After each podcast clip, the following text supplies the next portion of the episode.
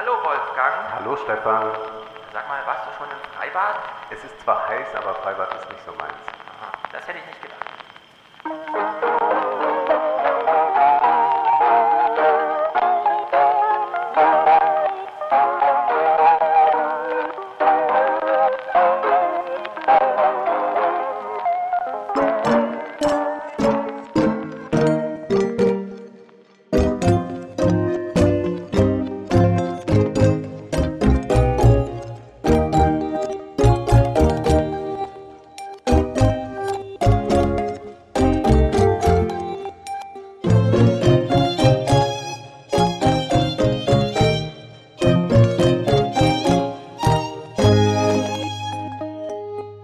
Hast du denn gegen Freibäder? Ich habe gar nichts gegen Freibäder, ich bin nur selbst nicht gern dort. Ich hätte gedacht, dir fehlt die richtige Klamotte. Das vielleicht auch. Ich So ein Hosen mit Träger über die Schulter und so. Natürlich, natürlich. Nein, ich kann mit äh, Freibädern äh, nicht so viel anfangen. Es ist ja so schrecklich laut und die Kinder schreien und es ist so voll. Nee, das ist nicht meine Art. Ich bin früher schon mal ganz äh, früh schwimmen gegangen, das ist dann ein bisschen angenehmer. Aber da war immer der große Kampf mit den Senioren. Die Mhm. haben ja ihre Bahnen seit Jahrzehnten und versuch Richtig. da mal dich zu platzieren. Die sind ja auch immer schon fünf vor Öffnung des Schwimmbads da. Also, äh, wenn du sagst, versuch dich da mal zu platzieren, wenn irgendwelche Senioren im Freibad sind und ich will schwimmen, dann schwimme ich einfach Ach so. Über sie drüber, unter ihnen drunter durch oder rechts und links vorbei, was immer noch am besten funktioniert, rechts und links vorbei. Nein, ich bin ein sehr rücksichtsvoller Schwimmer, aber ich brauche ja nicht so viel Platz wie die Senioren, die mit ihrem weit ausholenden so. Brustarmzug und so dann wirklich alles blockieren. Ich empfehle dir 10 Uhr morgens und such dir ein schönes Bad aus, dann fühlst du dich da bestimmt auch wohl. Es gibt auch nicht mehr so viele schöne Bäder. Das ist ja auch das Erstaunliche, was man da alles äh, rückabgewickelt hat und äh, durch Privatisierung dann in Spaßbäder Ja. verwandelt hat, die dann immens teuer sind und eigentlich nicht das bieten, was ein Schwimmbad zunächst mal bieten soll, nämlich dass man schwimmen kann. Genau, geh nicht in eine Therme mit einem Außenbereich für 50 Euro am Tag. Ja, Da wird man unglücklich. ja. Aber sag mal, ich muss jetzt mal äh, noch mal was zur Ehrenrettung der Autofahrer sagen. Oh. Ich weiß, das kommt auch bei unserem Publikum nicht immer gut an. Los. Aber ich bin jetzt zum dritten Mal in diesem Jahr geblitzt worden. Und jetzt wirst du denken, ich bin ein Raser. Aber nein, dem ist nicht so. Nur bekomme ich manchmal gar nicht mit, wo ist jetzt gerade 80, wo ist 100, wo ist 120. Und dann werde ich geblitzt, wenn ich irgendwo 112 fahre, wo 100 ist. Und es ist jetzt in diesem Jahr schon das dritte Mal passiert und ich habe tatsächlich noch nie so viele Blitzer auf den Autobahnen und äh, den Landstraßen gesehen wie jetzt. Man vermut, will vermutlich äh, das Geld, was man äh, nicht hat, was Lindner einem nicht gibt, jetzt über äh, Ja. zu schnelle Autofahrer reinholen. Also ich weiß überhaupt nicht, was das soll. Muss aber dann auch immer schmunzeln, wenn man ja wirklich jede Woche was zum Tempolimit noch lesen kann. Denn ich kann mich kaum erinnern, dass ich mal am Tage, wenn ich irgendwo hingefahren bin, wirklich die Möglichkeit hatte, über 130 zu fahren. Hm. Ganz selten. Ich bin jetzt mal von Frankfurt nachts nach Hause gefahren, da bin ich da mal 180 gefahren, da war dann Uh. mal äh, freie Bahn. Aber sonst ist das ja unmöglich und ich glaube auch tatsächlich nicht an diese Rechnungen, die es da gibt. Wenn wir Tempolimit so und so viel hätten, dann wäre das und das.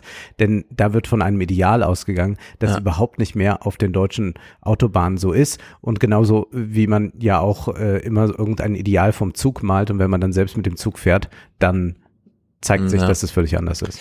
Also, ich bin ja jetzt gerade in dieser Woche in meiner theoretischen Fahrschulausbildung. Toll, du wirst erwachsen. Äh, genau. Mit 39 Jahren würde er endlich erwachsen.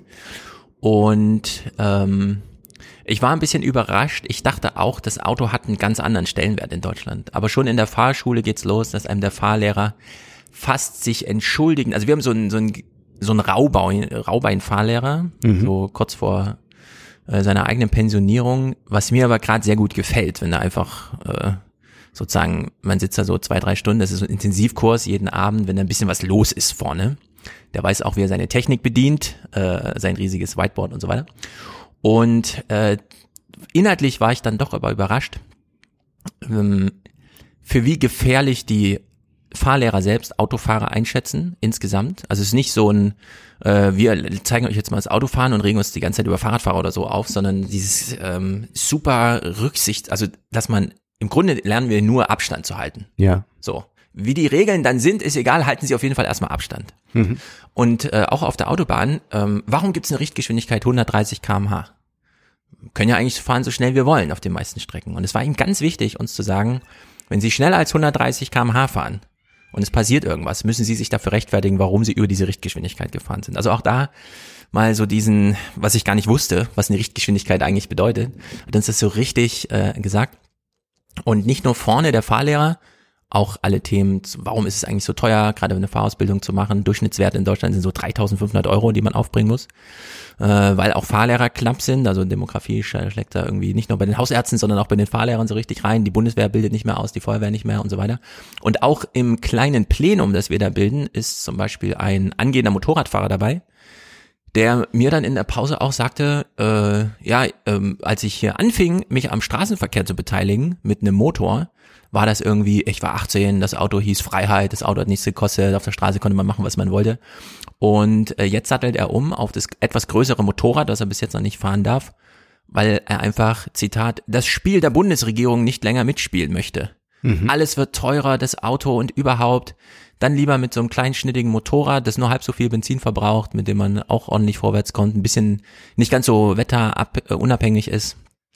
Aber es, es scheint so einen allgemeinen Stimmungswandel zu geben. Und jetzt hast du sozusagen das nächste Thema noch reingebracht, diese Abzocke Ja. über irgendwelche Geschwindigkeitsübertretungen. Bei uns unten liegt auch gerade ein Brief, den unsere Familie erreichte, weil ein Auto unserer Familie, also ein, wir haben nur ein Auto und eine Fahrerin derzeit und ist einfach zu schnell gefahren. Ja. Und äh, ja, sie trudeln jetzt irgendwie ein, keine Ahnung. Äh, es scheint ein Kalkül dahinter zu geben, gefühlt.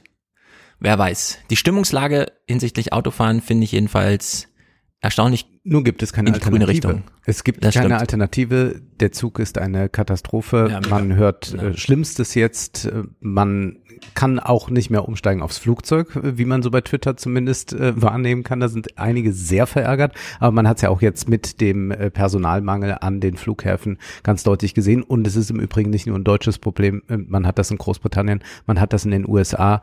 In den USA auch deshalb stark, weil da viel, viel mehr noch entlassen wurde und viele Leute haben sich jetzt gedacht, naja, es gibt auch andere Jobs, in denen man nicht so toll verdient, aber nicht ständig äh, dieses stressige Leben hat und die ganze Zeit angeschnauzt wird von äh, Passagieren, die darunter leiden, dass Fluggesellschaften äh, eine schnelle Mark machen wollen, aber eigentlich funktioniert das alles nicht. Also das, es gibt eigentlich äh, momentan keinen Mobilitätsersatz, sei denn, man ist jetzt superreich und macht's wie Jeff Bezos und Ja. hat dann seinen Jet. Aber sonst gibt es keinen Mobilitätsersatz, der wirklich funktioniert. Ich wünschte mir, dass das 9-Euro-Ticket bleiben würde. Das wird aber nicht so sein. Da melden sich jetzt auch keine Stimmen. Also das ist auch interessant. Da gibt's mal hin und wieder äh, einen Abgeordneten, der mal schreibt, ja, das war ein großer Erfolg. Aber dass man jetzt einen ganz immensen Druck ausübt, dass man sagt, das 9-Euro-Ticket muss bleiben und äh, darunter machen wir es jetzt auch nicht, das findet schon jetzt nicht mehr statt. Und wir haben ja selbst schon äh, Profiteure im besten Sinne des Wortes kennengelernt vom neuen Euro-Ticket, als wir uns in Düsseldorf getroffen haben, also Ole und ich und ähm, auch Jean-Philippe die Veranstaltung hatte, war ja jemand mit dem neuen Euro-Ticket Ja, aus äh, stimmt. München da.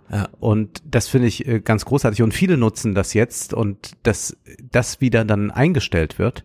Ähm, man aber auch jetzt in diesen drei Monaten nicht mal überlegt, wie kann man die Kapazitäten erhöhen. Es ist also ein, ein großer großer Ja. Mobilitätsverlust, den wir eigentlich jetzt beklagen. Und klar kann man das Auto verunmöglichen, aber dann hätte ich gerne äh, eine Alternative und die bietet sich ja dann Ja. nicht. Insofern ist es eine sehr, sehr äh, trübe Situation. Man liest dann immer, äh, der Zug von äh, Kiew, der funktioniert, also die äh, Bahn. Und der äh, sieht auch schön aus. Ukraine, äh, Funktioniert, man muss keine Maske tragen äh, drin, ha- habe ich gesehen. Und vielleicht wäre das der Ringtausch. Ja, wir liefern schwere Waffen Also jetzt, und dafür sagst, ne? bekommen wir die Züge. Mir ist ja vieles an dem Foto aufgefallen. Es ist so dieses, also wie die vier übrigens, es war nicht nur Draghi, Macron und Scholz, sondern saß auch, glaube ich, noch der Slowenische mit dabei, was eigentlich inhaltlich sehr wichtig ist. Äh, wurde alles nicht thematisiert, weil er auf den Fotos auch nicht austauchte. Und jetzt, wo du das sagst, Ich wundere mich ja immer noch, warum gibt es eigentlich noch diese Maskenpflicht im unausweichlichen Nah- und Fernverkehr, während der Supermarkt genauso unausweichlich ist. Also damit kommen die Leute auch nicht dran vorbei. Man kann aber locker drei Stunden in so einem Einkaufstempel verbringen, aber dann, wenn man drei Stationen mit der Bahn nach Hause fährt, muss man plötzlich Maske tragen. Passt ja alles nicht zusammen. Äh, und äh, ja, im Zug nach Kiew muss man keine Maske tragen. Zumindest nicht fürs Foto oder wie nee, auch Nee, nee, immer. auch sonst habe ich jetzt ja schon einige Politiker gesehen, die das gelobt Mhm. haben und äh, da ich kann mir nicht also ich höre sowieso nicht aus der Ukraine, die haben andere Probleme, die Ja. machen n- nichts zu Corona jetzt. Ja, und wir lernen ja wieder, du hast die Flughäfen angesprochen, äh, als wir in Düsseldorf waren, hat mich Fabian ein bisschen durch seine Stadt geführt, der ist ja da super engagiert, hat mir gleich gezeigt, wo sie mal die Steinwüsten aufgebrochen haben. Äh, Lass Fenster ruhig offen, Wolfgang will das Fenster zumachen, aber wir halten es heute alle aus, alle Geräusche mitzunehmen. Hauptsache, wir schmelzen hier nicht, oder? Es ist ja, Meinst du? Gut. würde ich sagen. Ich weiß halt nicht, das ist schon recht laut. Ich mach mal kurz zu. Es ist, es ist ein Kindergarten. Wolfgang hat was gegen Kinder, glaube ich. Aber die verschwinden ja auch gleich zum Mittagessen.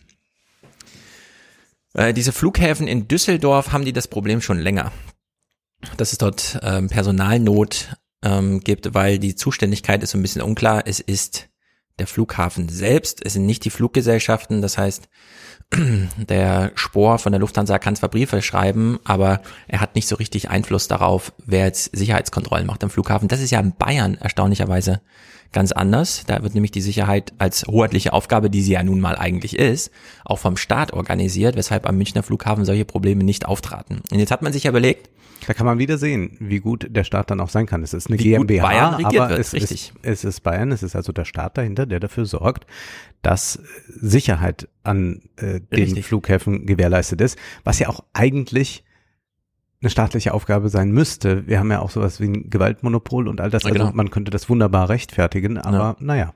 nicht nur das, sondern es hat auch einen volkswirtschaftlichen Nutzen, einen funktionierenden Flughafen zu haben.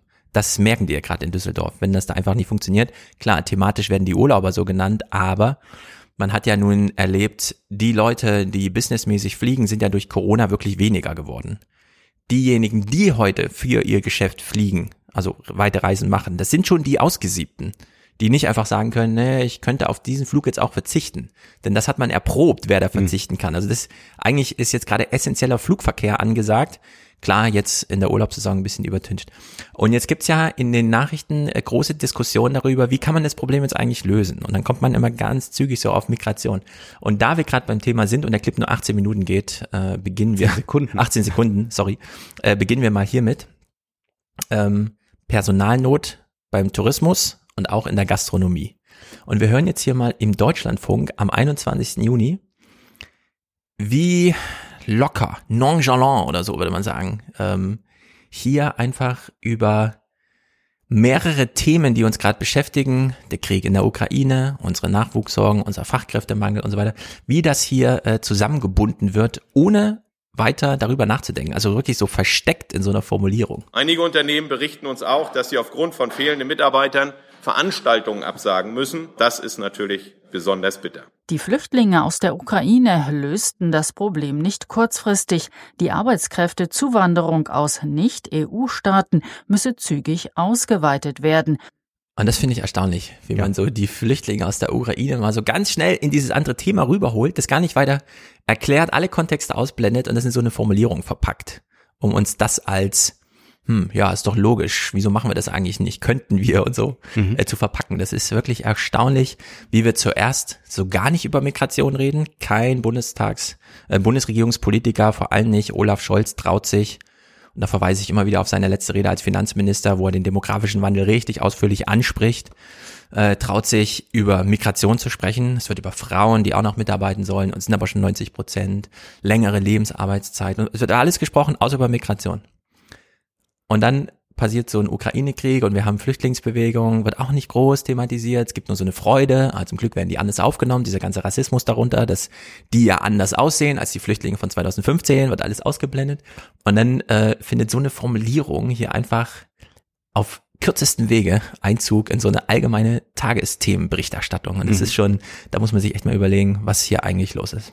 Und wie ich jetzt hörte von einem äh, befreundeten Betreuer für einen Flüchtling, ist es dann doch gar nicht so leicht auch für jene, die aus der Ukraine kommen, hier zu arbeiten. Selbst wenn man ausgebildeter ja. Konditor ist, ist es plötzlich nicht möglich, weil man doch nochmal zum Amt und dann geht man drei Monate nur zum Amt und wird vertröstet und vertröstet, so äh, dass diese Person jetzt tatsächlich darüber nachdenkt, nach Kanada auszuwandern, mhm. Weil sie so enttäuscht ist darüber, dass es in Deutschland nicht vorangeht, wo man ja eigentlich denken könnte, naja, da wird ja jemand vielleicht sehr gut gebraucht werden gerade und trotzdem versperren sich dann die Ämter, das entsprechend schnell zu ja. machen. Es ist absurd und naja, wir haben äh, diese Migrationsfrage ja schon häufiger verhandelt und wir werden bestimmt auch heute mehrmals darauf zurückkommen. Und ich bin auch ganz entsetzt darüber, dass man nicht sieht, äh, wie äh, dramatisch die Lage ist. Also wir produzieren ja nicht nur durch die Geldpolitik der EZB, sondern wir produzieren auch durch diese Migrationsfeindlichkeit eine Rezession das ist ja äh, ganz offensichtlich, dass wir da hineinschlittern. Wenn das stimmt. diese ganzen Dinge nicht mehr funktionieren, dann funktioniert wirtschaftlich vieles nicht, dann wird vieles nicht verkonsumiert mhm. und all das. Und dann produzieren wir eine Rezession aus äh, eigener Beschränktheit. Also die EZB ja. ist beschränkt äh, in ihrer Sichtweise auf Geldpolitik und die Politik ist beschränkt in ihrer Sichtweise auf Migration. Genau. Äh, die amerikanische Zentralbank hat auch das Mandat, auf den Arbeitsmarkt zu schauen. Das ist der EZB streng verboten, deswegen darf sie das nicht mal öffentlich formulieren, was sie ja eigentlich intern durchdenken. Beim Klima genau dasselbe. Äh, es ist wirklich verrückt. Aber auch in den USA ist es ja äh, schlimm, wenn man sich äh, jetzt gerade diese neueste Meldung ansieht, dass da äh, Flüchtlinge aus Mexiko über die Grenze wollen in einem LKW ja. und äh, dann mehrere Dutzend sterben mhm. dann in diesem LKW und dann gibt's Hilferufe und dann werden einige äh, daraus gerettet. Also das ist ja auch ein Zeichen dieser Migrationsfeindlichkeit mhm. und da macht ja die FED auch nichts Sinnvolles jetzt ja. mit dieser Zinserhöhung. Nur sind äh, die Amerikaner natürlich energieunabhängiger äh, durch Fracking und Als all das. Als Exporteur mittlerweile. Genau. Ja. Und das ist äh, auch ein bisschen schwierig dann natürlich, äh, wenn man hier äh, so Maximalforderungen äh, schnell durchsetzen will und dadurch auch hier eine Rezession natürlich hm. produziert durch diese Energiepreise, während sich äh, die USA da relativ schnell freischwimmen wird ja. können. Die haben das Problem der Lieferketten aus China oder so, aber vielleicht kriegen die das auch in den Griff. Und da müssen wir auch bisschen dann äh, an uns denken, denn wir wissen, wir können sowieso in der geopolitischen Lage keine weiße Weste behalten. Ja, gerade beim Thema Rezession. Es gibt ähm, so viele volkswirtschaftliche Annahmen darüber, wie das im Großen und Ganzen eigentlich funktioniert. Marcel Fratscher, der DIW-Chef, war jetzt bei Jakob Augstein im Podcast. Die nehmen das ja immer da in Berlin vor Publikum auf wo Marcel Fratscher eigentlich nochmal eins ganz wichtig war, gerade jetzt zu sagen, wir wissen im Grunde fast gar nichts über die Situation, in der wir sind eine Inflation über fünf Prozent, die eventuell nur ein Preisschock ist und sich noch gar nicht strukturell verfestigt hat, je nachdem, wie die politischen Akteure handeln, ein Konsumverzicht von erwartet 20 bis 30 Prozent im Einzelhandel. Das sind alles Sachen, äh, da hat man eine Marge von ein Prozent. Wenn da solche Turbulenzen auftreten, ist drunter und drüber. Wir wissen nicht, wie Preise gestaltet werden. Was ein Erzeugerpreis ist, lernen wir jetzt so langsam, dass das ein anderer Warenkorb ist, als der, mit dem wir die Inflation brechen und so weiter. Aber eine Sache, die wissen wir ja dann doch, die, das Wirtschaftswachstum allgemein hängt an der Bevölkerungsgröße. Umso größer eine Bevölkerung, umso höher ist äh, der Umsatz, der da erwirtschaftet wird. Und wenn sich diese Bevölkerung in der Größe verändert, verkleinert oder vergrößert, zieht das Wirtschaftswachstum entsprechend nach. Also wir haben sowieso einen Rezensionsdruck, allein dadurch, dass wir jetzt ins Defizit äh, des Erwerbspersonenpotenzials, wie viel fallen oben in die Rand raus, wie viel kommen unten rein und so weiter fallen. Und dass wir dann in diesen Situationen jetzt Migration gar nicht thematisieren unter so einem ja. funktionalen Gesichtspunkt einfach. Das finde ich wirklich erstaunlich und das ist auch abenteuerlich, wenn nicht sogar gefährlich. Ja. Denn diese Leute suchen ein, eine Wendung ihres biografischen Schicksals und wir auch. Ja. Und trotzdem ist eins plus eins hier nicht zwei. Ja. Also es ist wirklich ganz erstaunlich. Wir werden uns noch, glaube ich, sehr ärgern, welche Chancen wir liegen lassen haben wie zum Beispiel auch bei dem Thema Verschuldung, dass Christian Lindner und Volker Wissing, Volker Wissing, da kann man ja die Themen nochmal verkoppeln, hat ja jetzt mhm. festgestellt, ihm wurde ein Schrotthaufen vererbt. Ja. Die Autobahnbrücken funktionieren nicht und das ganze Bahnnetz muss jetzt gleichzeitig renoviert werden und nicht mehr ja. Schritt für Schritt. Wo dann genau, das ist auch wichtig, mal darauf hinzuweisen, die Autobahn, alles funktioniert auch nicht. Also es ist auch nicht das Freiheitsversprechen, dass Ulf Poschert jeden Tag da irgendwo lostritt. Das ist nicht. Das mhm. kannst du vielleicht machen, wenn du Nürburgring mietest, dann kannst du mal kurz erleben, was Freiheit und Auto sein kann. Ja, genau. Aber sonst ist das nicht zu erleben. Das heißt, äh, dieser Kampf, der da stattfindet, ist eigentlich ein falscher. Also der Bahnfahrer gegen Autofahrer, zumal ja auch viele Bahnfahrer auch ein Auto haben. Ja, ja, ja genau. Ich fahre auch viel Bahn, wenn ich weit weg muss, nur fahre ich mhm. auch schon mal Auto, wie zum Beispiel heute. Und dieser Kampf, der da äh, getan wird, als müsste man die gegeneinander ausspielen oder auch Fahrradfahrer gegen Autofahrer. Ja. ja, ich weiß, es gibt da große Probleme in Städten und das ist natürlich eine äh, jahrzehntelange Misere, die da produziert mhm. wurde. Aber das grundsätzliche Problem ist eigentlich, dass man eine Äquivalenzkette bilden müsste zwischen äh, diesen einzelnen äh, Verkehrsteilnehmern, denn denen geht es allen schlecht, weil es kaputt gespart ja. wurde, äh, weil Misswirtschaft betrieben wurde, weil man so unfähige äh, Minister hatte und das setzt sich ja jetzt fort. Genau. Und deswegen ist es besonders dramatisch, aber wir müssen diesen Fokus ganz kurz, auch wenn wir da sehr redundant sind, aber Christian Lindner hat diese Nachrichtentage jetzt öffentlich eingestanden, dass das mit dem Verschulden des Staates künftig ein Problem ist, weil man jetzt durch die Zinsen wieder in ein äh, Zinslastproblem hineinkommt. Er beziffert das auf 30 Milliarden allein für Zinszahlung. Und darin steckt aber das Eingeständnis, dass wir ein 10, 15 Jahres langes Zeitfenster verpasst haben, wo wir uns entweder zu Nullzinsen oder sogar mit Aussicht auf kleine Profite hätten verschulden können. Adam Tooze hatte diese Rechnung, wir könnten Geld verdienen, indem wir Kredite Richtig. aufnehmen, um die Impfung für die gesamte Welt zu finanzieren. Genau. Haben es nicht getan. Ja. Es ist auch ein Witz, dass ein Finanzminister Lindner, der immer die EZB rügte, die Zinsen sind so niedrig.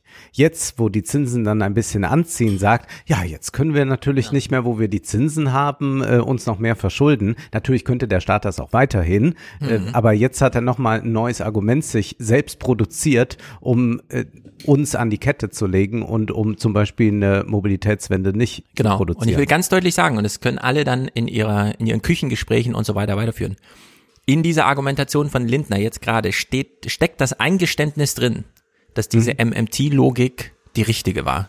Ja. Und die richtige gewesen wäre, weil er nämlich jetzt sagt, da sie nicht mehr greift, da es keine 0% Zinserwartungen mehr sind, kann man es jetzt nicht mehr machen. Hätte man mal lieber, ist dann der Nachsatz, den man da immer bringen muss. Und bei dem ist Lindner jetzt d'accord. Und das ist, glaube ich, eine ganz wichtige Sache, dass wir hier ein, äh, also gerade so ein Typen wie Christian Lindner, der immer noch der gefährlichste Mann Europas ist in seiner Position gerade, dass wir ihn da inhaltlich im Grunde jetzt auf der gleichen Seite haben. Nur leider ist die Zeit jetzt vorbei. Er kann das Eingeständnis nur machen, weil er jetzt trotzdem dann kein inhaltliches Zugeständnis ja. im Sinne von, dann handle ich jetzt anders, mehr machen kann, sondern beide Seiten einfach nur darauf verweisen, ja, die Chance wurde vertan. Nur könnte man trotzdem weiterhin Schulden aufnehmen. Dann das hat man eben eine höhere Zinslast äh, zu tragen. Genau. Das bedeutet dann wieder mehr Verschuldung. Das will man aber auf gar keinen Fall. Und da gibt es dann äh, gar keine Stimme mehr dafür, die sich dafür aussprechen würde. Ja. Es wäre aber eigentlich vernünftig. Also es wäre vernünftig, jetzt bei einer MMT-Logik zu bleiben und auch zu sehen, dass diese EZB-Zinspolitik gerade die total falsche ist. Also natürlich, wenn ich eine Rezession produziere in dieser Weise und äh, plötzlich Leute weniger Kredite nehmen und das Geld nicht mehr billig ist und so, dann ist das natürlich so, äh, dass sich die Kaufkraft drossel und dann wird auch irgendwann dadurch, dass die Nachfrage sinkt, äh, mhm. wird dann auch die Inflation äh, nachlassen. Nur das ist so ein bisschen, ich habe es äh, bei Wohlstand für alle gesagt, wenn ich eine Mobilitätswende will, dann kann ich natürlich für äh, Infrastruktur sorgen, für Fahrradwege und für Straßenbahnen. Ich kann aber auch sagen, ich schraube jetzt allen Autos die Reifen ab, äh, dann haben wir auch eine Mobilitätswende. Und ja. so ist das jetzt gerade ein bisschen mit der Zinspolitik. Oh, das stimmt, Man ja. könnte sehr viel klüger davor gehen und das passiert nicht. Und die Inflation ist ein großes Problem und man sieht ja, wie sehr jetzt Menschen von Armut betroffen sind und was das eigentlich heißt, wenn äh, sieben, acht, neun Prozent mehr ausgegeben werden müssen für Lebensmittel. Das ist Mhm. für Leute, die äh, tausende Euro haben, äh, ist das dann richtig viel. Also das ist extrem viel. Äh, das ähm, können sich, glaube ich, viele nicht vorstellen, wenn sie nur so ein bisschen drüber sind. Ja, also das sind dann Ja. äh, diese, sagen wir mal, Redakteursgehälter und, und so weiter. Da ist man dann, merkt man die Inflation zwar auch, aber man ist dann doch besser abgefedert. Man muss nicht in dieser Weise anfangen zu rechnen, wie das äh, Leute äh, müssen, die nicht so viel haben. Und davon haben wir nun mal 50 Prozent äh, in der Bevölkerung. Und man sieht auch, dass an solchen ja, Panikkäufen will ich das mal nennen, denn du hast jetzt gerade schon den Fächer in der Hand. Wir haben hier einen Ventilator. Heute sollen es 32 Grad werden, aber jetzt rat mal, was ausverkauft ist gerade. Alles, was kühlt. Nee. Heizöfen.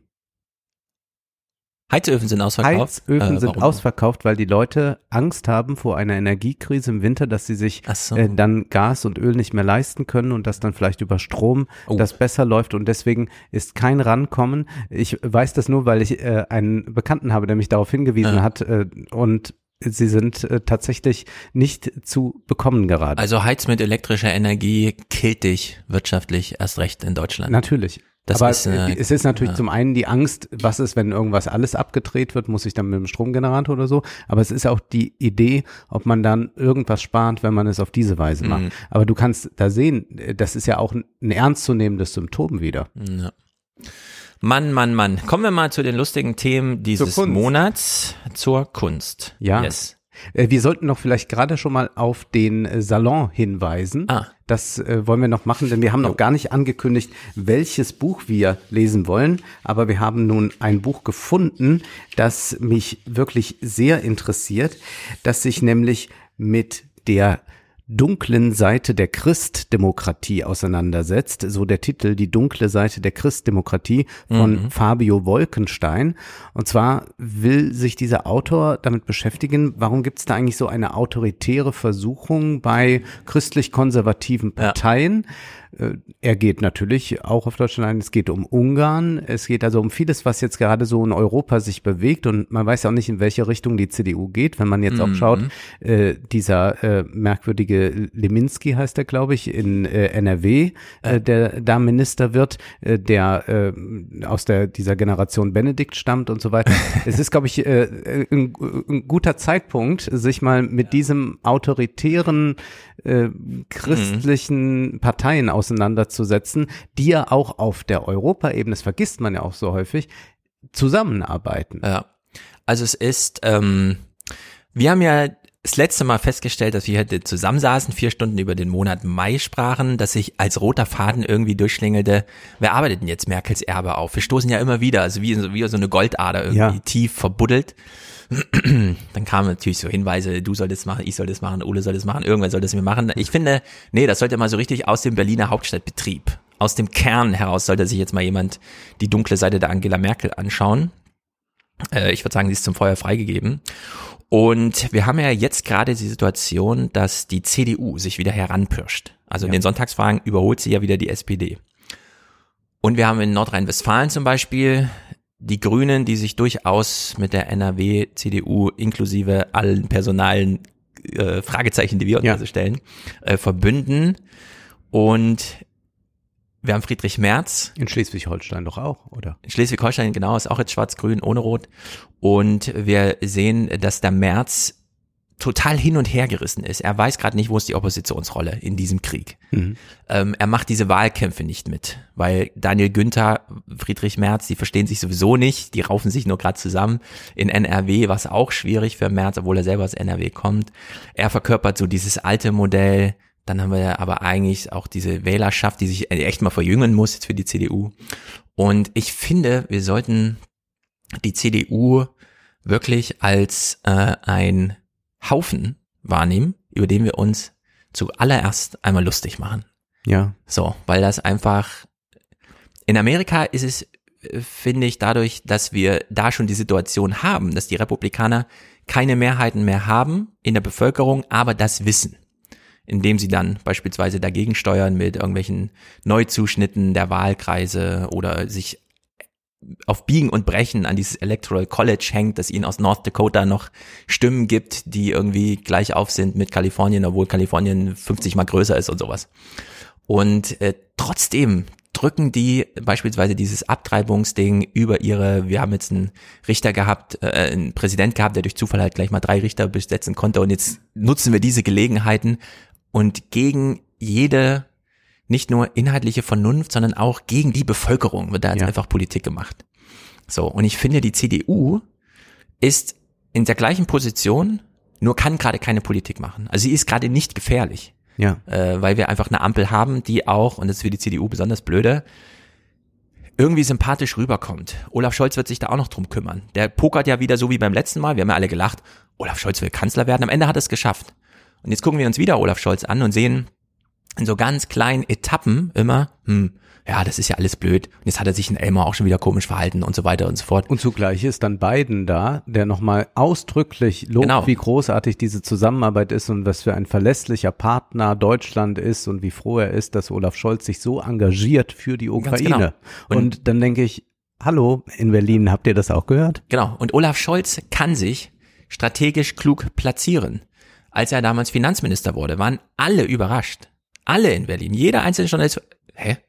Er wird Finanzminister? Und dann so, Thomas de Maizière ist nicht mehr im Kabinett und lauter solche Sachen. Und Olaf Scholz hat sich damals zum Finanzminister wählen lassen, um Vizekanzler zu sein, um in diese Rolle des Kanzlerkandidaten zu kommen, um die nutzen zu können. Und er hat sie am Ende genutzt, gegen alle Erwartungen. Und ich finde, man sollte jetzt wieder äh, Olaf Scholz an diesem Punkt nicht unterschätzen. Wenn die Wahl erstmal naht, werden mit ganz anderen Foki Bilanzen gezogen. Mhm. Nicht so tagesaktuell, sondern dann werden die großen Bögen wieder aufgemacht. Wie war das denn im Ukraine-Krieg? Hat man denn wirklich einen Atombombenkrieg verhindert? Dann werden irgendwelche Geschichten aus Moskau plötzlich publik, wo es heißt, ja, es stand wirklich kurz davor, aber und so weiter. Und wir werden ein anderes Bild darauf haben.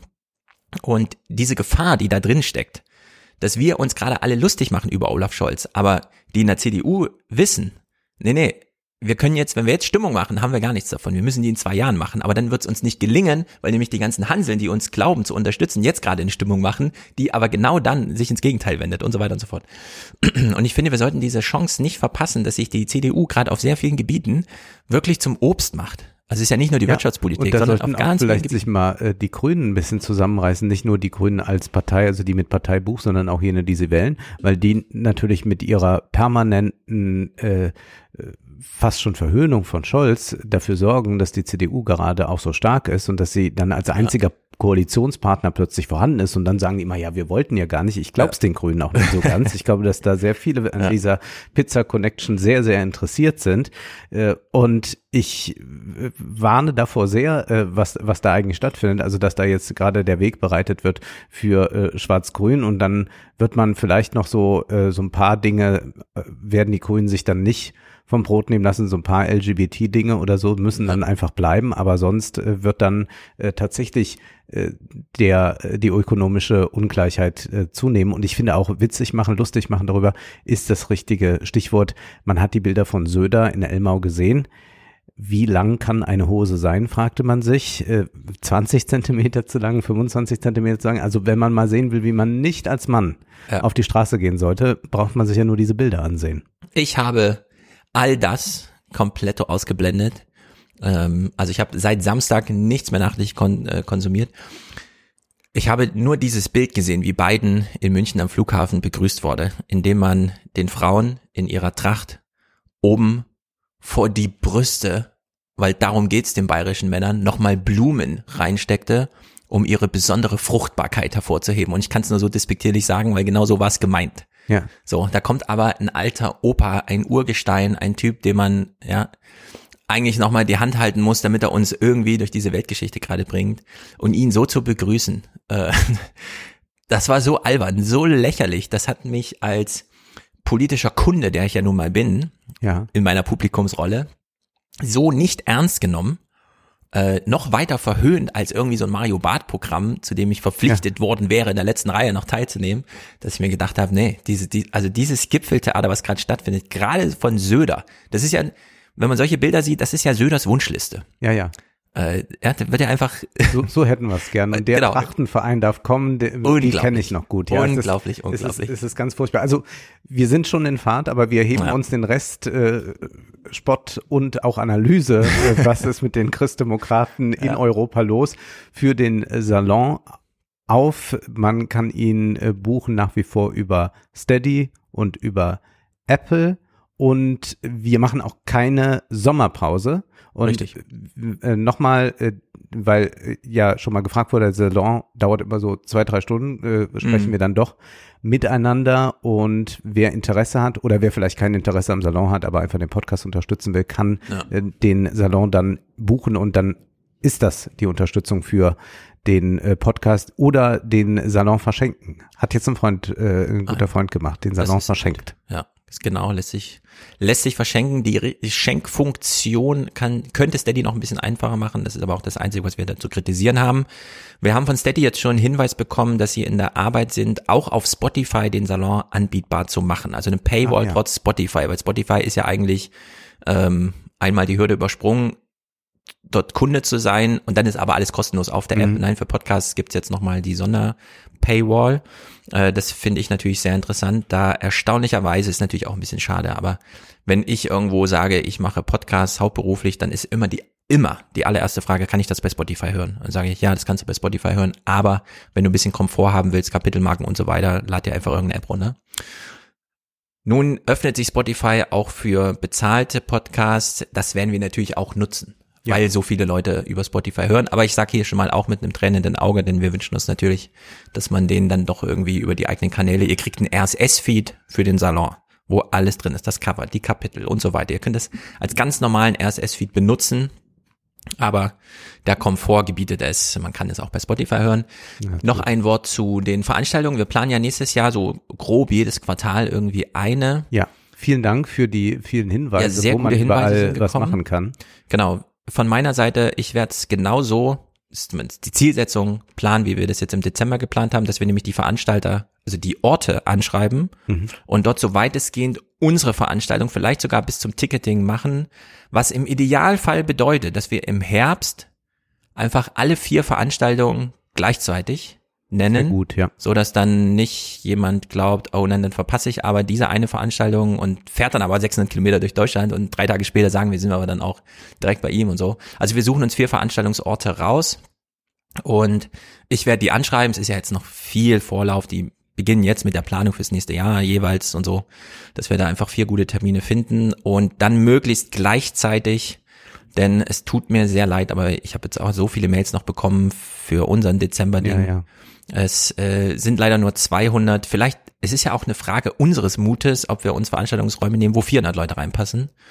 Aber ich denke, wir, Wir denken mal darüber nach. es, ja, Äh, Wir hoffen auch, dass wir das dann alles so verrichten können. Ich habe ja, äh, ich sage das ja nicht häufig, aber ich habe, wir haben jetzt auch schon über die FDP zu Recht geschimpft, aber ich habe ja meine, meine, mein Hoffnungsminister heißt ja Buschmann, ja, denn ich möchte nicht, dass diese Veranstaltung im Dezember nicht stattfinden Ah. kann aufgrund von irgendwelchen Ja, Corona-Beschränkungen. Und ich finde es schlimm, dass wieder über Ausgangssperren, dass da überhaupt ein Winfried Kretschmann nochmal sich traut, das äh, in den Mund zu nehmen, dass darüber gesprochen wird. Ich äh, kann das nicht nachvollziehen. Ich verstehe nicht, warum auch nicht äh, äh, deutsche Journalisten mehr ins europäische Ausland blicken, wie Corona da gehandhabt wird, ähm, dass man den Update-Impfstoff, wenn er dann kommt, dass man den dann wieder verabreicht, ist natürlich selbstverständlich. Aber dass man nochmal versucht, mit Restriktionen auch für jüngere Leute da in irgendeiner Weise vorzugehen, finde ich völlig falsch. Ich halte das für eine ganz große Katastrophe und ich finde es auch beschämend, dass die vielen jungen Politiker, die bei TikTok und sonst wo rumtanzen, das jetzt nicht als Ja. großes politisches Thema erkennen und sagen, da müssen wir es machen. Ich finde es auch beschämend, dass äh, der äh, äh, vermeintliche Jugendsender von äh, ARD und ZDF Funk nicht mal dazu Videos Mhm. macht, wie es eigentlich jungen Leuten geht, wie froh die sind, jetzt Veranstaltungen zu machen, dass dann noch bei diesem Instagram-Kanal mit über einer Million Follower von Funk äh, Tipps gegeben werden, was man antworten kann, warum man immer noch Maske trägt, statt mal Tipps zu geben, warum man vielleicht auch als junger Mensch jetzt mal getrost die Maske zu Hause lassen kann. Also, dass wir immer noch diese merkwürdige Stimmung haben, finde ich schlimm und wir können nicht in so ein Ritual kommen, dass man sagt, ach ja, wenn Winter ist, kaufen wir Weihnachtsbäume und Adventskränze und Ja. setzen Masken auf und äh, machen Kontaktbeschränkungen. Das kann nicht sein und ich sehe auch nicht ein, in irgendeinen Lockdown zu gehen, um wieder irgendeine äh, Weihnachtsfeier zu retten. Ja, der erste Lockdown war schlimm. Der zweite war schon eine Katastrophe. Der dritte, der droht schon allein die Drohung, wenn im September eine Diskussion aufkommt und wir nicht genau wissen, was im November entschieden wird, wäre einfach ein Genickbruch Genau. für ganze Generationen. Und es darf nicht passieren. Ja. Wir haben die alten Menschen, und ich will es ganz ausdrücklich sagen, weil immer dieses Argument kommt, wenn ich jetzt sage, es gibt Bereiche, wo sich auch die Alten nicht zurückhalten können, Supermarkt, Nahverkehr und so weiter, da kann man von mir aus die Beschränkung, Maske und so weiter machen. Aber zu einer Veranstaltung am Abend, bei der man sich entscheidet, hinzugehen oder nicht, wenn es da einen normativen Druck gibt, nicht hingehen zu können, weil es die Veranstaltung einfach nicht gibt, obwohl die Möglichkeit besteht, einfach Menschen, die sich gefährdet fühlen, zu sagen, dann geht ihr nicht hin. Und wenn jetzt das Gegenargument kommt, naja, aber dadurch steigt ja insgesamt der Infektionsdruck, sage ich, nein, das ist kein Argument mehr. Nein. Dieser Schutz der Alten kann so nicht mehr organisiert werden. Ist Nicht- auch ja. für junge Leute ni- nicht nötig. Man, wir alle äh, hatten, äh, fast alle hatten Corona gehabt. Äh, die meisten Leute, äh, die man jetzt gerade so im Umfeld hat, äh, da jeder zweite hat mal irgendwie jetzt gerade Corona und das ist eine kleine Sache. Und, und das ist für junge Leute auch wirklich nicht das Problem. Man muss es ganz klar so sagen und wir haben auch nicht jetzt äh, eine, eine Überlastung oder sonst was. Und wenn, dann liegt es äh, daran, dass äh, noch äh, viele Ungeimpfte sind, aber die hatten nun alle Möglichkeiten und ich werde mich nicht äh, zurückhalten, nur weil Leute da äh, in irgendeiner Weise äh, äh, sich nicht geimpft haben. Und das wird auch mit einer Impfpflicht nicht geregelt werden. Was soll denn das dann am Ende für eine Impfpflicht sein, wo Ist man ja sich dann, wo man sich dann mittlerweile, ja. viermal impfen lässt oder was? Und wann, Ja. wann ist das dann durchgesetzt? Das ist äh, also ein, ein Unsinn, dass junge Politiker sich dem jetzt nicht annehmen. Und ich, und ich sage ganz bewusst aus allen Parteien, dass das jetzt nicht das große Thema wird und dass noch diese Leute immer noch zum Teil twittern, oh, ich bin in der Bahn und hier hat irgendjemand seine Maske nicht auf. Das finde ich wirklich unmöglich. Äh, also wie kann man dann ein solcher Knecht als junger Mensch sein? Richtig, richtig, richtig. Wir kommen gleich nochmal peripher auf dieses äh, Generationsthema, was da drin steckt, den Dämon und Demografie zurück. Aber wir haben jetzt schon genügend Aufregung, um uns mit der Aufregerveranstaltung in diesem Jahr auseinanderzusetzen. Die Dokumenta. Ich werde sie, glaube ich, nicht besuchen. Interessiert mich tatsächlich sehr wenig und ich will jetzt in äh, fünf kurzen Clips aus Titel, Thesen, Temperamente erläutern, warum mich die Dokumente erst einmal gar nicht interessiert. Wir beginnen. Die Dokumentarhalle.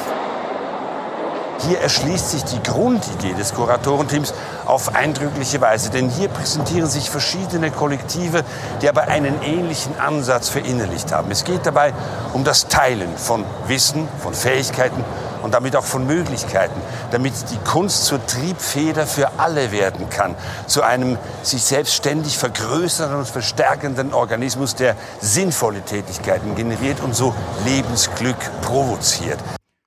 Äh, ich bin ein bisschen überrascht. Äh, ich habe jetzt gar nichts zum Thema Antisemitismus gehört. Das kommt noch. Meine Erfahrung mit Documenta, und ich habe ja nun, da Danny im Podcast war, alle Kulturzeiten des Monats gehört und die ganzen Ja. äh, äh, die heute Tagesthemen.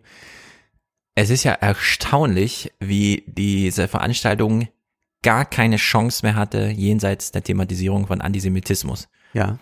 Und ich will damit nichts über Antisemitismus sagen. Der gehört natürlich thematisiert, gerade wenn er in dieser Art und Weise sich in den Vordergrund drängt wie dort. Aber erschöpft sich damit wirklich die Veranstaltung, um die es ja eigentlich geht. Das ist genau die richtige Frage, die du stellst. Denn wir haben jetzt gerade so eine Ankündigung gehört, Kunst, um Wissen zu fördern, sozial zu sein und was Ja. weiß ich. Und reizt sich das jetzt so unglaublich weiterzuhören. Also wir, wir hören jetzt einfach mal weiter. Wir, es werden nämlich jetzt äh, in dieser Dokumentarhalle befinden wir uns jetzt. Da werden jetzt verschiedene Arbeiten vorgestellt. Und jetzt und dann stellen wir uns immer mal die Frage, warum ist eigentlich das Antisemitismus-Thema, also außer, dass es sehr wichtig ist, das Ah. zu thematisieren, warum ist das jetzt auch gerade so was, äh, über, über das man äh, spricht oder warum da so viele Artikel zu erscheinen? Warum erscheint das nicht auch zumindest äh, im gleichen Anteil oder zumindest Hm. einen äh, mindesten Anteil äh, zu den Arbeiten, die da zu sehen sind? Naja, wir hören mal rein. Kollektive mit ganz unterschiedlichen Anliegen. Aber alle eint, sie wollen die Situation für die Menschen in ihrer Heimat fundamental verbessern. Ich bin Regisseur bei Wakaliwood. Die allerbesten Actionfilme ever. Really? Yeah, ever. Er dreht virale Klopper im Slum von Kampala. Du hast Black Panther gesehen? Jetzt ist es Zeit für den Wakaliwood Panther. Actionfilme für 200 Dollar. Und alles wird im Viertel hergestellt. Das ganze Viertel wirkt mit. Schon die Kinder lernen Kung Fu. Ist ein schönes Projekt, könnte ich mir hier auch für Frankfurt äh, vorstellen. Nur, wenn ich jetzt ein Kind wäre oder wenn Mhm. ich äh, äh, Sozialarbeiter wäre, würde ich gucken, ob äh, das was Sinnvolles wäre, um wieder mehr Gemeinschaft herzustellen. Also- Nur wenn ich jetzt sage, ich bin Ausstellungsbesucher und sehe gerne Kunstausstellungen, dann würde ich jetzt nicht sagen, ich fahre mal nach Kassel. Es ist ja ein bisschen so. Es ist ja eine Weltkunstausstellung. Ja, Also die hat ja den Anspruch irgendwie Welt und so weiter. Auf der anderen Seite, was hat man im Alltag so zu tun? Das Kind bringt einem irgendeinen so einen Zettel, hat gemalt und man sagt dann, oh, das aber und so. Und zwischen diesen beiden Polen ist so eine Dimension und da ist dann je nach welchen Kriterien auch immer zu verorten, hat man es jetzt mit Kunst zu tun, gefällt es einem wirklich, ist es jenseits des Gefallen wollens, Sollens und so weiter noch irgendwie interessant, mit was hat man es, äh, äh, soll man sich jetzt damit beschäftigen. Und äh, ein, der- eins der Hörertreffen, das ich hier in Frankfurt gemacht hatte, war im März oder April. Äh, Das Städel hat donnerstags bis 21 Uhr auf. Das heißt, da kann dann auch Feierabendverkehr, Ja. der gar nicht, wir treffen uns jetzt 14 Uhr und gehen ins Städel und so weiter. Und wir haben uns 19 Uhr getroffen und wir haben innerhalb von zwei Stunden das ganze Städel abgelaufen. Alte Meister, neue Kram und Dann die Renoir-Ausstellung. Richtig. Und irgendwie dachte ich mir, klar, wir haben jetzt hier das, worum es geht, vernachlässigt. Aber wir hatten auch eine schöne Zeit. Wir sind einfach zu viert da durchgelaufen. Ich habe mich jetzt für September in der Documenta verabredet für drei Tage mit Menschen, die ich überaus mag, aber nie zu Gesicht bekomme. Mhm. So, also ist das für mich ein soziales, vorfreudiges Ereignis. Was die dann dort zeigen, Gut, Ist mir aber egal. Stefan, dann, dann, dann sprechen wir auf, auf zwei Ja, aber ich verschiedenen mein, Sie Ebenen. können auf- mich ja überraschen. Dann. Genau, auf dieser Ebene, auf der du da gerade bist, würde ich sagen, funktioniert das. Aber da würde auch der Freibadbesuch vielleicht auch interessant sein. Beziehungsweise, ja, nein, ich würde auch hier nochmal einen Unterschied machen. Es ist ganz gut, wenn man sich mit Menschen trifft. Und auch wenn man befreundet ist im Übrigen und sich auch regelmäßig trifft, dass man nicht nur sich ansieht die ganze Genau, Zeit, also einander in die Augen sieht, sondern man muss auch eine Fixierung auf was Drittes haben und das kann dann zum Beispiel Kunst sein. Insofern stimmt das selbstverständlich, nur wir haben jetzt hier schon mehrmals gehört und das zieht sich jetzt durch diese Beiträge durch, Kunst um etwas. Ja. Und ich bin natürlich ein Verfechter einer nicht Kunstautonomie, aber doch dieser Idee, dass Kunst auch als Kunst einfach da sein Ja, kann. aber dann- und die muss nicht noch Ja. äh, zugleich irgendwelchen Menschen wo helfen. Sehr guter Punkt. Und da ist ja eigentlich dieses ganz Unvorbereitete, mich unvermittelt mit den Exponaten, die dann da sind, ähm, zu konfrontieren, die mich eigentlich gar nicht interessieren. Also ich gehe nicht als Single Rider dahin und sage, ich konfrontiere mich jetzt mit dem, was da kuratiert wurde, sondern ich bin da und die Sachen, die dort sind, müssen mich aber dann wirklich überzeugen und müssen mich auch aus einem Gespräch rausreißen können oder wie auch immer. Und das ist ja eigentlich dann gar keine schlechte Voraussetzung für einen Besuch bei der Kunst. Ich befürchte, befürchte nur, der ästhetische Mehrwert, den du da erleben wirst, ist nicht allzu hoch. Wir hören mal weiter. Das ist ein Projekt von Insta für die Documenta 15. Mit unserem Projekt wollen wir Kuba verändern. Wir möchten die Kunst nutzen, um politische Gewalt in friedlichen Protest zu verwandeln. So, pol politische Angelegenheit. Ich muss auch äh, nach diesen Berichten, die ich dann über die Dokumenta gelesen habe, die nicht äh, sich mit der Antisemitismusdebatte, sondern mit den Werken auseinandersetzen, sagen, ich lese ja Le Monde Diplomatique und kann das auch jedem sehr empfehlen. Das Mhm. ist eine tolle Monatszeitung, wo man erklärt bekommt, was in der Welt so los Ja. ist und welche sozialen Bewegungen es gibt und all das.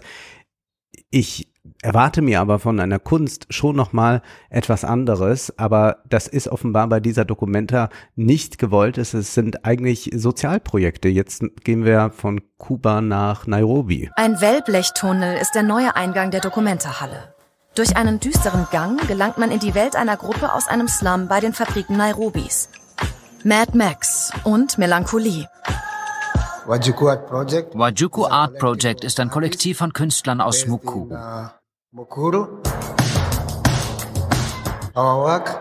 Is uh, uh, art. Wir nutzen Kunst als eine alternative Art von Bildung für Kinder und Jugendliche. Bei Wajuku finden die Kinder Perspektive und Normalität. Auch ein soziales Projekt. Ich Ja, frage mich das nur, stimmt.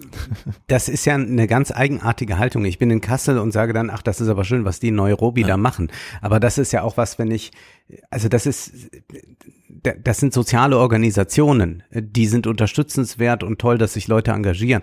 Aber ich muss wirklich sagen, dass die Dokumenta ja eigentlich auch mal natürlich immer eine gesellschaftlich-soziale Komponente hat. Beuys äh, pflanzt da seine Bäume und all das. Aber dass es auch immer darum äh, ging, äh, ästhetische Fragen auszuhandeln. Und das wird total in den Hintergrund gedrängt und spielt ja, auch in den ganzen Sachen nicht mehr die Rolle. Und das ist auch ein Grund darum, äh, deshalb, äh, warum man dann sagt, Gott sei Dank hat man wenigstens, äh, also in Anführungszeichen Gott sei Dank, diesen Antisemitismus-Skandal, dann hat man etwas, worüber man schreiben kann, denn das hier wird schwierig. Wir springen noch nach Thailand. Hi, wir sind Ban Nor Collaborative Arts and Culture. Die Gruppe aus der thailändischen Provinz Ratchaburi hat eine Halfpipe in die Dokumentehalle gebaut und starke Bilder geschaffen, um damit auf die Schwierigkeiten der Milchbauern in ihrer Heimat aufmerksam zu machen. Und sie sammeln Skateboards in Kassel. So organisieren wir Skateboards für die Kinder in unserer Kleinstadt. Ja, noch ein bisschen Charity dazu. Ja. Ich kann damit nichts anfangen. Es ist aber ein Ungeist momentan, den man überall erleben kann. Äh, man, man sieht das auch bei Tanzfestivals und sonst was. Es äh, geht nur noch um diese Sachen. Es äh, markiert natürlich auch die totale politische Hilflosigkeit. Also die Politik Ja. tut nichts, deswegen glaubt man, wir müssen jetzt besonderes Augenmerk da auf die Kunst tun. Die Künstler müssen eigentlich das machen, was äh, die Politik macht. Äh, Im Prinzip sehr ähnlich, äh, was wir da jetzt hören und erleben, wie das, was äh, wir hatten, äh, als wir über diesen Tweet von äh, dem diesem Comedian gesprochen haben, Thorsten Mhm, Sträter, ja. der sagte, ja, ich weiß gar nicht, was man jetzt tun könnte, um arme Leute zu unterstützen. Ach, wir könnten ja mal Gutscheine an die versenden. Was Besseres fällt mir nicht ein. Genau. Und dieses was Besseres fällt mir nicht ein, das kann man jetzt auch bei der Dokumente sehen. Gut, kommen wir zu dieser Antisemitismusdebatte. Steinmeier hat äh, eine Rede da gehalten, dass er Bauchschmerzen hat, da zu sein, hat sich lange überlegt, hat dann doch eine gehalten, hat ein wenig, würde ich sagen, die Quadratur des Kreises versucht. ja, genau. Wir müssen es aber aufdröseln. Es gibt ja mehrere Antisemitismus-Blöcke, die Genau. sich so anschließen. Und Steinmeier hat eben gesprochen, bevor das äh, Genau. Werk, das dann erst abgehängt und dann abgebaut wurde, genau, äh, und da überhaupt publik noch wurde. um die Einladungskultur. Ja. Äh, welche Länder sind da vertreten, welche Ja, nicht und wer wird da Israel ist berücksichtigt? nicht eingeladen, also man macht eine Schau für die Welt, äh, lädt aber niemanden aus Israel ein. Ja. Und jetzt wollen wir erstmal uns äh, Schreckliches anhören. Und zwar hat im RBB äh, Mohammed Amjahid ein Interview gegeben. Der ist äh, Journalist, Kolumnist äh, äh, und der versucht jetzt erstmal Bezug zu nehmen auf diese Steinmeier-Rede und versucht die Dokumenta zu verteidigen. Äh, Zu seiner Verteidigung muss ich sagen, er hat das Interview geführt, glaube ich, bevor diese ähm, Ja. dieser letzte und größte Skandal dann kam, dass man da äh, diese antisemitischen äh, äh, ja fast Stürmerkarikaturen da gesehen hat, ähm, die dann abgehängt wurden. Aber äh, nun war ja dieser Verdacht, dass da nicht alles äh, mit rechten Dingen zugeht, früh da. Und es ist jetzt sehr erstaunlich. Wir müssen jetzt uns auf diese Argumentationslinie konzentrieren, denn ich glaube, das ist ein äh, sehr großes ähm, Erinnerungskulturproblem, das sich da immer mehr jetzt auftut in Deutschland. Was meinen Sie? Ist Steinmeiers Kritik an den Dokumentarmachern berechtigt? Nein, ist sie nicht. Ähm, Frank-Walter Steinmeier fügt dem wichtigen Kampf gegen Antisemitismus und seinem eigenen Amt mit unreflektierten äh, Äußerungen immensen Schaden zu. Ich sehe mich an dieser Stelle gezwungen, wirklich dem Bundespräsidenten, den Bundespräsidenten an drei fundamentale Dinge zu erinnern. Erstens, was wichtig ist, der Kampf gegen Antisemitismus ist so wie der Kampf gegen jede andere Form von Menschenfeindlichkeit mehr als nur wichtig. Er ist für eine Demokratie wirklich lebensnotwendig. Gut, das hat ja Steinmeier auch niemals geleugnet, sonst hätte mhm. er das ja gar nicht in seiner Rede thematisiert.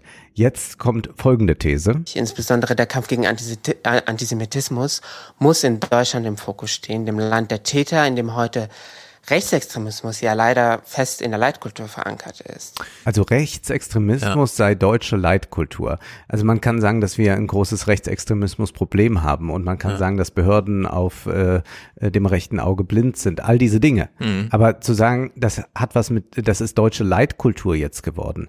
Nein. Und gerade auch Antisemitismus ist in einer Weise verächtlich gemacht, aus gutem Grunde, äh, so dass man sagen kann, das gehört zur deutschen Leit mhm. äh, Leitkultur Kultur dazu. Es gibt eben nicht das äh, Bekenntnis dazu, ach, man kann das aber auch mal sein, wenn man, wenn man antisemitisch sein äh, möchte. Das finde ich eine sehr, sehr irre These. Ja, da hat Danny auch nochmal äh, einen wichtigen Punkt gemacht, als wir ganz kurz nur äh, im Fernsehpodcast drüber sprachen. Dieses Deutschland ist das Land der Täter, hier spielt der Antisemitismus eine besondere Rolle. Während wir, wenn wir über Antisemitismus reden, das natürlich universalistisch machen. Genau. Also es geht ja um Menschen, um Gewalt, um äh, Politik und so weiter, das, äh, der ganze Komplex.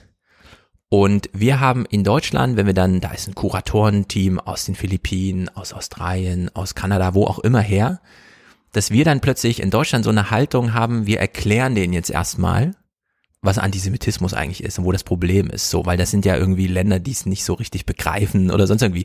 Also, dass da plötzlich so eine paternalistische Haltung aus dieser Täterschaft, die uns immer noch so unterstellt wird, wie jetzt gerade so ganz explizit und die wir aber natürlich auch nicht abstreifen können und dass daraus wieder so eine ähm, Asymmetrie entsteht, dass wir uns plötzlich beim Antisemitismus als und wir erklären es jetzt erstmal der Welt und so. Und das kann ja nun auch nicht der Anspruch sein. Ja, aber es kann auch nicht der Anspruch sein, dass man dann äh, so tut, als äh, müsste man relativieren. Also dass man sagt, naja gut, das ist halt eine deutsche Sichtweise auf Antisemitismus, aber ähm, äh, global muss man das nochmal sehen, weil das war ja der, das äh, Argument äh, dieses äh, Kollektivs, äh, das für diese antisemitischen äh, Werke da gesorgt hat, dass man sagte, naja, wir haben das gar nicht gewusst, dass da in Deutschland Gefühle verletzt werden und so. So als sei das äh, eine Frage von, ja. äh, naja, das ist halt so eine Eigenart, äh, wie man in Bayern Tracht trägt. Ja. Und da muss man sagen, nein, da muss man auf dem universalistischen Prinzip, natürlich ohne Paternalismus, nicht so, genau. hier kommt ja, mal erstmal in die Schule, wir zeigen euch mal, was Antisemitismus eigentlich bedeutet,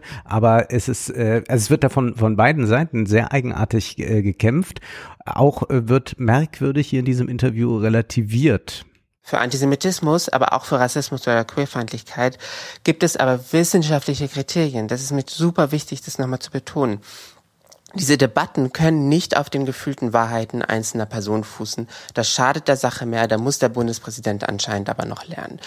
Ja, da muss der Bundespräsident nicht lernen. Und ich bin nun wirklich niemand, der Steinmeier verteidigen möchte in irgendeiner Weise. Aber diese wissenschaftlichen Kriterien, die würde ich gerne mal sehen, denn die sind natürlich auch Aushandlungsprozesse und gerade wo Bildinterpretationen stattfinden, ja. äh, da gibt es nicht eine Wissenschaftlichkeit, es gibt ja nicht irgendwo, äh, dass man sagt, äh, sobald ein Gesicht in dieser Weise verformt ist, ist es antisemitisch, aber man muss vielleicht sagen, bei, es gibt diese große Frage, immer bei diesen Debatten in den USA in den 80er Jahren Pornografie verbieten oder nicht und ist das Frauenhass, diese ganze Sache. Und dann gibt es diese Aussage ja von äh, äh, einem Richter auch, äh, der, der sagte, ähm, äh, also wann, was ist eigentlich Pornografie? Wenn ich es sehe, weiß ich es dass mhm. es Pornografie ist. Und ich glaube, dass man das auch sehr stark bei, bei, bei ganz vielen äh, Werken, äh, über die man spricht, wenn sie antisemitisch sagen kann. Aber dann gibt es auch sehr viel Graduelles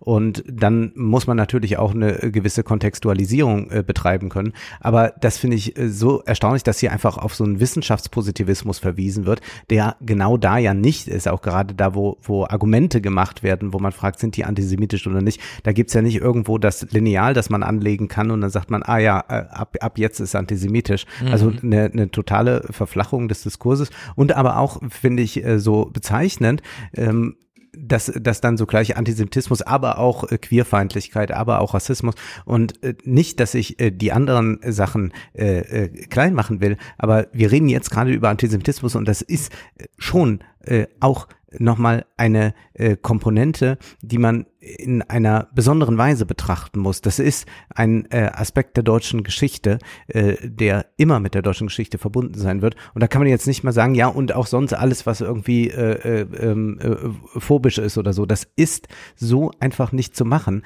Und man äh, will eigentlich äh, damit das alles so einbetten, also diesen ganzen Antisemitismus-Diskurs in, äh, ja, wir müssen gucken, dass so niemand so diskriminiert mhm. wird. Und damit war es das schon. Und das ist es aber nicht. Ja, wir haben auch ein Problem, wenn jemand wie er äh, sagt, es äh, Antisemitismus, dafür gibt es klare wissenschaftliche Kriterien. Kann man so sagen. Ähm, es gibt die Arbeitsdefinition von Antisemitismus der IHRA, also der International Holocaust Remembrance Alliance, die auch lange gilt gegen, also die einfach äh, gilt, äh, gegen die sich aber ein offener Brief wendete vor zwei Jahren äh, mit angeführt von Leida Assmann, die ja, ja, ja genau. als ähm, Friedenspreis des deutschen Buchhandels 2018, als ja mit ja, ihrem genau, Mann, die hat ja viel zum für Erinnerungskultur. Genau, Gedächtnis und so weiter angefangen. Wir haben das die Ägypter gemacht und so. Also wunderbare Literatur. Die beiden Assmanns sind da wirklich herauszuheben.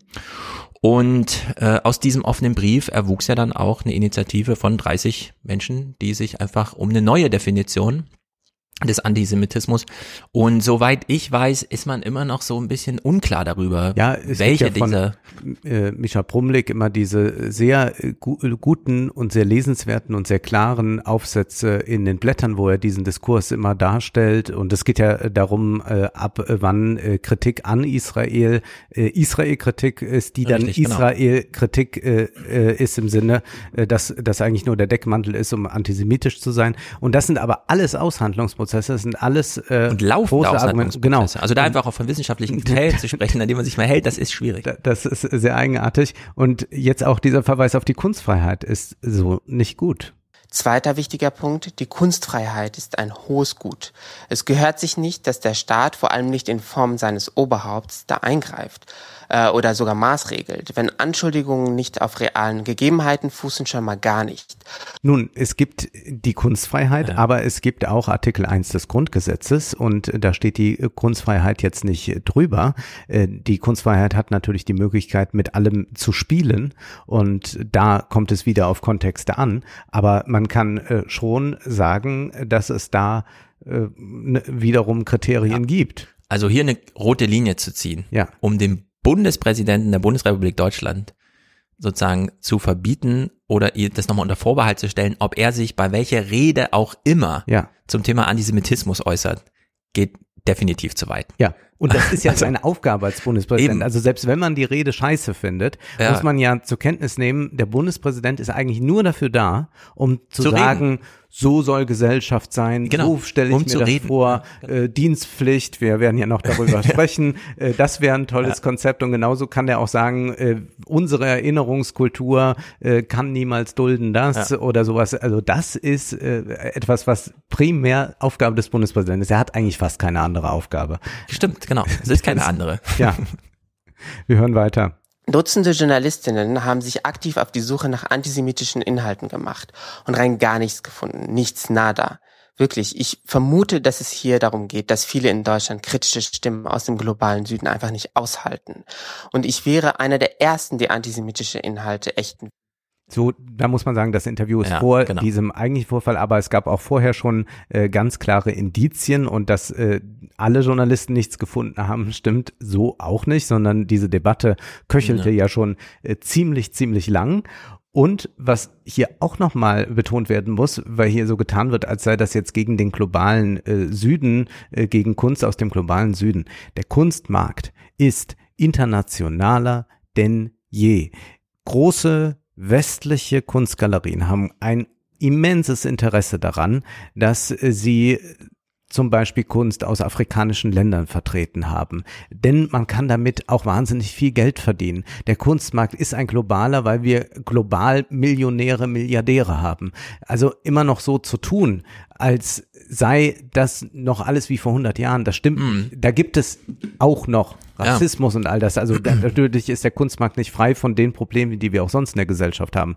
Aber so zu tun, als sei das noch jetzt alles und äh, hier die, die, die weiße Herrschaft über den Kunstdiskurs oder so, das ist nicht der Fall. Und das merkt man auch, wenn man einfach mal in die Kunsthalle nach Mainz geht. Ja, dann mhm. muss einfach irgendeine Ausstellung, dann kann man ja mal gucken, welche Kunst ja. ist dann da. Jetzt so zu tun, als sei die Dokumenta da, äh, große Vorreiter, ist totaler Quatsch. Genau, das fand ich auch nochmal super überraschend. Das hat Danny auch nochmal kurz angeschnitten, weil in Österreich ist Heidi Horten gestorben. Ja. Als reichste Frau Österreichs, die halt zwei Wochen vor ihrem Tod ähm, nochmal ihr eigenes Museum fertiggestellt hat wo dann die Kunstsammlung vor allem ihres Mannes, der sich ja. auch wieder mit diesen Hortenkaufhäusern damals schon auch im Dritten Reich nicht besonders Verdienst gemacht hat und so weiter, Kunst ausstellte. Und das Prinzip des Kunstmarkts ist ja, dass so Kuratoren solcher Häuser, also gerade dieser hohen, teuren Mäzenhäuser, so rumgehen und dann so picken. Ja. So. Und in dem Moment, wo ein Werk eines Künstlers in so einer Galerie auftaucht, gewinnt das ganze Övre dieses Herren oder der Frau äh, neuen Wert. Ja. So. Und in der Hinsicht sind in Afrika noch Schätze vergraben, weil wir die europäische Kunst so weit, also es ist jetzt super aufstrebend, die man junges, neues und so, aber eigentlich muss das ja erstmal so eine Weile. Aber da sind die Preise ermittelt, das steigt genau, dann noch ein das bisschen, ist aber man sozusagen so ein gesättigter mehr. Markt, ja. nachdem wir jetzt auch so eine Vermögenspreisinflation hatten und ja. so. Das ist alles gesättigt. Aber in Frank, äh, in, in anderen Teilen der Welt gibt's halt noch zu entdecken. So wie man Fußballspieler halt irgendwo sucht und dann plötzlich hat man ihn, nur in dem Fall hängt dann wirklich so ein ganzes Werk daran. So, und es muss nur irgendwo mal auftauchen in einer dieser, was weiß ich, in der Hortengalerie dann da in ja. Wien oder so. Und äh, äh dann hat man plötzlich so, so ein ganz, äh, so, äh, ja, wie so ein, wie so ein Goldgrubenfund. Und das ist natürlich bei gerade dieser afrikanischen Kunst, die muss nur so auf kleines Interesse fallen und dann kommt mal so ein Ding und dann ploppt so ein richtiges Werk plötzlich auf und gewinnt an Wert. Und in der Hinsicht, ja, äh, liegt natürlich ein Aufmerksamkeitsfokus auf diesen Regionen schon seit einer Weile. Klar, und das war vor äh, zwei, drei Jahrzehnten Kunst von Frauen aus den 10er, 20er Zum Jahren. Beispiel, genau. Äh, die wurde zwar auch gesammelt schon immer und die waren jetzt nicht total marginalisiert, ja. aber plötzlich versuchte man natürlich auch mal zu zeigen, 20er Jahre, warum immer nur diese fünf ja. bekannten Männer, sondern äh, da gibt's ja auch Frauen, die Erstaunliches hervorgebracht haben. Dann fing man an, das zu kuratieren. Man fing an, Ausstellungen zu machen, Kataloge zu, anzufertigen. Ja. Naja, und dann kann man sich ja mal ansehen, wie dann die Preisentwicklungen bei äh, Hanna Höch oder Paula Modersohn-Becker oder so waren. Äh, genau. Das ist und ja dann, ein Effekt davon. Und dann kommen in Deutschland immer so, ich habe es noch so halb im Ohr, ich kenne den Namen der Künstlerin nicht mehr, aber Verena Lücken war vor ein paar Jahren noch mal in New York bei so einer älteren Malerin, die ihr Leben lang nur in ihrer Wohnung Maria malte. Lasnik? Das kann sein. Ich, selbst wenn du jetzt den richtigen Namen sagst, kann ich mich nicht erinnern. Man könnte noch mal nachgucken. Also Verena Lücken hat äh, beim Nachrufen im Deutschlandfunk nochmal beigetragen, weil sie eben aus persönlicher äh, Erfahrung und Besuchen kannte. Und der Tenor ist dann immer, sie starb mit 100 und wurde aber erst mit 80 richtig berühmt, obwohl sie schon seit 60 Jahren malt. Ja. Und das sind genau diese nachgetragenen äh, Erfolgsbiografien, die durch dieses ah ja, es gibt ja auch noch weibliche Kunst. Und ja. sobald man da einmal einen Fokus drauf gelegt hat, hat man sozusagen neue Schätze, in die man investieren kann. Und das ist jetzt eben mit Afrika genauso. Ja. Noch ein Clip. Steinmeier, aber auch seine Entourage haben sich hier allerdings null informiert. Sie reden auf ähm, Grundlage einer selbstzentrierten Haltung und einer deutsch-deutschen Inszenierung, wo ich schon beim dritten Punkt wäre. Der wichtige Kampf gegen Antisemitismus in Deutschland darf niemals deutschzentriert sein. Niemals. Steinmeier und viele andere Deutsche reden zwar über Jüdinnen und Juden, über Israel, über Antisemitismus, aber eigentlich reden sie über sich selbst, über ihre Schuld, ähm, über ihr schlechtes Gewissen und ihre performative Erinnerungskultur. So, der eine Vorwurf ist ja nicht ganz von der Hand zu weisen, dass es eine Form der deutschen Erinnerungskultur gibt, die so aussieht, wir wollen schnell wieder die Guten sein und deswegen äh, brüsten wir uns ein bisschen äh, mit unserem Kampf gegen den Antisemitismus, meinen den aber vielleicht auch gar nicht so ernst, aber gut ist ja, dass wir in der Welt wieder entsprechend dastehen. Das ist ja eine Entwicklung, die man seit den 50er Jahren schon äh, beobachten kann. Aber zu sagen, dass äh, der Antisemitismusdiskurs jetzt deutsch zentriert ist, also man muss sagen, ja, der Antisemitismus hatte auch seine allerschlimmste Ausprägung in Deutschland gehabt. Und deswegen ist es äh, ganz klar, dass da nochmal in einer anderen Weise ein Fokus drauf liegt und dass auch dadurch, dass dieser Fokus drauf liegt, äh, gerade wissenschaftlich so viel hervorgebracht wurde, äh, was Antisemitismus ist, wie man ihn verhandeln kann, wie man ihn vielleicht bekämpfen kann. All diese Dinge haben wir ja und das ist aufgrund dieser äh, Einmaligkeit äh, äh, des Verbrechens und dass man jetzt einfach auch so tut und sagt, ja, da sollen jetzt mal, äh, warum, warum ja. beschäftigen sich die Deutschen eigentlich so viel mit Antisemitismus und so, das ist, das ist so, so, so grundfalsch und es relativiert auch dann diese globale Perspektive, die von dort ausgeht. Also nur weil es dann äh, das gibt und weil man äh, dann auf Holocaust und so weiter zurückführt, heißt das ja nicht, äh, dass man äh, den Antisemitismus, äh, wenn man ihn thematisieren will, äh, dass man das nicht universalisieren kann. Genau, also es ist ein ganz wichtiger Punkt, hier die, wie man in der Soziologie unterscheiden würde, sachliche und zeitlichen Dimensionen zu unterscheiden. Wenn wir heute über Antisemitismus reden, müssen wir das universalistisch tun. Da, wo er auftritt, ist er eine Gefahr. Und die Gefahr kennen wir aber aufgrund seiner Geschichte. Und da spielt Deutschland eine besondere Rolle. Ja. Die beiden Sachen muss man so trennen. Und er macht ja selbst eine Deutschzentrierung, wenn er dann erstmal, wo wir jetzt über indonesische Künstlerkollektive sprechen, ja. äh, dann hören, äh, der Rechtsextremismus gehört zur deutschen Leitkultur und eigentlich haben die Deutschen das Antisemitismusproblem. Also natürlich gibt es Antisemitismus in Deutschland. Ich würde sagen, durch diese äh, öffentliche Verächtlichmachung ist sicherlich auch viel ja. äh, verdeckt.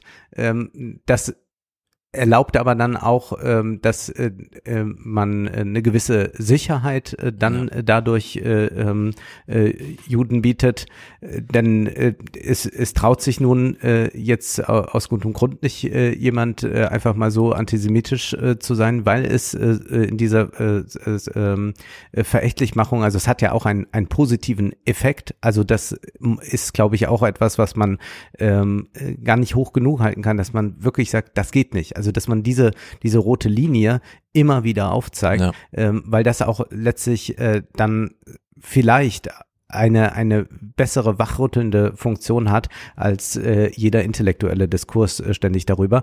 Und wenn man aber jetzt über äh, Künstlerkollektive aus dem Ausland spricht, dann muss man auch einfach sagen, nee, wir reden jetzt gerade über den Antisemitismus dort. Hm. Und das hat jetzt auch jetzt gerade nichts damit zu tun mit äh, AfD oder sonst irgendetwas, ja. sondern da muss man auch sagen, nee, da, da könnte man dann sagen, das ist ein bisschen deutsch zentriert.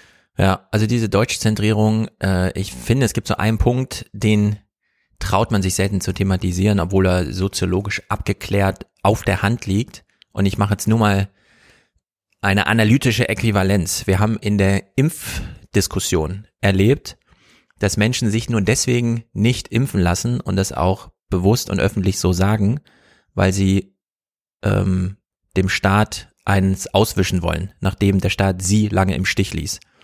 So, wir haben also, egal woher, Frank-Walter Steinmeier ist auch dadurch, dass er vorher inhaltlich arbeitender Politiker war, jemand, der sich bei vielen verspielt hat und so weiter, haben wir Bewegungen, dass egal was er thematisch aufgreift, gegengespiegelt wird, allein um nur eine Ablehnung, eine Wut auszudrücken. Mhm. Was bedeutet, wenn der äh, Bundespräsident oder allgemein die Antisemitismusdiskussion zu weit oben, in Anführungszeichen, wo man sich doch von den da oben immer so vernachlässigt fühlt, dass das auch zu Antisemitismus provozieren kann, der wie Antisemitismus aussieht, aber eigentlich eine andere Quelle hat. Also gar nicht aus innerlicher Überzeugung, sondern durch diese Mitläufertum, Trotzhaltung und so weiter dadurch wieder genährt wird.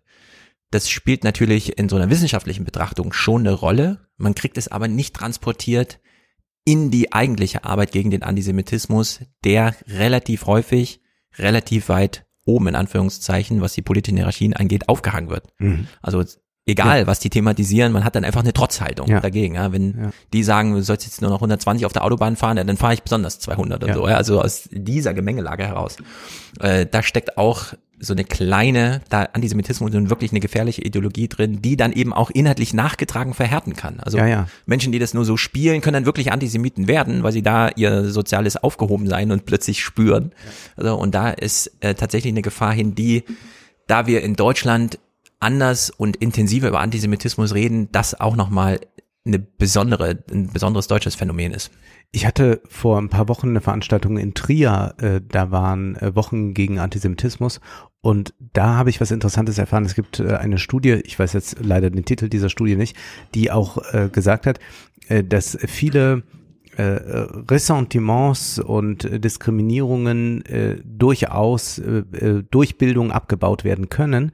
Äh, Antisemitismus interessanterweise nicht. Ja. Also Antisemitismus ist äh, gleichermaßen auch bei äh, hochgebildeten Leuten zu finden und da fallen einem ja direkt aus äh, der Wissenschaft äh, Leute ein. Also es ist äh, ganz erstaunlich. Äh, ich will ein Clip äh, spielen, bevor wir uns der Ästhetik widmen, äh, von äh, Michel Friedmann, der das kommentiert hat. Die Dokumente hat sich immer verteidigt, dass natürlich in Deutschland eine besondere Sensibilität, was Judenhass angeht, aufgrund der Geschichte zu sehen ist. Dem widerspreche ich.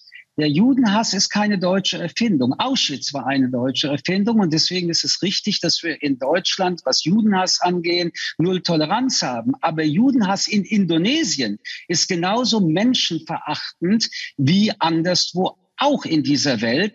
Ja. Das ist sehr wichtig, ja. das genau so zu sagen. Da kann man nicht sagen, ach, Auschwitz das ist so eine, eine kulturelle ja. Eigenart, äh, äh, sondern nee, ja. Antisemitismus ist überall falsch, genau. aber Auschwitz war Auschwitz war die deutsche Erfindung. Deutsche Der Antisemitismus ist universalistisch ein Problem. Äh, Bason, universal ein Problem, so sind Universal ein Problem. Bason Brock, sagt er dir was? Bason Brock ist der Lieblingsphilosoph desjenigen, Matthias, der uns hier zum Beispiel die Musik für diesen Podcast äh, gemacht hat und auch für viele andere Podcasts.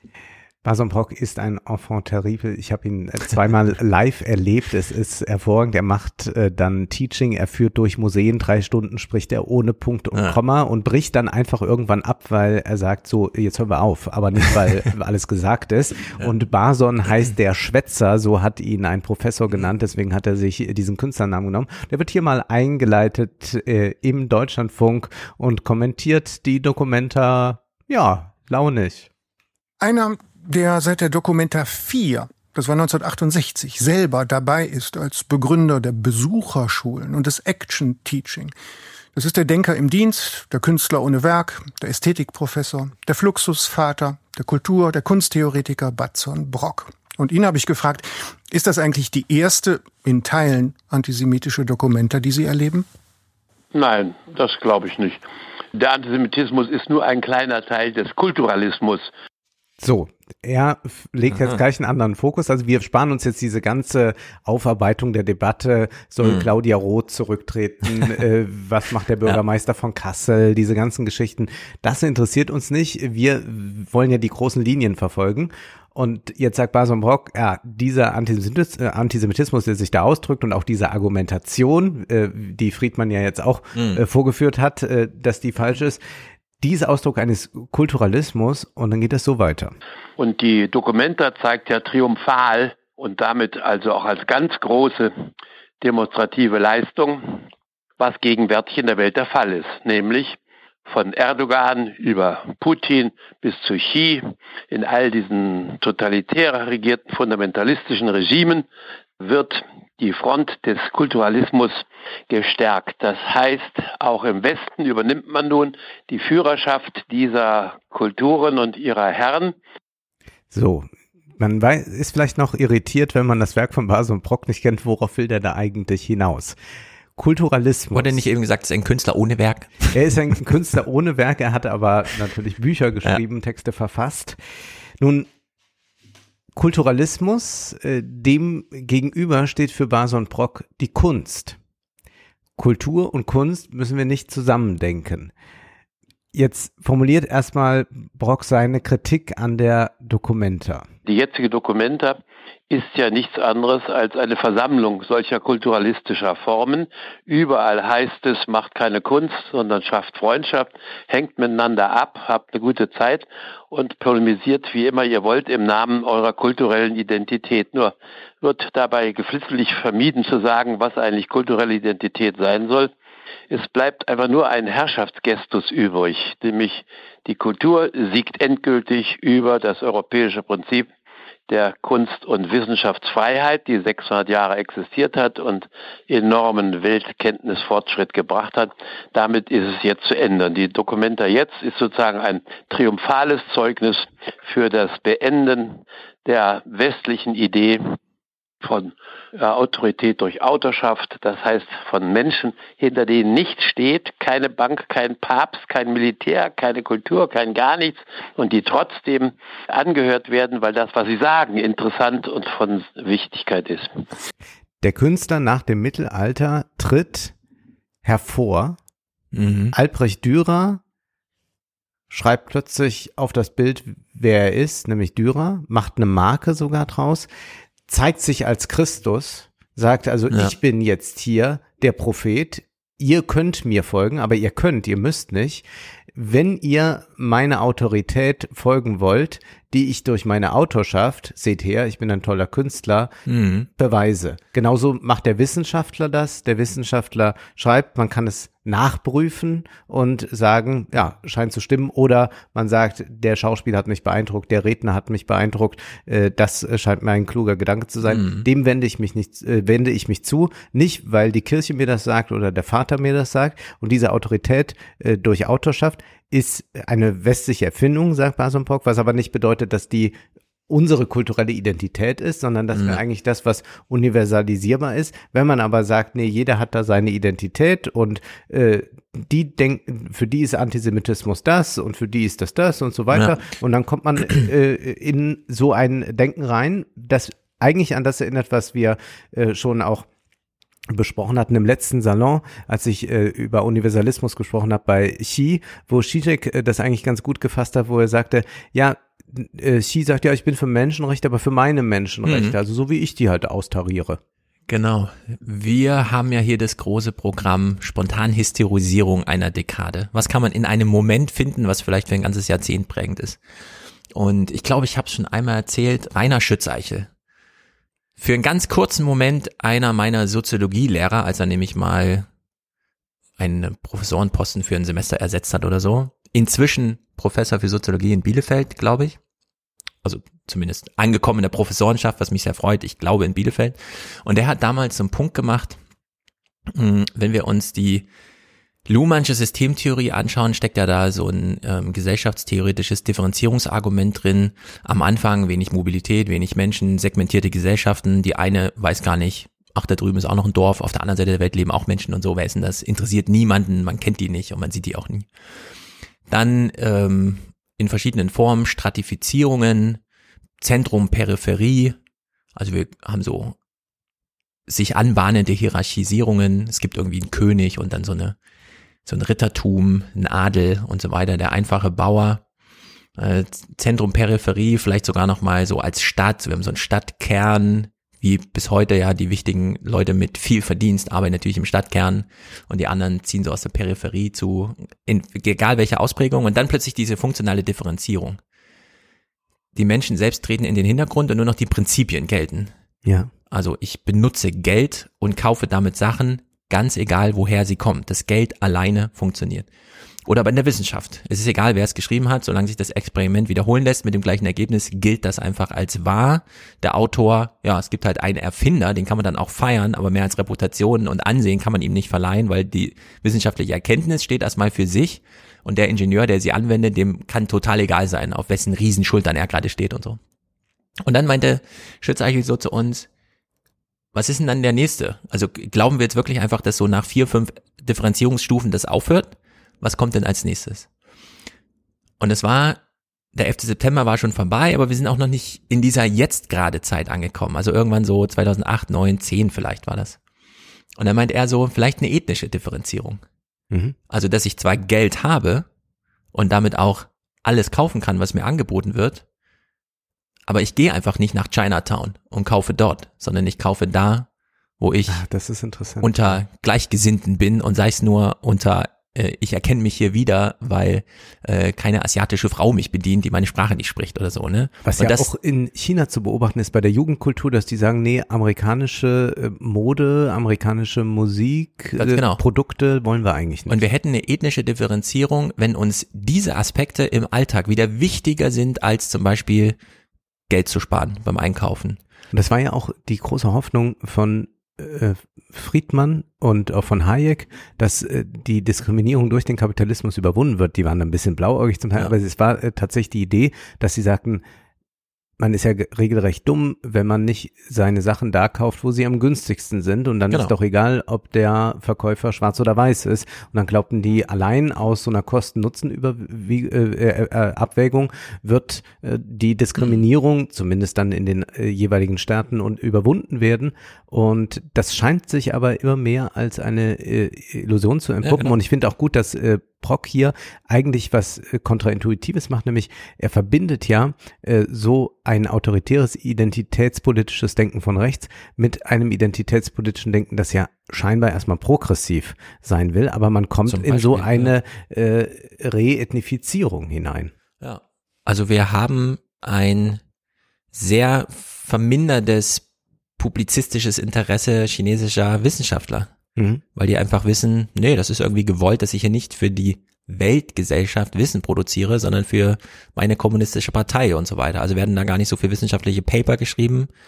Äh, beim Thema Geld haben wir sowieso schon, dass wir auch hierzulande sehen, dass Menschen lieber mehr Geld ausgeben, dafür aber unter sich sind. Also das ist ja sowieso so eine ja. Bewegung, die es gibt und die nimmt halt zu. Und dass wir uns, und das ist ja irre, wir haben es ja auch schon mehrfach thematisiert, Klar kann man jetzt den Ölmarkt sich irgendwie anschauen und dann sehen, naja, das Öl, das wir jetzt nicht aus Russland kaufen, geht zuerst nach Indien und wird uns dann aus Indien als indisches Öl verkauft, ja. obwohl es aber russisches ist und so weiter. Also finanziell gesehen und materiell gesehen sind das, äh, kommt das Öl da an, wo es gebraucht wird. Ja. Aber in diese Lieferkette wird halt so ein ethnisches, wir kaufen nicht beim Russen plötzlich eingebaut. Ja. Und zwar, obwohl es super teuer ist dadurch. Ja. Ja, aber wir kaufen nicht beim Russen. Und das schleicht Man muss sich, mal diese Doku ansehen, die ist, glaube ich, bei YouTube über Mark Rich. Kennst du den? Der hat in der Schweiz äh, gelebt, äh, war äh, Amerikaner, Israeli. Mhm. Der hat, ähm, als äh, das, die amerikanischen Sanktionen gegen Iran gab, als diese Botschaft da bestimmt wurde und alles, hat der als Unterhändler dann die eigentlichen Ölgeschäfte gemacht, wurde dann nachher 17 Jahre vom CIA gesucht und nicht gefunden. Aber der hatte eigentlich nur die Funktion, dass das Öl da ankommt, wo es gebraucht wird. Ja. Aber ja gut, wir können nicht mit den Kommunisten, aber Kuba ja, genau. braucht Öl, mh, mm, ja, und äh, weiß ich nicht, Iran will nicht mit Israel handeln, aber genau so. äh, wir brauchen das Geld von Israel, also muss da mal einer das machen. Ja. Genau, also wenn man Profite aufs Spiel setzt, um solche, ich nenne es jetzt mal grob, ethnischen Differenzierungen einzuhalten, wie auch bei Donald Trump mit dem Soja. Ja. Dass es halt erst nach Australien verkauft wird und dann nach China landet. Und dann verdienen nochmal drei Leute mehr in der Lieferkette mit und plötzlich stehen 30 Millionen Subven äh, 30 Milliarden Subventionen, die an amerikanische Bauern gezahlt werden müssen und so im Raum. Hm. Also dass man so viel Geld aufbringt, nur um nicht direkt mit den Chinesen Handel zu treiben und so, obwohl es eben ja. doch indirekter Handel dann ist. Da zeigt sich doch, ja, da äh, ist wirklich gerade so eine Zeitenwende. Also diese Segmentierung, die da drin diese ethnische Differenzierung, äh, die ist äh, doch von erheblichem Gewicht. Und gerade wenn man sich äh, Biden anschaut, das bisschen habe ich dann doch mitbekommen aus den Gipfeln, wie er über China redet jetzt. Und auch die ganze Welt darauf einstimmt, dass hier ein neues kaltes Kriegsszenario diesmal mit China droht. Und jetzt sozusagen die ethnischen Blöcke gerade organisiert mhm. werden. Wer ist hier drin, wer ist hier draußen und so, das findet ja gerade statt.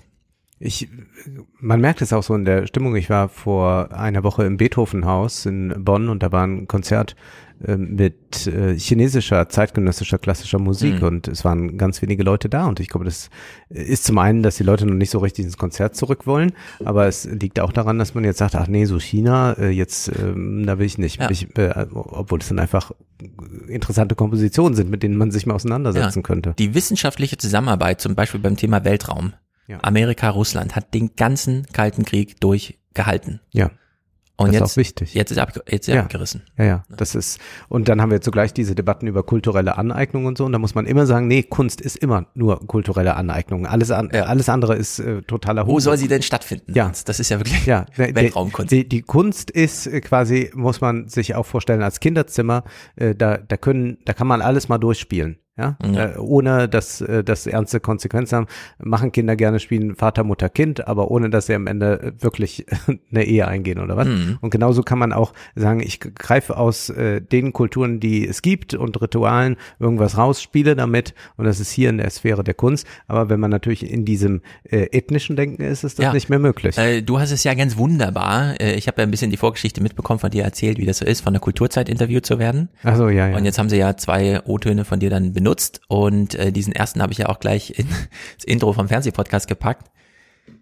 Wenn Amazon ein Playbook schreibt, wie ab sofort, also ein Drehbuch dafür, wie Drehbücher geschrieben werden. Ja. Nämlich, dass am Ende der Schauspieler die Identität, die er verkörpert, kennen muss. Dann haben natürlich die Autoren der, des Drehbuchs, der Drehbücher nicht verstanden, was Fiktion ist. Und dann Zitat du, nämlich nicht die Realität. Und das ist natürlich bei Kunst genauso. Wenn wir ins Kinderzimmer gehen, ist das nicht der Ernst des Lebens, sondern das ist das Spiel um das Leben. Das kann man beginnen, abbrechen, unterbrechen, sich neue Regeln überlegen. Und so ist das natürlich bei der Dokumenta auch. Das ist Kunst. Ja. Die darf damit spielen, dass es eine Distanz zur leider emotional erlebten Realität gibt, in der wir alle uns ganz viele Sorgen, die auch nicht unsere eigenen sind, mittlerweile und so weiter machen müssen. Aber es bleibt eben auf dieser anderen Seite von dieser grünen Linie, die da gezogen ist. genau, und man könnte auch dann äh, Verstörendes tun. Also ich muss jetzt nochmal an diese Skateboard-Aktion da denken. Äh, das war in äh, Thailand, glaube ich, war das jetzt eben das Beispiel, dass man Skateboards sammelt äh, in Kassel und die bringt man dann mit äh, den Kindern dort vor Ort. Nagt der Kunst wäre eigentlich zu sagen, ja, und das wäre dann kon wirkliche Konzeptkunst zu sagen, ja, wir sammeln die äh, Skateboards, denn wir wollen ja den Kindern bringen und dann kommen natürlich die anständigen Deutschen und sagen, toll, habe ich auch noch äh, was für äh, die Kinder in der Welt getan. Und dann müsste eigentlich das Künstlerkollektiv hingehen, wenn die Skateboards alle zusammen sind, dann äh, die alle aufstapeln und abbrennen und sagen, nee, ihr braucht euch gar nicht einbilden, dass ihr jetzt irgendwas getan habt. Wir machen, wir lösen das in der Sphäre der Kunst auf und guckt, äh, wir, wir können, äh, wir, wir müssen uns jetzt mit unserer Ohnmacht mal konfrontieren. Da hätte man, das wäre interessant. Ja, da hätte man wieder das Argument bringen können, wenn wir sie hier vor Ort verbrennen, haben wir die Umwelt weniger geschädigt, als sie im Flugzeug dahin zu transportieren. Das hätte man auch noch machen können. Sehr schön. Wir hören weiter, denn Brock ist vor allem unglücklich darüber, dass so viele Kollektive eingeladen sind. Alle diese Leute haben noch nicht kapiert, was überhaupt die Kunst für einen Wert darstellt, die Wissenschaft für einen Wert darstellt. Es geht doch im Kern um Folgendes. Dass Banker, Kirchen, Militärs, Parlamente etc. Autorität haben, Kraft ihrer äh, Durchsetzungsfähigkeit, das ist doch wohl allen klar. Damit haben alle Kulturen aller Zeiten gerechnet und gelebt. Erst der Westen entdeckt vor 600 Jahren, dass es auch eine überzeugende Kraft von Individuen gibt, hinter denen gar nicht steht. Und die Sensation des europäischen Entdeckermuts der Kunst und Wissenschaft war anzuerkennen, dass es nicht nur kulturelle Legitimation durch Kollektivbeschlüsse gibt, sondern Autorität durch die Autorschaft, das heißt durch die Fähigkeit des eines einzelnen Menschen, hinter denen keine Macht steht, Welterkenntnis zu eröffnen und zu zeigen, beispielhaft zu zeigen, wie ein einzelner Mensch ein Individuum sich in der Welt gegenüber dem Überdruck des nicht-individuellen, also des bloß Kollektiven, der Machtkomplexe von Kapital bis Kirche behaupten kann. Und das wird jetzt beerdigt und unsere Zeugen und Paten sind eben Erdogan, Xi und Putin. Wir entsprechen also mit der Dokumenta genau der Weltlage. Das ist natürlich eine große Leistung. Jetzt habe ich es verstanden, was ja. er meinte. Sehr gut. Ich habe mich auch lang gefragt, wenn man so die Kataloge durchblickt, äh, welche Bücher entstehen eigentlich gerade? Wir blättern ja immer durch, weil wir so Salonliteratur suchen. Dann ist natürlich nicht unbedeutend, wer hat's denn geschrieben? Ja. Denn was weiß ich, irgendwann ist es doch mal so ein BlackRock Whistleblower oder so, der die Innereien ja. kennt und was schreibt. Oder irgendein Politiker hat ein Anliegen und wir wissen, wenn der was schreibt, der hat ja auch Macht, vielleicht setzt er davon was um oder so. Also lesen wir dann Schirits Buch über Olaf Scholz oder was auch immer. Oder wir lesen Sendel, weil Scholz den gelesen hat und so. Ja. Und jetzt schreibe ich über Demografie und ich bin aber einfach nur so ein Publizist. Mhm. Und Demografie, hm, klar wäre es auch gut, wenn wir uns alle nochmal, keine Ahnung, das letzte Blümenbuch zum Thema so und so oder äh, hier vom, äh, wie heißt er, das, das, das alte Brüderpaar, äh, Vogel. Vogel, richtig. Und da wird nochmal über Grund äh, und Boden und so weiter geschrieben, all solche Sachen, wo man weiß, ja, das lesen auch Leute. Und dann stellt sich ja wirklich die Frage, warum sollte jemand ein Buch über Demografie lesen und warum von mir? Mhm. Und der einzige Weg, den ich habe, ist inhaltlich besonders originell und was die Formulierungen irgendwie ansprechend zu schreiben. Ja. Das ist das Einzige. Also ich habe nur diese ästhetischen Kategorien, die er gerade ja. als da steckt und niemand dahinter oder so. Und argumentative. Genau, inhaltlich einfach ja. so. Ähm. Genau, du musst durch den Inhalt, durch das Argument überzeugen, kannst nicht überzeugen äh, damit, dass du sagst, ich bin selbst 120 Jahre alt und deswegen habe ich so viel genau. Ahnung von Alten es oder steckt irgendwas. Im Grunde das keine Autorität dahinter. Ähm, Aber das ist die eigentlich, also das ist die moderne Form der Autorität, ist genau die. Und dann können wir das überprüfen. Äh, äh, dann können wir vielleicht noch ein zweites Buch über Demografie lesen und sagen, na, vielleicht haben beide äh, bisschen recht mhm. oder, oder einer mehr oder weniger. Ja. Und das ist aber dann wieder der Aushandlungsprozess, der dann gesellschaftlich in Gang gesetzt wird. Aber du äh, kannst nicht sagen, äh, ich, weil ich äh, Stefan heiße oder weil ich in Frankfurt wohne oder weil Genau. die Kirche mich beauftragt hat, äh, habe ich recht. Genau. Und um den Schutz geht es ihnen. Ja, genau. So. Und diesen Schutz gibt es nicht in den Ländern, die er ansprach. Ja. Und jetzt ist er auch in Deutschland sichtbar verloren gegangen und dazu gratuliert er uns bitter. Ja, und das ist natürlich sehr bitter. Ja. Ja. Und er zeigt jetzt nochmal diese Unterscheidung auf Kultur gleich Kunst. Man macht die ja einfach so immer mal wieder, ja, dass man sagt, ja, ich, ich interessiere mich für Kultur und damit meine ich dann Theater, Ballett oder sonst was. Mhm. Aber er äh, legt nochmal Wert darauf, dass wir diese Unterscheidung trotzdem machen müssen geistig. Von Kunstkollektiven haben Sie noch nie was gehalten, das haben wir gerade auch gemerkt. Ich glaube, Sie gehen noch weiter und sagen, das ist sogar das Ende der Kunst. Ja, das ist es. Das ist in der Tat absehbar und das ist absichtlich so gemacht worden. Es hieß lange Zeit, die Leute sind nur bildungslos, sie sind nur kenntnislos, sie sind nur dumm. Und deswegen sagen sie Kunst und Kultur, Kunst und Kultur, Kunst und Kultur, das ist synonym, gleichbedeutend. Kunst gleich Kultur und Kultur gleich Kunst ist ein wildes Durcheinander von Leuten, die nicht gerade sehr lange nachgedacht haben. Nein, inzwischen stellt sich heraus, dass das wirklich strategisch ist. Das ist gewollt, das ist Absicht. Und das ist die Refaschisierung, das ist die Retotalisierung und Fundamentalisierung aller hm, Autoritäten. Man hat die Nase voll von der Vielfalt der Anforderungen, die Kenntnisse, geschichtliche Kenntnis verlangen etc. Das will man nicht und deswegen kehrt man zurück zum Schafstallgeblöke der kulturellen Identitäten. Sehr scharf formuliert. Ja. Ich würde aber sagen, wir müssen nochmal überprüfen, ob das in diesem Rahmen, also beim Antisemitismus, ja, ist es jetzt so passiert, ob das auch bei anderen Themen so passiert. Dass wir Kunst rausräumen, weil sie unter. Naja, wir sehen es zum Beispiel an Anträgen, also wir sehen es an einem Amazon Playbook, wir sehen es zum Beispiel an Ja, Anträgen in der Off-Szene. Äh, Da weiß ich das, Ja. weil ich Leute kenne, die Theater machen, äh, die plötzlich Identitäten angeben müssen, wer repräsentiert ist, Mhm. wer äh, äh, teilnimmt.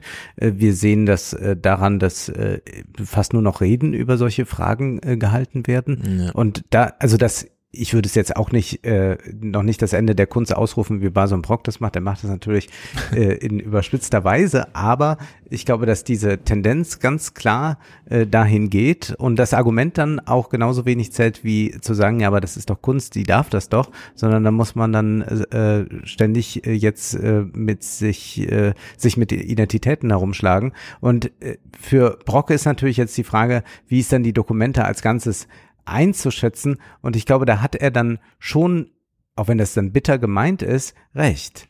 Die schlechteste Dokumenta, die Sie bis jetzt erlebt haben?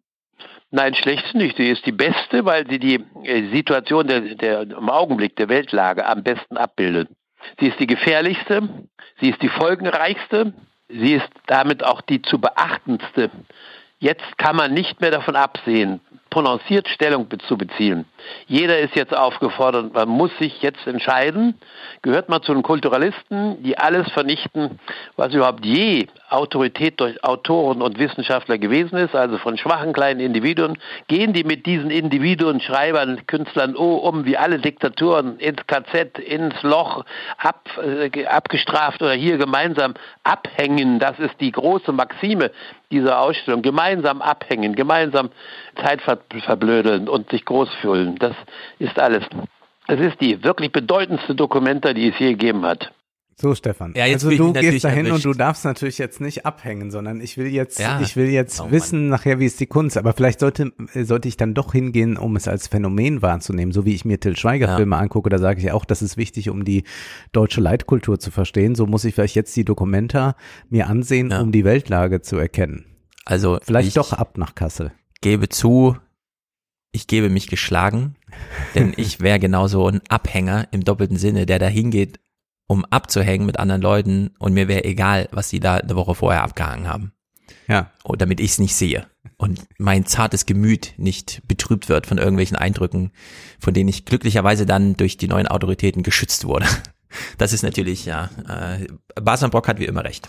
Nein, er hat, er ist, man, man muss, also es geht ja jetzt nicht darum, dass, also er, er kritisiert ja nicht, dass, äh, dass da was abgehängt mhm. wurde, sondern was er wirklich kritisiert ist, dass wir in dieser kulturalistischen Logik ja. über alles sprechen. Und das finde ich wirklich äh, ganz merkwürdig, dass das auch ähm, bei Leuten auftaucht jetzt, die das früher nicht gemacht haben. Also das finde ich auch ist eine Entwicklung, dass man das bei einigen Leuten, die man gerne gelesen hat, plötzlich merkt, dass die das auch einfach jetzt so nehmen, so als sei das so eine, so eine Konvention jetzt geworden, ja. in dieser Weise darüber zu sprechen und dass man sich geradezu verdächtig macht, wenn man noch äh, die Kunst hochhält. Nun ja, äh, vielleicht muss man sich da auch ein bisschen was trauen, wie ein 86-jähriger Bason Brock.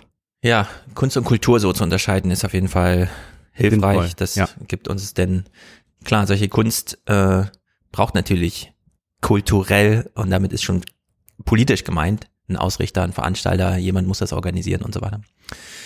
Gut, äh, jetzt habe ich ja eben gesagt, ähm, welche Mittel habe ich schon, um Leute zu überzeugen, Bücher von mir zu lesen oder wenn du übers Theater schreibst. Und äh, das eigentliche innerliche Argument ist natürlich, naja, wenn du das Buch nicht liest, weißt du nicht, was in deinem Leben los ist von welchen Ideologien du auf welche Weise ausgetrickst wirst von Leuten, die selber nicht wissen, dass sie gerade mit einer Ideologie rumtricksen zum Beispiel. Oder auch, äh, klar, du leidest unter äh, hohen Wohnkosten, bist unzufrieden, hangest dich von einer Problemlösung zur nächsten. Äh, könnte man das nicht mal so im Panorama betrachten, dass man Handlungsmöglichkeiten wieder zurückgewinnt? Das wäre so Thema meines Buches. Und da ist natürlich dieser Monat Juni jetzt besonders interessant gewesen, weil wir eine von Frank-Walter Steinmeier aufgerufene Pflichtjahr-Diskussion haben. Ich weiß nicht genau, wo die Autorenschaft liegt. Richard David Brecht behauptet ja in seinem Podcast mit äh, Lanz, dass er das auch aufgeworfen hat und Carsten Linnemann, der ja gerade am Grundsatzprogramm der CDU, über die wir uns ja noch sehr lustig machen werden, arbeitet und dort auch das Thema Pflichtjahr vorkam. Aber es ist dann wahrscheinlich so, dass Brecht Linnemann berät, oder? Weil Brecht genau. doch auch schon Linnemann äh, gelobt hat mehrmals, wo man dann denkt, gut, ja. Was ist da jetzt? Na, ich will mal den Zynismus zurückfahren. Äh, ja, Brecht berät Linnemann, aber, und das ist der Unterschied. Ist das tatsächlich so oder ist das jetzt eine Mutmaßung nur? Also Richard David Brecht war sehr stolz darüber zu erklären, dass er mit Linnemann in Kontakt steht, der gerade das Grundsatzprogramm schreibt. Gott. Und dass er durchaus die Idee aufgegriffen hat, nachdem Brecht ihm unterrichtete, ja. was das für eine nachdem gute Idee Brecht ist. Brecht schon gezeigt hat, dass er keine Ahnung von Geldpolitik hat. Auch, genau. Ich will mal alles ausklammern. In die Klammer gehört jetzt nur, Frank-Walter Steinmeier hat es für die Jungen, Jüngeren vorgeschlagen. Richard David Brecht hat den Vorschlag, es zweimal zu veranstalten, das Pflichtjahr, einmal beim Einstieg in die Arbeitswelt und einmal beim Ausstieg aus der Arbeitswelt. Dieses zweite Pflichtjahr finde ich natürlich besonders super wichtig für unsere Rentenrepublik, in der sehr viele alte Menschen am ersten Tag nach ihrer Berufslaufbahn nicht genau wissen, warum sie morgens eigentlich aufstehen und da eine Anleitung brauchen. Und ich auch denke, wir könnten sie da durchaus verpflichten äh, mhm. Tagesordnungspunkte wahrzunehmen, auch wenn es für sie inhaltlich eine Überraschung ist. Es wird meistens gut gehen. Sie werden sich gut fühlen. Und am besten lernen sie die Alternative, nichts zu tun, orientierungslos zu sein, gar nicht erst kennen. Das glaube ich auch. So. Ich glaube, dass viele dann auf die Idee kämen, man könnte, man könnte, also es ist ja so. Für junge Leute ist es relativ leicht, sich irgendwo neu zu orientieren. Man geht irgendwo genau. hin, lernt jemand kennen. Wenn man um, 65 ist und vielleicht alleine lebt oder vielleicht auch nicht die ganze Zeit äh, nur froh ist, dass man verheiratet ist, dann hat man ja noch mal äh, so mit 65 viel Zeit, aber es ist ganz schwer irgendwo reinzukommen. Man kann in Kulturvereine ja. gehen, ja, da ist eine Möglichkeit, aber das ist äh, alles nicht mehr so offen und man geht auch nicht einfach in die Bar und quatscht Leute an oder so. Das ist eher nicht so. Man merkt aber dann zum Beispiel bei Einkäufen, wenn man mal mit Senioren ins Gespräch kommt, sind die sofort ganz dabei, weil sie froh ja. sind, dass das jetzt gerade geschieht. Wenn diese Hürde genommen würde, wenn man einfach sagt, ihr müsst euch da weiß ich nicht, zehn Stunden die Woche engagieren. Ihr könnt euch äh, diese ja. 25 Vereine aussuchen, ob die jetzt äh, äh, Kuchen backen, Kinder betreuen, vorlesen oder äh, Flüchtlingen helfen oder äh, äh, Stadtpark machen, ist, ist ja mal egal. Dass man dadurch natürlich sagt, ach so, so könnte auch das Leben jetzt weitergehen. Genau. Äh, das kann ich ganz gut mit meiner Zeit vereinbaren, kann mich auch immer noch um Enkel oder so kümmern oder äh, habe da auch nochmal die Möglichkeit, neue Leute kennenzulernen. Äh, denn es ist ja keineswegs so, dass Liebe und all das, was dranhängt, äh, vorbei ist, wenn man 65 ist. Genau. Ganz wichtig ist gerade in dem Hören, in der zweiten Pflichtjahr-Idee, dass es wirklich eine Pflicht ist. Ja. Weil man ähm, häufiger es mit alten Menschen zu tun haben, die selber nicht ganz durchblicken, wie sehr sie sich nicht eingestehen, dass sie es eigentlich als Pflicht brauchen, damit sie noch drei Wochen lang immer rumjammern können, ah, oh, jetzt muss ich wieder in den Kindergarten gehen und diese Kinder und so. Ab der vierten Woche macht ihnen das dann Spaß. Dann switcht das innerlich so Inception-mäßig um. Und dann, äh, ja, eigentlich mache ich das gerne. Es muss jetzt keine Pflicht mehr sein. So, es würde mir fehlen, wenn ich es nicht mehr mache. So irgendwie. Man kennt äh, das ja von Verwandten, wenn die irgendwelche äh, wöchentlich wiederkehrenden Aufgaben haben, ja. irgendwas, äh, vielleicht dann auch Kinder betreuen oder so, ach ja und so, und dann, und dann braucht er nur da mal den Vorschlag zu machen, ja, hast du dann mal äh, dran gedacht, äh, dass ihr ein Babysitter oder so, äh, dann, das wäre ja auch eine Möglichkeit. Ah, nee, nee, es geht auch so. Genau. Und dann zeigt sich schon, genau, natürlich klar. wollen sie das überhaupt nicht. Äh, vielleicht muss man noch dazu sagen, wo hat Steinmeier das jetzt gesagt? Er hat es in einem Organ gesagt, wo man genau in diese alten Leute ja. erreichen könnte und die könnten da lesen. Die sitzen nämlich, die haben so viel Zeit, dass die sich die Bild genau. am Sonntag kaufen. Da muss man ja nun wirklich schon verzweifelt sein. Ja, und das da, Internet nicht kennen und, und so weiter. Und die genau. hätte man jetzt ansprechen können und sagt, hey, hier, ihr, ihr, ihr lest doch gerade diese Zeitung. Ihr Ganz könntet auch genau. was Vernünftiges machen. Und deswegen machen wir den Punkt, an diesen ersten wichtigen Punkt, das von Frank-Walter Steinmeier aufgeworfene Pflichtjahr Diskussionstheater klammert dieses zweite Pflichtjahr am Ende des Berufslebens aus. Es ging nur noch um das Pflichtjahr für die genau. Jüngeren in der Diskussion. Und das ist das erste große Problem, was wir hier markieren. Das zweite große Problem gehen wir jetzt mal durch mit Kurzmeldungen aus den Fernsehnachrichten, die ich extra aufgespart habe für diesen Podcast, um diesen roten Faden hier zu spinnen. Zum einen am 1. Juni im Heute-Journal.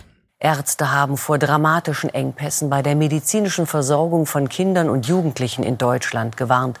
Aufgrund erheblichen Personalmangels könne auf vielen Kinderintensivstationen ein Drittel, teils sogar die Hälfte der Betten nicht belegt werden, erklärten Mediziner der Funke Mediengruppe.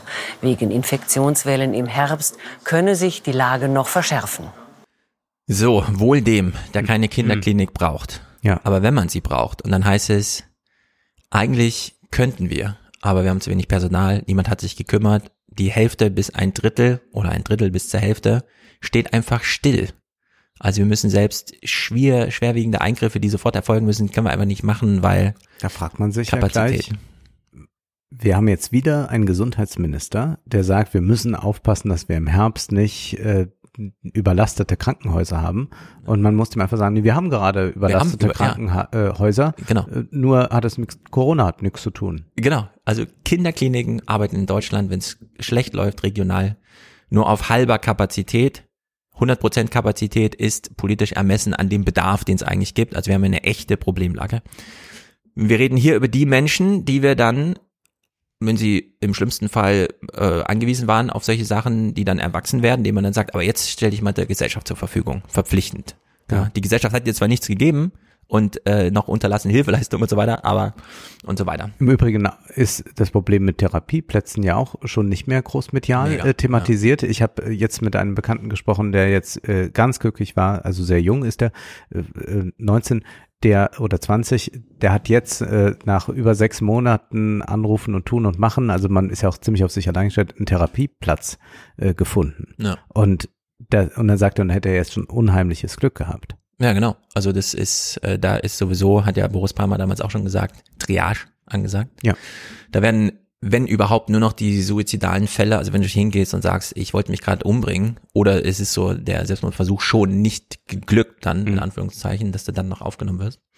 Naja, das ist also am 1. Juni vermeldet worden, am 23. Juni. Die Corona-Pandemie hat bei vielen Schülerinnen und Schülern nicht nur psychische und körperliche Spuren hinterlassen. Laut dem neuen nationalen Bildungsbericht deuten erste Studien in Grundschulen auf Lernrückstände von bis zu einem halben Jahr hin. Außerdem drohe in Kitas, Schulen und Hochschulen ein langfristiger Fachkräftemangel. Dies sei eine der drängendsten Fragen der nächsten Jahre. So, eine der drängendsten Fragen der nächsten Jahre wird hier verpackt in eine Kurzmeldung. Mhm. Wird gar nicht, gibt es keine Moderation zu, kein Expertengespräch, kein Bericht oder. Drängendste Frage, aber jetzt gucken wir lieber mal, ja. ob äh, Söder irgendwas über März gesagt genau. hat. Betrifft ja nur die, die, wenn sie dann mit ihrem Lernrückstand aus der Schule kommen, erstmal verpflichtet werden äh, und so weiter. Ja. So, eine weitere Kurzmeldung am 13. Juni. Nach einer Umfrage des Paritätischen Gesamtverbandes haben viele Kitas in Deutschland weiterhin mit Personalmangel zu kämpfen. Etwa die Hälfte der Beschäftigten von Einrichtungen und deren Trägern gab an, dass die Kapazität ihrer Kita nicht voll genutzt werden kann, weil Fachkräfte fehlen. Aus der Sicht von 67 Prozent der Befragten gibt es zu wenige Kita-Plätze auf kommunaler Ebene. Und 60 Prozent der befragten Erzieherinnen und Erzieher sagten, sie können den Bedürfnissen der Kinder nicht gerecht werden, weil Personal fehlt. So, die Hälfte aller Kitas, die Hälfte aller kind Kinderkliniken, äh, die Schulen funktionieren nicht. Nichts funktioniert. Es sind die drängendsten Probleme, die Deutschland hat. Ja. wird zitiert. Und gleichzeitig wird es alles gar nicht thematisiert, aber stundenlang mit allen möglichen Leuten über das Pflichtteil diskutiert. Unter anderem mit Christel Bienstein. Die ist, Wer ist das? Verbandspräsidenten für alle Pflegeberufe. Also es ja. gibt einen, so einen Sammelverband für alle Pflegeberufe, also sowohl Kinder, Alten und so weiter. Sie ist sozusagen selber Hochschullehrerin und so kennt sich da richtig aus. Und sie kennt natürlich noch, also sie weiß, wie die Diskussion geführt wird. Es gibt auch das soziale Jahr und damals bei der die Männer gingen zur Bundeswehr, die Frauen gingen dahin, war das nicht irgendwie gut und so. Ja, wir haben historische Erfahrungen damit, junge Menschen so semi verpflichtend irgendwie beispielsweise in den Pflegeberuf zu bringen. Nur haben wir jetzt 2022 hier ein ernsthaftes Problem. Das Argument, was sie jetzt macht, aus der Praxis heraus, mit Panoramablick auf das ganze Problem, habe ich nur das eine Mal hier bei ihr gehört, danach nie wieder in der Diskussion. Ähm, es ist das letzte, Argum äh, das letzte Zitat, das ich in meinem Buch noch mit aufgenommen habe. Äh, ich habe die Fahne gekriegt und habe gesagt, das muss noch rein, habe ich es noch reingeschrieben. Äh, wir hören uns das hier mal an. Wir haben damals bei den Zivildienstleistern hatten wir andere personelle Situationen und da konnten diese jungen Menschen gut begleitet werden. Wir haben dann auch sehr viele von ihnen im Grunde für die Pflegeausbildung gewinnen können. Und wir haben jetzt Sorge, wenn die Begleitung nicht gut geleistet werden kann. Dass das ein Negativerlebnis für diese jungen Menschen ist und sogar sich gegen die pflegerische Ausbildung wendet und das auch natürlich in ihren Freundenkreisen weitergetragen wird. Die machen Anti-Werbung. Es ist, wäre Anti-Werbung. Wenn man die Abiturienten in Deutschland fragt, landen die Pflegeberufe mit zwei Prozent, ja, kann ich mir vorstellen für mich, also nicht will ich machen, sondern ja. kann, könnte ich mir vorstellen, sowieso schon auf dem allerletzten Platz. Ja. Wenn jemand mit dieser Einstellung den Saustall, den wir Pflege nennen in Deutschland, jetzt kennenlernt, wo man unbegleitet, weil schon das Personal, um diejenigen, die dann da mitarbeiten wollen, nicht anleiten zu können, nicht vorhanden ist, wäre das kontraproduktiv. Sie hat Angst davor, dass junge Menschen da plötzlich auftauchen, sehen, wie es wirklich ist und dann ihren Freunden erzählen, was der Sachstand beim Thema Pflegeberuf ist, dass dann niemand mehr kommt. Ja. So das und das dann ist ja. Im Übrigen, das, was wir nachher noch ansprechen würden, ich habe äh, mal zwei Pfleger, die wir zu Wort mhm. kommen lassen. Und ja. dann werden wir mal hören, äh, wie viele da auch äh, sagen, nee, mache ich nicht mehr. Ja. Und ein Argument, das ja noch gar nicht, also ich habe es nirgendwo gehört, ist, was hatten wir hier schon mal kurz thematisiert und da reicht auch Pi mal Daumen die Rechnung. Wenn 2023 1,1 Millionen Menschen in Rente gehen, und 700.000 18-Jährige von unten nachwachsen. Und der ganze BDI und so weiter, jetzt schon händeringend, wer baut denn jetzt demnächst unsere Autos und so. Und dann kommt die Politik und sagt, diese 700.000 Menschen spannen wir jetzt kompletto einmal für uns ein und nehmen sie aus dem Ach so, ihr hattet die im Erwerbspersonenpotenzial erwartet. Hm, muss man noch man ein bisschen ja das warten. Abitur so. mal verkürzt, damit man früher an die Leute genau. rankommt. Genau. Ne? Wenn man jetzt einen ganzen Jahrgang rausnimmt und ein Defizit von einer Million in einem Jahr, Maximum sozusagen, ja, herstellt, das wäre einfach volkswirtschaftlich nicht zu tragen in Deutschland. Das geht überhaupt gar nicht. Und dieses Argument fand nun so gar nicht statt. Selbst wenn man nur 200, 300.000 Leute da rausnimmt, ist es einfach brutal. So, jetzt haben wir die Glocken angefangen. Man wundert sich aber auch, äh, Steinmeier hat ja durchaus mit Politikern zu tun. da könnte doch mal ja. jemand, der es weiß, anrufen und sagt, äh, Frank, ich kann dir das ja mal schnell sagen, das wäre eine Katastrophe, wenn wir das machen. Also den Verbänden schlottern die Knie davor, ja. dass die jetzt irgendwie abgezweigt werden, um so ein Pflichtjahr irgendwo zu machen. Ähm, es gibt so große Bemühungen, den Leuten irgendwie auszureden, mach kein Gap Year, komm direkt in die Berufe, studier nur Bachelor, Master brauchst du nicht und so weiter.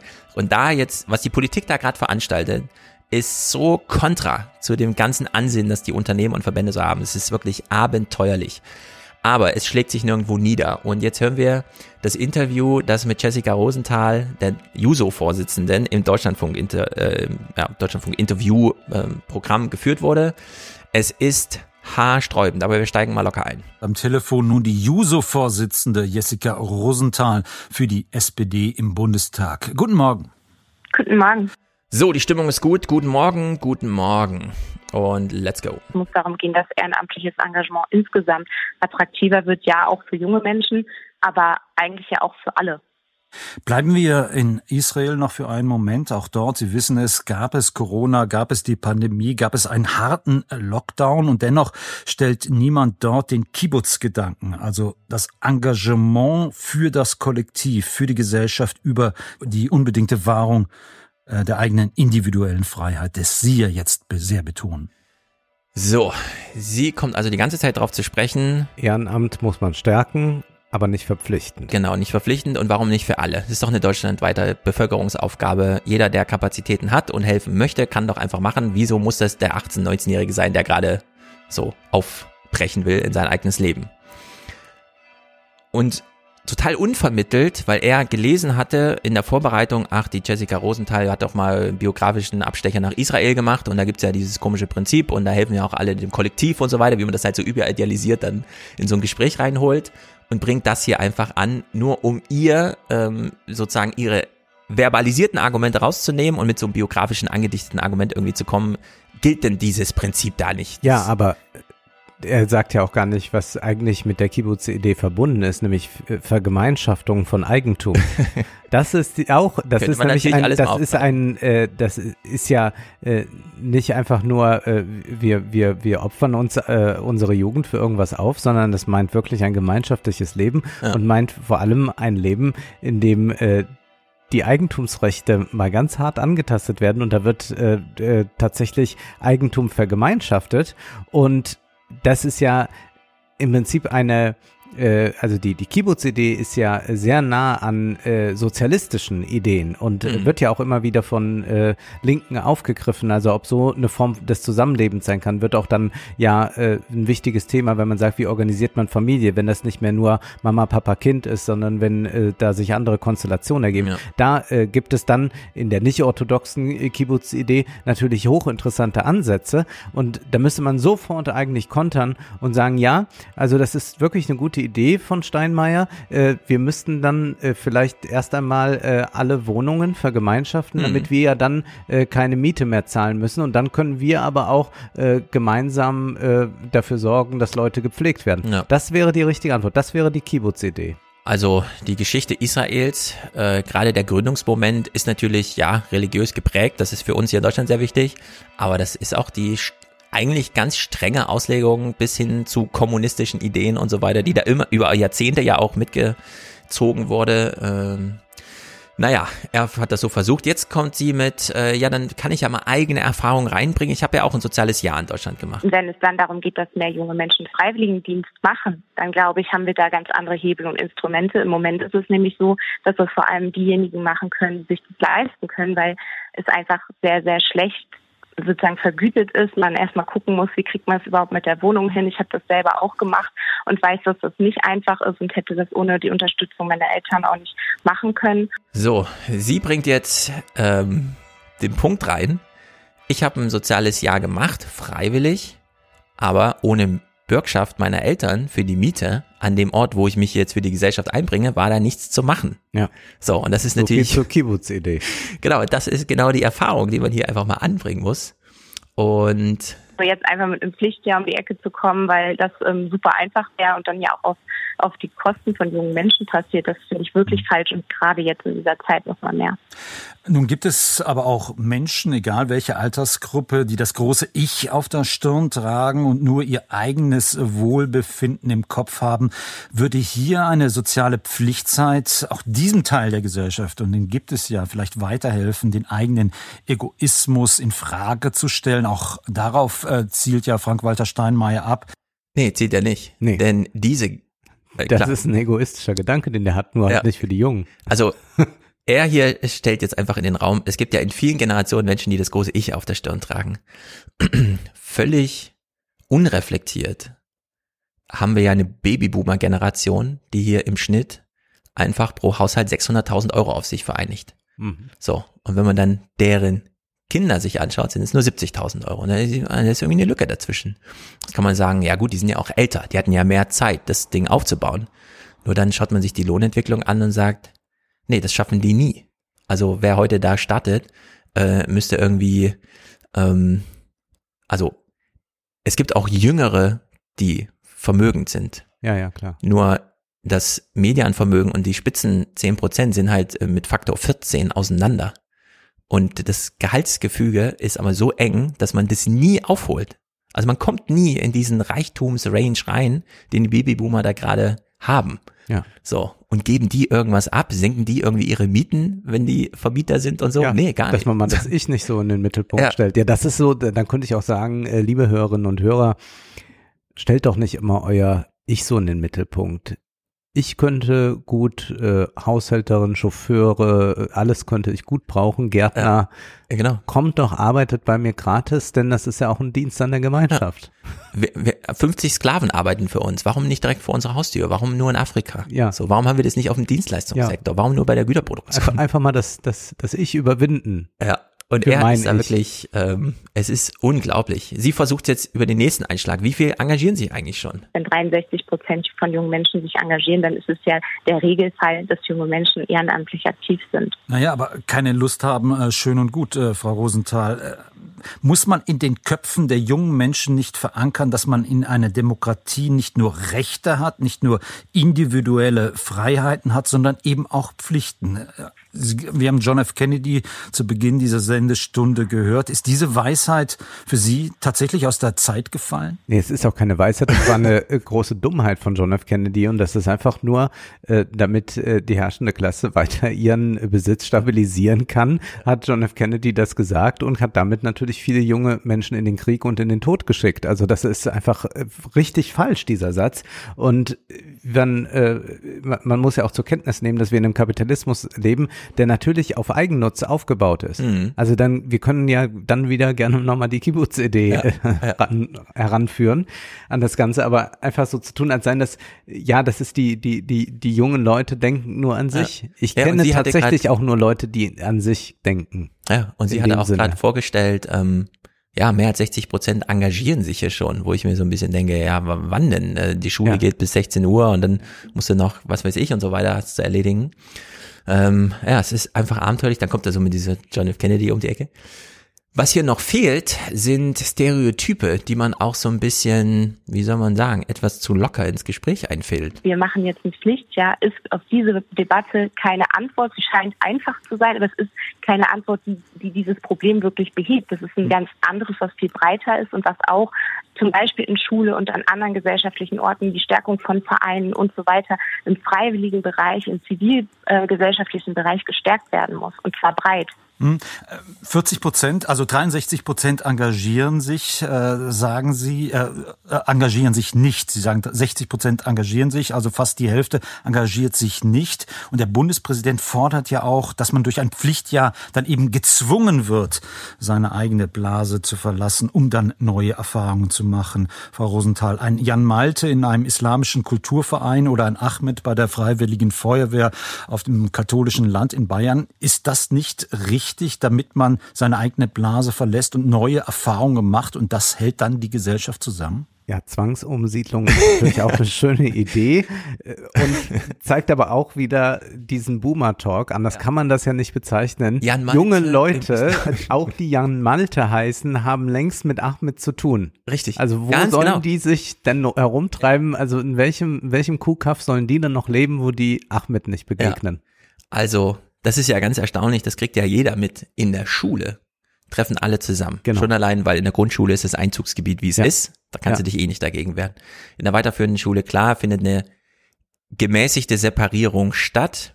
Ja, aber so richtig man auch überdenken, kommt man aber immer noch dann nicht. hätte man auch ja, noch mal mehr Schulen mehr haben ja trotzdem. Ja, also jetzt bei meiner Tochter, das sind 1400 Schüler. Ja, so, da sind einfach alle vertreten. So, ja. Ne? Aber klar, es ist immer noch spätestens dann mit den Abiturjahrgängen und so weiter hat man die ökonomische Herkunft, die sich da vererbt. Im Studium lernt man keine ähm, Realschüler mehr kennen. Mhm. So, der normale Student von heute hat so viel zu tun und der ganze Kram und der, der äh, Schulabgänger. Der Azubi hat auch mit, mit den Eben, Studenten genau. eher weniger. Also da ja. differenzieren sich die äh, Milieus und das wird nie wieder aufgehoben. So. Wir haben also dieses Problem, dass Jan Malte nicht beim Islamverband äh, mal vorstellig wird und da versucht mitzuhelfen in der Gemeinde. Das ist nicht das Problem der unter 30-Jährigen, sondern Nein. der über 40-Jährigen. Und zwar durch die Bank. Alle. So. Und dann mit solchen Ideen hier ähm, einfach ihr komplett, also wirklich an ihr vorbeizureden. Ja? Sie versucht ja die ganzen Punkte zu machen. Sie engagieren sich eh schon, wir sollten uns alle engagieren, der Gedanke ist richtig, aber warum nur die Jungen und so? Eigentlich hätte sie ihn persönlich ansprechen sollen. Ja, man muss da wirklich um da und sagen, was machen sie? Ja, was, genau. Die Professoren heute in Deutschland, also Professorenstellen werden ja sowieso nach ja, komischen Prinzipien vergeben, aber man muss in seinem Lebenslauf mittlerweile soziale Projekte drin haben.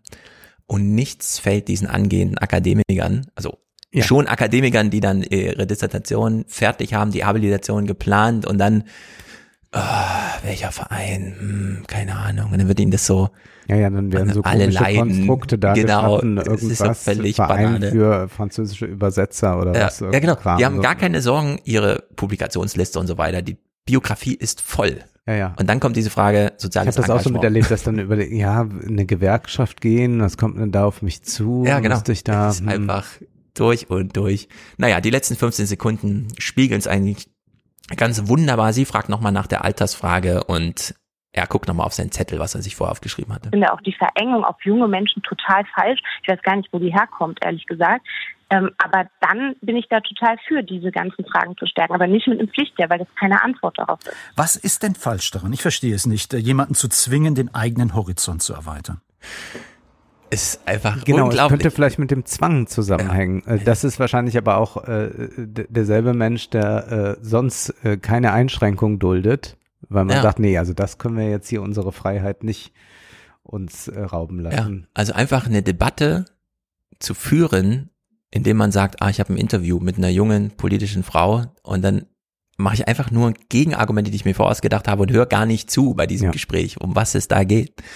Ähm, zeigt dir wirklich, wie sehr die Generationen aneinander vorbeireden. Also ich fand das wirklich ja. auch sehr, er hat es halt mal so explizit einfach gemacht. Ja. Dieses kaltschnäuzige, es komplett ignorieren, was ja eigentlich Sachstand ist, was ihm vorgetragen wird an Wünschen und Vorstellungen der jungen Leute. Und das nochmal gespiegelt mit diesem, hat er ein Interview geführt zum Thema Kinderkliniken, zum Thema äh, Lehrermangel, zum Thema Kita-Qualität und so weiter. Nein, hat er natürlich nicht, ja, sondern nur so, was wird dann da einfach äh, ja. durchgepaukt in so einem Interview. Hat er aber irgendwann mal Glück und hat bestimmt auch einen schönen alten Vertrag. ja. In Amerika gibt es ja Erfreuliches zu berichten. Die ja? Gewerkschaften ah, werden okay. stärker. Ein wichtiger Prost Protagonist ist Chris Smalls, äh, der ja bei Amazon entlassen wurde. Ja. Und weil er eine Gewerkschaft gründen wollte, hat sich dann da zurückgeklagt und hat es geschafft, dann die erste Amazon-Gewerkschaft zu gründen. Weiteres äh, geschieht da gerade und es ist äh, beeindruckend zu sehen. Wir müssen jetzt Abstraktion selber leisten. Also wir hören jetzt wir bekommen sie zum Teil dann auch geliefert, aber wir, wir hören jetzt äh, immer nur Stimmen von Leuten, die wirklich in einem Arbeitskampf sind. Wir hören jetzt nicht die Analyse, die müssen wir jetzt leisten. Wir müssen aber jetzt mhm. erstmal festhalten, es gibt so etwas wie eine Arbeiterlosigkeit offenbar. Also es gibt zu wenig Leute in den westlichen Ländern.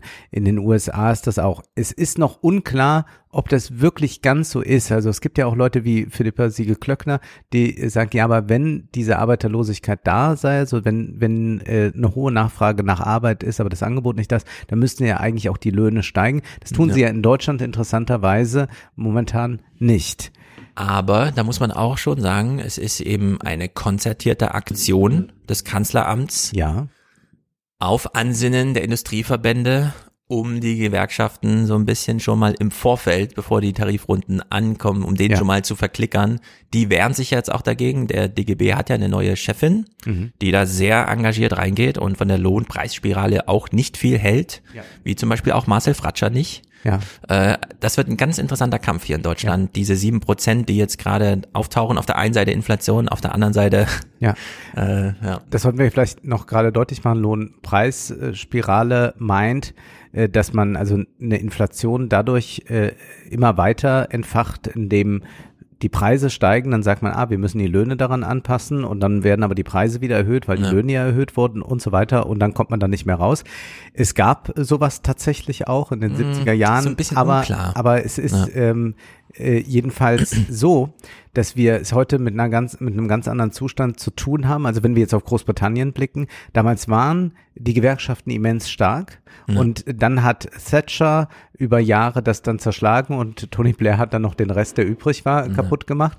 Und das ist also eine ganz andere Voraussetzung, unter denen jetzt diese Arbeitskämpfe stattfinden. Auch in Amerika, da war dann die Reagan-Regierung, auch hier ja. Niedriglohnsektor und so weiter. Das heißt, die Gewerkschaften sind geschwächt. Das heißt, selbst wenn man sagt, es gab so etwas wie eine Lohn Lohnpreisspirale, dann können wir nicht sagen, ach, jetzt wiederholen die da die 70er Jahre. Nein, die Gewerkschaften sind in einer ganz schwachen Position mhm. und die Arbeiter an sich sind in einer sehr schwachen Position. Das ist eben nicht vergleichbar. Und was jetzt getan wird, ist zu sagen, ihr könnt jetzt keine Lohnerhöhung fordern, denn wir haben ja diese Inflation. Was mhm. eigentlich heißt, man sagt den Leuten, ja, also wir haben natürlich jetzt so seit 2008 ging es ja für uns immer nur aufwärts. Wir mhm. haben richtig gut profitiert, äh, wir hatten Wirtschaftswachstum, wir hatten billiges Geld, äh, wir sind immer reicher geworden. Jetzt ist das für uns vorbei, diese Party erst einmal. Ach so, jetzt wollt ihr auch mal was haben. Nee, also jetzt ist gerade aber ein ganz mhm. schlechter mhm. Zeitpunkt. Und man hat ja in den letzten äh, zwölf äh, Jahren, 14 Jahren auch nicht Lohnerhöhungen mhm. und so weiter gemacht. Und jetzt sagt man wieder, ah, jetzt hat man wieder ein anderes Argument gefunden, warum man es nicht tun ja, will. Also diese Lohnpreisspirale ist eigentlich, ich bin gespannt, ihr werdet das bestimmt auch in Wohlstand für alle nochmal thematisieren, denn das ist ein bisschen wie mit dem Wirtschaftswunder.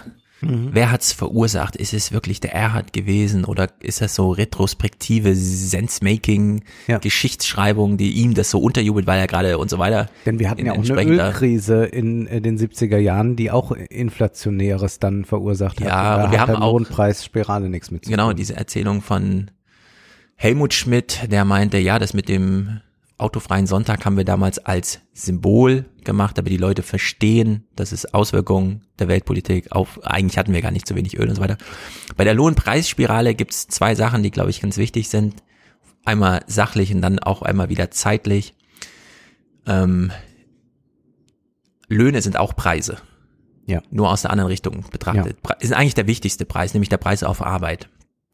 Äh, also von Löhnen und Preisen in eine Spirale zu sprechen, ist schwierig, denn es ist eine Preis-Preis-Spirale. Ja. So. Die Frage ist nur, sind diejenigen, die die Güter anbieten, teuer, indem sie Produkte teuer haben oder teuer machen? Das ist ja auch immer so eine Frage. Sind die wirklich so teuer oder bereichert sich da gerade jemand? Also ganze Übergewinndiskussion. Und auf der anderen Seite, die Lohnpreisspirale, so wie sie thematisiert wird, soll ja vermieden werden, damit nicht durch mehr Geld auf Lohnempfängerseite eine Nachfrage entsteht, die dann nicht bedient werden kann, die die Preise wieder anhebt. Mhm. Was ja bedeutet, aha, es gibt also einen Zusammenhang ja. zwischen, es muss auch konsumiert werden. Es geht nicht nur um das Anbieten von, sondern ja, der Gegenpol ist das Konsumieren. Wenn man das aber eingesteht, indem man eine konzertierte Aktion gegen eine Lohnpreisspirale macht, muss man auch mit einrechnen, dann gilt auch das Argument, wenn wir die Preise auf Arbeit nicht erhöhen, also die Löhne niedrig bleiben, können die faktisch weniger konsumieren, was ja auch wieder die Wirtschaft dimmt, ja. kontraproduktiv ist in diesem Sinne. Und dadurch ist diese Lohnpreisspiralendiskussion super knifflig, weil irgendwo sind Defizite aufgelaufen und die müssen dann abgearbeitet werden und es ist trotzdem ein Kreislauf. Die Frage Ja. ist dann nur, leiden zuerst die Unternehmen darunter, dass da wieder Preisanpassungen stattfinden müssen und deswegen Konsum einbricht oder ist es sozusagen derjenige, der von seinem erarbeiteten Geld auch was kaufen will und dann aber nichts kriegt, weil er eben durch Inflationsdruck weniger kaufen kann und so. Und ähm, Spirale ist dann, glaube ich, das Wichtige, nämlich, Ja. dass das irgendwie zirkulär ist und dann in so eine Richtung führt. Also Spirale nach unten, so dieser Strudel. Eigentlich müsste man vom Preis-Preis-Strudel sprechen, Mhm. statt von der Lohnpreisspirale. Und ich bin sehr gespannt, also als Olaf Scholz, wir hören es nachher auch beim äh, Industrietag, da diese konzertierte Aktion angekündigt hat, was das ja nun wirklich heißt, wir vertrauen hier den marktwirtschaftlichen Prinzipien nicht mehr, sondern wir müssen zurück an einen Tisch und dann muss die gute Gesellschaft derjenigen, die Verantwortung haben, mal irgendeine Entscheidung treffen, in der Hoffnung, ja, dass wir dann eine Marktwirtschaft wieder, also die unsichtbare Hand ist am Laufen, zum Laufen kriegen. Das sind schon echt knifflige Momente für alle Beteiligten, in der niemand so richtig Macht hat, sondern alle nur so partikulare Interessen erstmal haben, aber man nicht genau weiß, kann man jetzt hier noch irgendwas gewinnen in dem Spielchen oder so, kann man jemanden übervorteilen?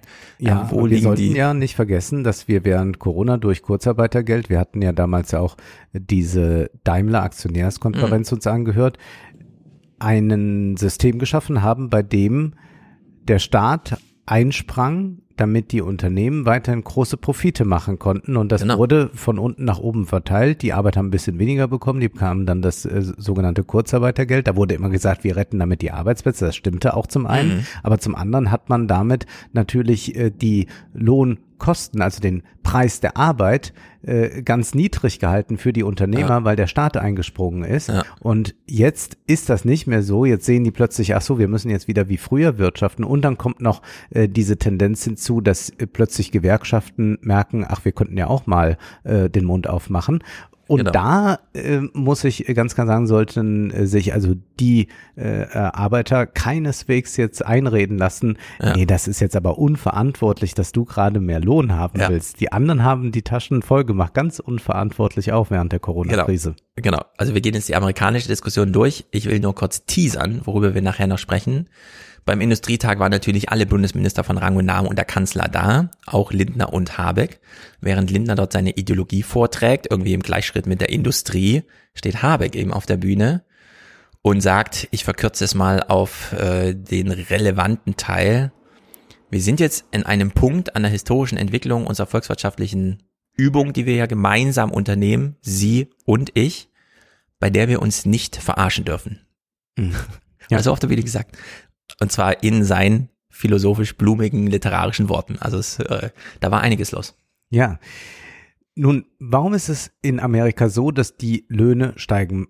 Es gab ja diese Idee von Biden, der sich dann auch spät angeschlossen hat. Das war ja eigentlich was aus dem Sanders-Lager, dass man äh, einen viel höheren Mindestlohn braucht. Ich glaube, das waren dann sogar 15 Dollar, äh, die äh, damals Ja. gefordert wurden. Und dann wurde das nicht durchgesetzt. Und dann sagte man, ah, seht ihr, jetzt kann man schon fast sagen, äh, es erübrigt sich so langsam, weil einfach die Löhne extrem steigen in, in Ja. den USA. Amazon in, hat in das ja vielen- antizipiert, ne? Genau. Die haben ja die 15 Euro. In, überall, in ja. vielen Sektoren. Amazon ist darauf angewiesen, dass sie weiter ausliefern können müssen, deswegen äh, gute Konditionen auch anbieten. Und eine These, äh, warum das jetzt gerade nochmal so eine Dynamik hat, äh, die will ich mal aufgreifen, die Adam Tooze äh, gesagt hat. Und zwar hat er gemeint, wir haben das in Europa nicht und vor allem in Deutschland haben wir das momentan noch nicht, weil diese Leute durch Kurzarbeitergeld ja einfach in ihren Jobs gehalten wurden. Mhm. Und bei den Amerikanern war es ja so, dass die einfach entlassen haben. Und zwar Millionen Menschen entlassen haben, als der erste Lockdown kam. Wenn man entlassen ist, dann orientiert man sich vielleicht um und all das. Aber ganz wichtig ist, man verhandelt ja den Lohn wieder neu. Das heißt, man guckt, man vergleicht und man kann in anderer Weise äh, dem Arbeitgeber zu verstehen geben, ich will jetzt mehr haben, als wenn man im Job ist. Und äh, er geht davon aus, äh, dass das ein Grund dafür ist, warum da so eine Lohndynamik überhaupt Ja. entstanden ist. Denn erst einmal leuchtet das ja gar nicht so ein, weil die Gewerkschaften ja viel schwächer in den USA sind. Aber dadurch, dass die Karten da neu gemischt wurden, weil man die erstmal rausgeworfen hat, Mhm. hat sich das äh, verändert. Ja, also äh, da, der Arbeitsmarkteinbruch, da ging es ja damals um 30 Millionen Menschen oder so. Die hatten ja wöchentlich Rekordarbeitslosenmeldungen, mhm. was ja am Ende sich wirklich auf 10 Prozent der Leute, die da gearbeitet haben, sind irgendwie wirklich rausgefallen. Und in dem Moment, wo die sich wieder neu bewerben und feststellen, äh, ah ja, ich hätte jetzt zwei oder drei Gelegenheiten zu arbeiten, schon da beginnt ja dann so eine Lohnspirale nach oben irgendwie. Wenn ja. dann so ein Unternehmen feststellt, nee, also wir haben ja echt gar keine Bewerber. Die gehen alle woanders hin. Aber wir, so langsam drängt's bei uns. Wir brauchen jetzt mal jemanden. Äh, man hat ja auch Opportunitätskosten in dem Moment, wo man eine Stelle nicht besetzt hat. So ein DAX-Konzern in Deutschland, das sind ja schon seit Jahren sechsstellige Beträge, die für Recruiting einer Stelle einkalkuliert werden. Das kann man sich mal gar nicht vorstellen. Das so, anderthalb Jahresgehälter schon allein nur für die Besetzung einer Stelle draufgehen. Das Recruiting dann muss noch ein wahnsinnig ja. boomendes mega, Geschäft. Mega, also mega, das mega. ist jetzt ja. gerade der Wachstumsmarkt überhaupt. Ja. Und Biden hat es ja selbst in so einer Rede gesagt, äh, pay them more. Ja. Hat er dann tatsächlich genau. äh, so ausgerufen. Nun habe ich eben schon gesagt, wir sind nicht in den 60er Jahren, wir haben nicht die starken Gewerkschaften, aber wir haben natürlich diese Tradition der 60er Jahre, wo Gewerkschaften sich überall doch sehr stark zeigten, auch in den USA. Und eine wichtige Protagonistin der Gewerkschaftsbewegung in den USA ist Dolores Huerta. Sie ist über 90 und es ist sehr schön zu sehen, dass sie jetzt auch Events macht. Da trifft sie sich mit Chris Smalls, der die Amazon-Gewerkschaft gegründet hat und sie kommt hier mal zu Wort. Dolores, I want to start with you. Uh, you helped launch um, the modern labor movement. And now we're in a moment today where we're seeing a resurgence of unions and their power again, from Amazon to Starbucks to teachers standing in their power. And I want to talk to you just about how it feels 60 years later to be looking at this moment in time and seeing a lot of your work coming to a culmination. How are you feeling about today? Well, I feel really great uh, to see that workers are finally being recognized, especially people that work with their hands, which often get ignored, are essential workers. And I think that that the people power of the farm workers to go out there and fight for their union. And I'm glad to see that Amazon workers and other workers are doing the same thing. And, and that's what we have to do because uh, labor unions are the foundation of our democracy. Mm. Gewerkschaften mhm. sind die Grundlage für die Demokratie. Ja. So sieht sie das und das erfreut sie jetzt mit Smalls da zu sitzen. Und jetzt muss man sich überlegen, wie kann man eigentlich heute Gewerkschaftsarbeit machen? Und natürlich gibt es ja ganz viele Berufsfelder, die sind nicht mehr mit einfacher Gewerkschaftsarbeit zu erreichen. Also wo Leute in Fabriken natürlich gehen oder in Amazon-Lager, da kann man relativ gut noch Menschen miteinander vernetzen. Nun sind ja Unternehmen stark auch dazu äh, übergegangen, solche äh, Subunternehmen anzustellen. Amazon ist da auch ein bestes Beispiel. Es gibt jetzt so einen neuen Panorama 3 Beitrag von Sebastian Friedrich und Philipp Hennig, der sich mit diesen Subunternehmen auseinandergesetzt hat, die also die Pakete herumfahren, mhm. die aber nicht bei Amazon angestellt sind, sondern bei einem anderen Unternehmen, die enormen Druck bekommen, die auch äh, die Löhne, die vertraglich festgeschrieben sind, dann nicht erhalten. Aber die haben natürlich kaum eine Möglichkeit, sich richtig zu organisieren. Da versuchen jetzt gerade äh, die deutschen Gewerkschaften auch irgendwie, also äh, Verdi versucht da, äh, die in einer Weise zu erreichen, aber es ist natürlich sehr schwierig. Chris Moss hat es da einfacher. Er beschreibt hier mal die Strategie, die er angewandt hat, damit er überhaupt erfolgreich sein kann. Lots of people told you that your organizing efforts would fail. Amazon invested $4 million to try and stop you, but they failed. Your tactics worked. So talk to us about your tactics, your creative tactics, and why did they work? Yeah, absolutely. Well, um, you know, Amazon don't know their workers the way we do. You know, we come from our community. We uh, live in these communities. We live there. Uh, the way we organize is we brought people together, breaking bread, uh, music, having good vibes, um, whatever it took to have conversation with them. And Amazon doesn't do that. They had a system that's ran by metrics. And once again, when the power of people come together, there's nothing that could defeat that. Also wir hatten ja diesen einen Text gelesen, wo die Rekrutierungs, äh, wie soll man sagen, Strategie von Amazon da vorgestellt wurde, als sie Hunderttausende innerhalb mhm. eines Jahres so schnell gewachsen sind wie niemals ein Unternehmen zuvor. Und da war ja einfach, heute ist ähm, hier, wer arbeiten will, kommt. Und dann saßen die alle schon in einem Wartezimmer zusammen. Ja. Und das ist, das will man ja eigentlich vermeiden. Mhm. Die alte Industrieidee war ja, gebt jeden ein Haus, aber nur eins, wo nur ein Mann und eine Frau reinpasst, damit die sich bloß nicht nach Feierabend noch organisieren und so weiter. Und die sind ja wirklich als Gemeinschaft, ganze Communities, einfach als Gemeinschaft bei Amazon aufgenommen worden. Und wenn er jetzt sagt, naja, wir kennen halt unsere Kollegen, ja, wir backen so. Brot, wir essen genau. zusammen. Wir fahren zusammen, zusammen, zur Arbeit, wir ja. leben hier, da ist das Lager, das ist, wir steigen da zu uns ins Auto ein und fahren halt dahin. Äh, ja, ja, das, das ist halt Amazon wirklich gefährlich geworden. So. Und Amazon hat ein perfekt funktionierendes System entwickelt. Es geht ganz schnell, wenn man da Pakete bestellt und es ist wunderbar optimiert. Aber äh, das ist natürlich wie bei der frühen Industrialisierung, wie wir oder bei der Hochindustrialisierung, wie wir sie in Modern Times bei Charlie Chaplin sehen können, mhm. natürlich ein System der Entfremdung, das so aussieht, dass kein anderes äh, soziales Angebot gemacht wird. Also es ist dann nicht ja. wie der Google Campus, wo man sagt, hier genau. sind die Sitzbälle und hier ja. kann man äh, was trinken und da kann man sich wohlfühlen und da gibt's auch noch eine Massage, mhm. sondern hier ist Entfremdung und da ist es natürlich sehr viel leichter zu organisieren. Also in gewisser Weise ist ja diese neoliberale Subjektivierung, die in modernen Unternehmen stattfindet, ganz schwierig, da noch zu sagen, äh, ja, wir müssen uns mal organisieren, weil man sich ja schon so sehr mit dem Unternehmen identifiziert, mm. dass man das gar nicht mehr so einfach kann. Hier fällt es den Leuten natürlich sehr leicht, sich in der Community äh, wohlzufühlen, sich da zu identifizieren. Ja, also es gibt halt so eine virtuelle Schicksalsgemeinschaft, während mhm. Amazon alles dafür tut, dass sie nicht gleichzeitig Pause haben, dass jeder seine eigenes Arbeitszeitende hat und nicht plötzlich alle gemeinsam aus dem Lager raus und so. Aber ja, das äh, eigentlich bräuchte man dazu noch mal einen Film, ja. so, der das wirklich zeigt, so um eins zu eins, wie wie ist das abgelaufen. Genau, da äh, und ich würde sagen, äh, Chris Maltz hat auch äh, großes Talent dafür. Man muss sich, wollte jetzt gar nicht mehr von ihm abspielen, man muss sich mal so Auftritt wirklich ansehen, äh, was das für Events inzwischen sind, wenn mhm. er auftritt und was das äh, für ja. äh, das Emotionen auch, auch lostritt. Das ist schon ganz ja. erstaunlich, wie das, äh, wie, wie äh, gut er das macht und äh, er, er sieht ja wirklich aus wie ein Hip-Hopper.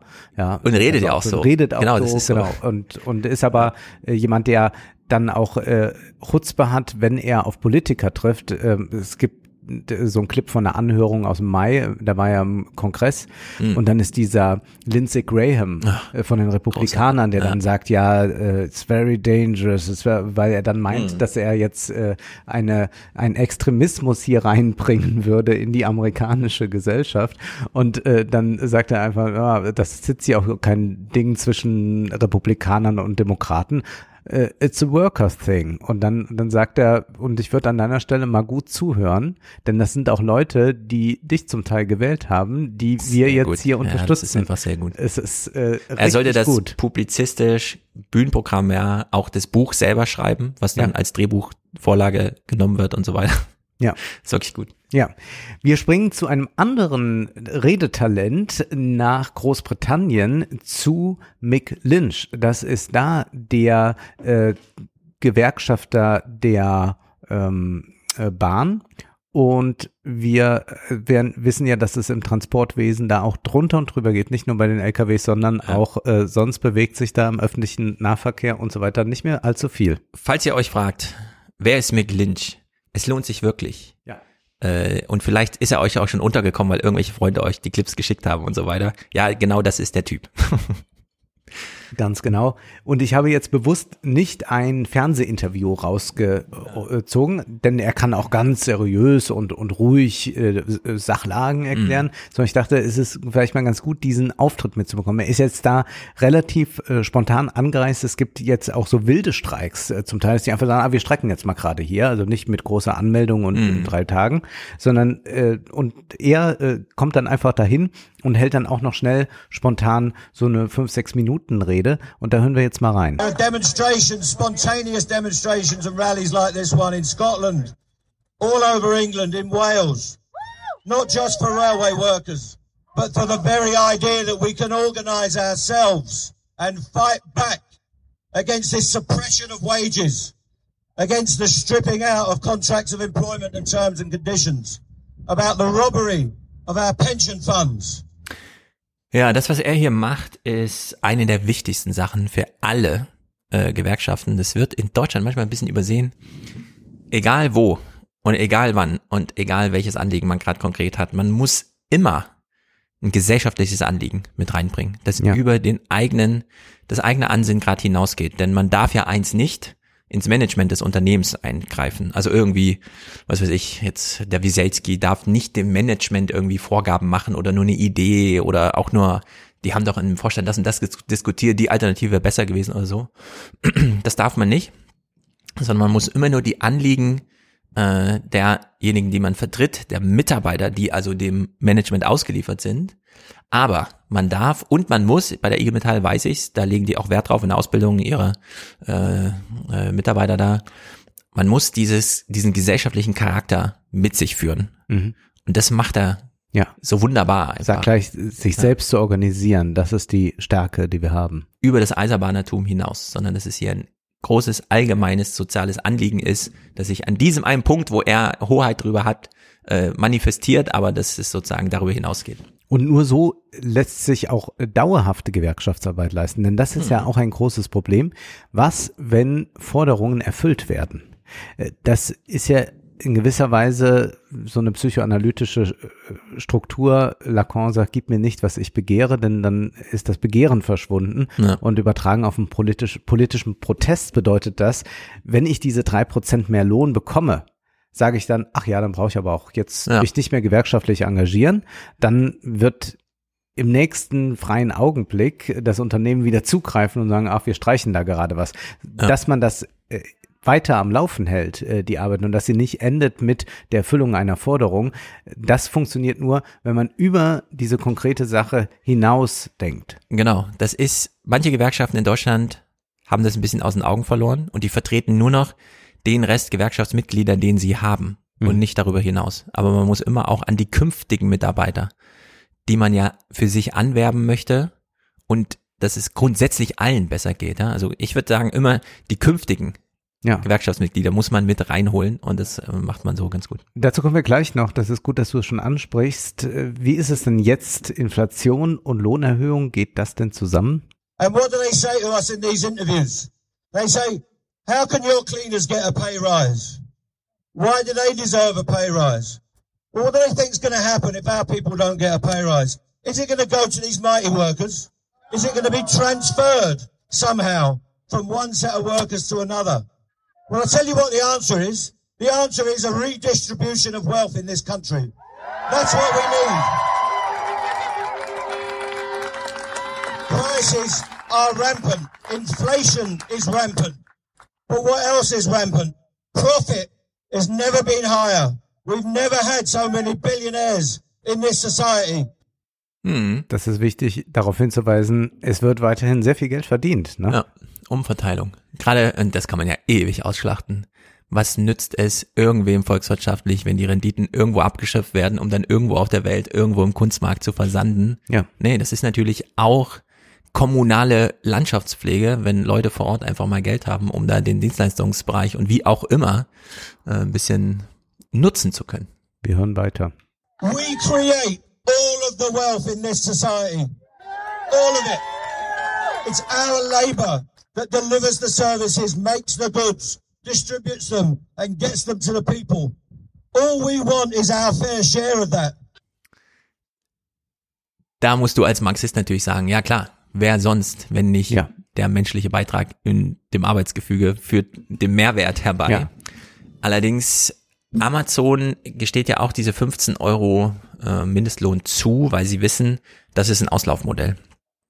Also umso höher wir den Preis für menschliche Arbeit machen, umso engagierter sind die ganzen Mittelmanager bei Amazon erpicht darauf, diesen hohen Kostenfaktor rauszuräumen und die letzte Handbewegung, für die man die Menschen noch braucht, durch Roboter zu ersetzen. Ja. Und Amazon ist so ein Unternehmen, das diese Theorie dann wirklich auf die Probe stellt, wenn man es schafft, fast bis vor die Haustür ohne menschliche Arbeit vorzukommen. Adidas und so, die haben ja auch schon diese dunklen Fabriken, wo einfach nur noch Maschinen die Schuhe zusammenkleben und so weiter.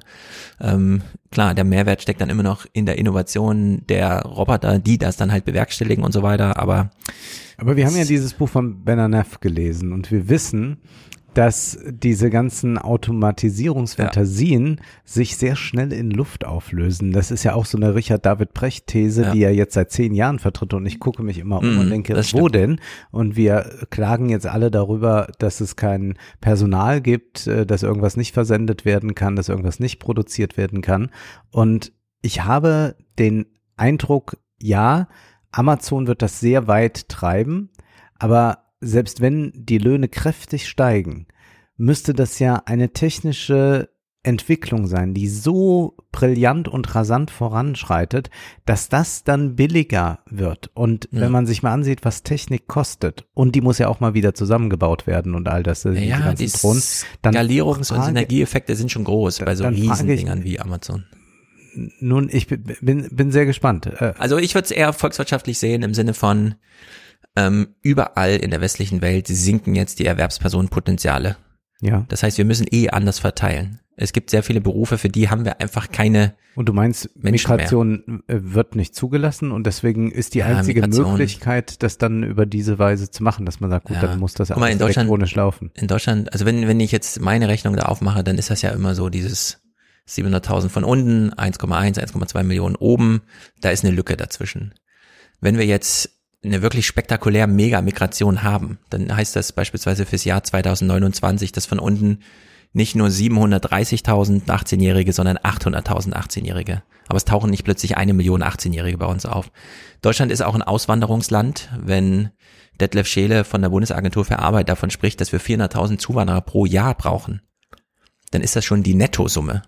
Die heißt in Brutto eine Million Zuwanderer, weil 600.000 pro Jahr auch Deutschland verlassen. So, und das sind einfach Migrationsströme in Dimensionen, also wirklich mehrere, also mehr als eine Million, wenn nicht mehrere Millionen Zuwanderer pro Jahr. Mhm. Das ist politisch äh, nicht zu thematisieren gerade, das ist schwer zu organisieren, das ist einfach äh, super kompliziert.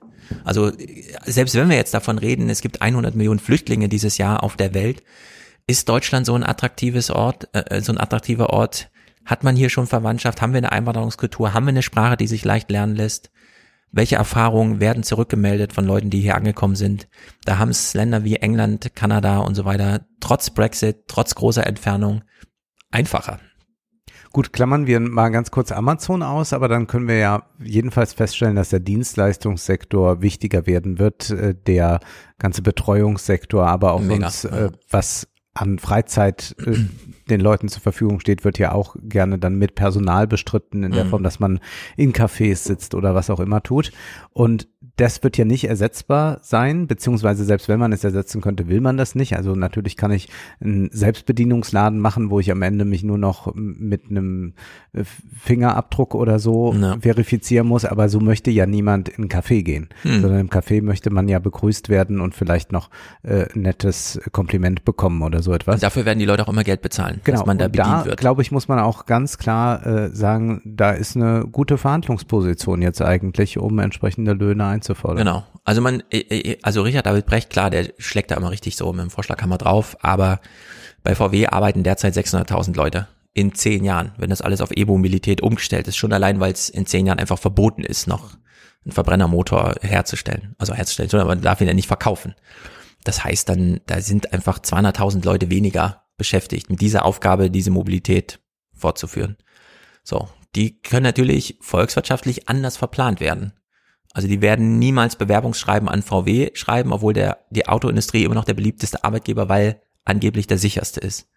So, die können sich dann woanders bewerben. Das heißt, das Richard David Brecht Argument wird eventuell stimmen, aber wir werden es trotzdem nicht so merken, weil wir eben keine Nachwuchsschwämme haben, sondern ja. dann einfach feststellen, jeder kommt unter. Die Arbeit ist uns ja gar nicht ausgegangen, aber wir werden in zehn Jahren auch feststellen, statt 43 Millionen arbeiten halt nur noch 36 Millionen Menschen in Deutschland. Aber weil nicht so viele mehr da sind. Genau aber nicht der, nicht äh, dieses Brecht-Argument, wir brauchen mal dringend ein Grundeinkommen, weil die ja, Leute alle arbeitslos werden. Genau, das Grundeinkommensargument. Also eine Massenarbeitslosigkeit. Das, ja. Ich weiß gar nicht, was ferner momentan liegt ja. als eine Massenarbeitslosigkeit. Genau. Äh, ganz genau. Also ich würde sagen, Richard David Brecht hat so ein bisschen recht, dass es eine Umstrukturierung gibt im ganz großen Maßstab, ja. die aber nicht bedeutet, dass wir jetzt ähm, ein Grundeinkommen brauchen, volkswirtschaftlich gerechnet, weil relevante Segmente da irgendwie rausfallen, sondern es ist dieses graduelle und in zehn Jahren wird es für die Leute, was, du willst bei der, du willst ein Auto herstellen, bist du bekloppt und so, weil dann auch ja, das die ganzen ist so, wie man irgendwann nicht mehr eine Ausbildung zur Näherin macht in Deutschland, aber Genau. dass das dann Ja, äh, ich warte ja immer noch, dass Olaf. Scholz jetzt einfach mal beginnt. Es war ein ganz wichtiges Anliegen von ihm und steht auch im ähm, SPD-Programm wirklich tief in der DNA drin, die Entakademisierung und die Aufwertung der Ausbildungsberufe, Handwerk Ja. und so weiter. Ich sehe das Programm dazu irgendwie noch nicht. Nee, Vielleicht hat er noch keine Zeit oder so, aber da bin ich mal gespannt, dass da und das, die haben das, die wollen das auch wirklich mit so einem Stimmungswandel, die Aufwertung der Handwerker. Eigentlich ergibt sich gerade fast von alleine, weil Ja. jeder einem den privaten Tipp gibt: Mach lieber eine Ausbildung selbst mit Abitur, mach lieber eine ordentliche solide Berufsausbildung, wo du einfach Aufträge bekommst und dann Monat für Monat das abarbeitest, bevor du hier akademisch dich irgendwie verbeißt in drei Jahren irgendeinem Studium und danach vielleicht als Hashtag Verlegenheit ich noch Promotion. Ja. Genau, ja, diese ganzen, also es verändert sich da eh schon, aber ich warte eigentlich noch auf die große politische Begleitung, die das mal so ein bisschen, das duale System nochmal, die Berufsschulen, die fallen ja nun wirklich komplett auseinander in Deutschland, dass man da nochmal Förderdinger, aber na, mal sehen. Wir hören jetzt Mike Mick Lynch zum Thema Outsourcing. Outsourcing is the biggest evil in the workplace in this country. All of these men and women working for Mighty and all these other outsourced companies are being ripped off and virtually enslaved by these companies. We're not going to have it any longer. You don't have to be a social scientist to work out who's getting these poor contracts. The black people, the migrant people, the people from minorities are suffering disproportionately. Das ist, was du gerade angesprochen hast. Das ist das Problem der Gewerkschaften in Deutschland häufig, dass die ihre Leute vertreten und der, der in der Gewerkschaft ist, äh, guckt rüber an der Werkbank und sagt, ach, das ist ja gar kein Genosse von Ja. mir, der ist ja von irgendeiner Zeitarbeitsfirma, der ist Ja. schon outgesourced. Also habe ich mit dem nichts zu tun und also muss da auch keine Solidarisierung stattfinden. Und das macht er, ich habe das dann auch in mehreren Reden von ihm gehört, immer ganz, ganz explizit und dann auch nochmal zu zeigen, wer sind die Arbeiter Mhm. und wer ist dann von diesen ganzen schrecklichen Reformen und Gesetzen besonders betroffen. Das macht auch Ja. nochmal deutlich. Genau, dieses Outsourcing, also als ich äh, vom RWB jetzt die Woche angefragt wurde, da ein kurzes Interview zu geben, zum Thema Altersarmut und Demografie. Wie hängt das eigentlich miteinander zusammen? Hat das jemand in der Redaktion, als es in der Planung war, mitbekommen und hat mich gleich angeschrieben als Vertreter der Freien, die dort arbeiten und meinte, ja, also zum Thema Altersarmut kann die Hälfte der Leute, die hier beim Programm beitragen, was sagen aus eigener Schicksalhaftigkeit, nämlich die ganzen Freien, die das Programm da tragen. Mhm. So. Ich habe dann nicht reagiert, weil da sitze ich dann auch zu sehr zwischen den Stühlen. Ich kann natürlich nur mit dem Redakteur, der mir Fragen stellt, die dann ihm beantworten und ihm danken für die Gelegenheit, das da beizutragen. Ähm, aber das ist natürlich ein mega Thema. Dieses Outsourcing, Ja. dass man mittlerweile selbst in bei Porsche oder so, ja, arbeiten die Leute, die bei Porsche arbeiten am Fließband und der Kollege daneben, der genau die gleiche Arbeit macht, verdient nur die Hälfte davon. Ja. So, der wurde einfach outgesourced. Ja, das öffentliche, äh, öffentlich-rechtliche System hat das ja perfektioniert, was die Freien anbelangt oder Auch die was, Ministerien und so. wa- was Leute, Ja. die, die, die eingeladen werden. Also ich bekomme manchmal äh, Anfragen, wo ich denke, ja, wieso sollte ich jetzt zwei Tage für ohne Honorar irgendwas machen im öffentlich-rechtlichen? Äh, wa warum? Also warum sollte Genau. nur, dass ich meiner Mutter sagen kann, äh, heute Abend bin ich im Fernsehen? Ja, und wir haben das besondere Problem in England, äh, da gibt's ja diese Zero-Hour-Contracts, null Stunden Arbeitsverträge. Ja. Du musst immer in Bereitschaft sein, aber es kann sein, dass die dich einfach nicht anfragen. Du darfst aber auch nicht für die Konkurrenz arbeiten. Ja. Und du musst dann darauf vertrauen, dass die das intern schon irgendwie so regeln, dass jeder durch den Monat kommt über die Runden, aber die versprechen es dir halt nicht. Sobald da irgendwas passiert, wie mit Corona oder so, oder sei es nur intern, dass die so einen betrieblichen Schaden einfach erleiden, dann sind da einfach alle von jetzt auf gleich quasi gekündigt. Aber es wird ihnen nicht mal mitgeteilt, sondern sie werden einfach nicht mehr zum Dienst bestellt und damit füllen sie ihren Stundenzettel nicht und haben kein Gehalt. So, und dieses Outsourcing, das kennen wir so in Deutschland gar nicht. Das ist in England, hat es wirklich um sich gegriffen. Ich empfehle da sehr die letzten Filme von Ken Loach, der sich genau dieser Mhm. Thematik da annimmt. Was fordert Lynch? We need a Bill of Rights for workers. Eigentlich eine ganz schöne Formulierung und eine schöne Provokation, ja. in England zu sagen, wir brauchen eine Bill of Rights for Workers. Er nimmt aber auch äh, die Medien in die Kritik. And we cannot be divided. Do not fall for the tricks of the media. Trying to play a nurse against a railway worker. Trying to play a cleaner off against a caterer. It's absolute nonsense. We are a rainbow. We come from all over the world. And everyone is welcome in this country who wants to earn their living. Mhm. Das ist etwas, was wir hier auch medial erleben können. Wenn irgendwo gestreikt wird, dann heißt es immer, ja, aber die armen Leute, die dann nicht zur Arbeit kommen. Ja. Statt dann mal einen anderen Fokus zu setzen und zu überlegen, müsste man jetzt nicht auch sagen, die sollten auch noch mitstreiken. Ja, ich, es wird ähm, immer so getan, als würde man äh, alle Menschen um ihr Lebensglück bringen, wenn jetzt mhm. gerade irgendwo gestreikt wird. Ja, ich verstehe dieses Prinzip sowieso nicht. Also ich verstehe das Prinzip Personalisierung im ja. politischen Journalismus, in der Medienproduktion, wo auch immer. Wir wollen einfach Personen sehen.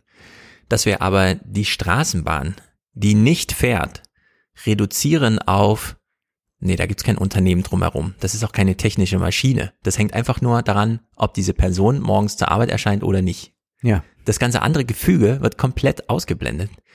So ein ICE zum Beispiel, ne? Lokführerstreik. Dass ein ICE fährt, ja, klar, der braucht einen Lokführer, der vorne drin sitzt. Aber der Zug muss von 100 Leuten begleitet werden, die sich um alles Mögliche kümmern, um die Sicherheit, um die Personalorganisation und so weiter, um die Technik, die da dabei ist, um die Abrechnung, dass man dann auch immer schön kassiert und bezahlt, wenn man in einen Bahnhof eingefahren ist, weil die Deutsche Bahn immer noch so eine interne Leistungsabrechnung macht, wo jeder einzelne Haltepunkt abgerechnet wird, weil das eine ist ja der Betrieb des Bahnhofs und das andere ist ja der Zug, also müssen mhm. die miteinander noch Rechnung schreiben und so. So, und wenn wir sehen, ein Zug fährt nicht, sagen wir, der Lokführer ist schuld. Ja. Und blenden alles andere aus.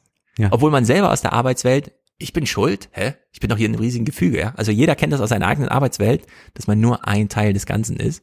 Aber sobald man die anderen beobachtet, ist es der Straßenbahnfahrer, die Bedienung, der Lokführer und so die Kita-Erzieherin, ja. ja, die streikt und deswegen, und das finde ich auch krass, dass sich diese Wut, es funktioniert gerade nicht, nicht auf die Eigentümer abwälzen mhm. lässt, sondern immer der konkret sichtbar Mitarbeitende äh, da irgendwie im Feuer steht. Ja, ja. Und da finde ich, sollte man auch mal ein paar mediale Strategien irgendwie durchgehen, um diese Schuldfrage mal, die ja dann natürlich im Raum stehen, wenn die Infrastruktur nicht mehr funktioniert, dass man das mal irgendwie anders äh, thematisiert.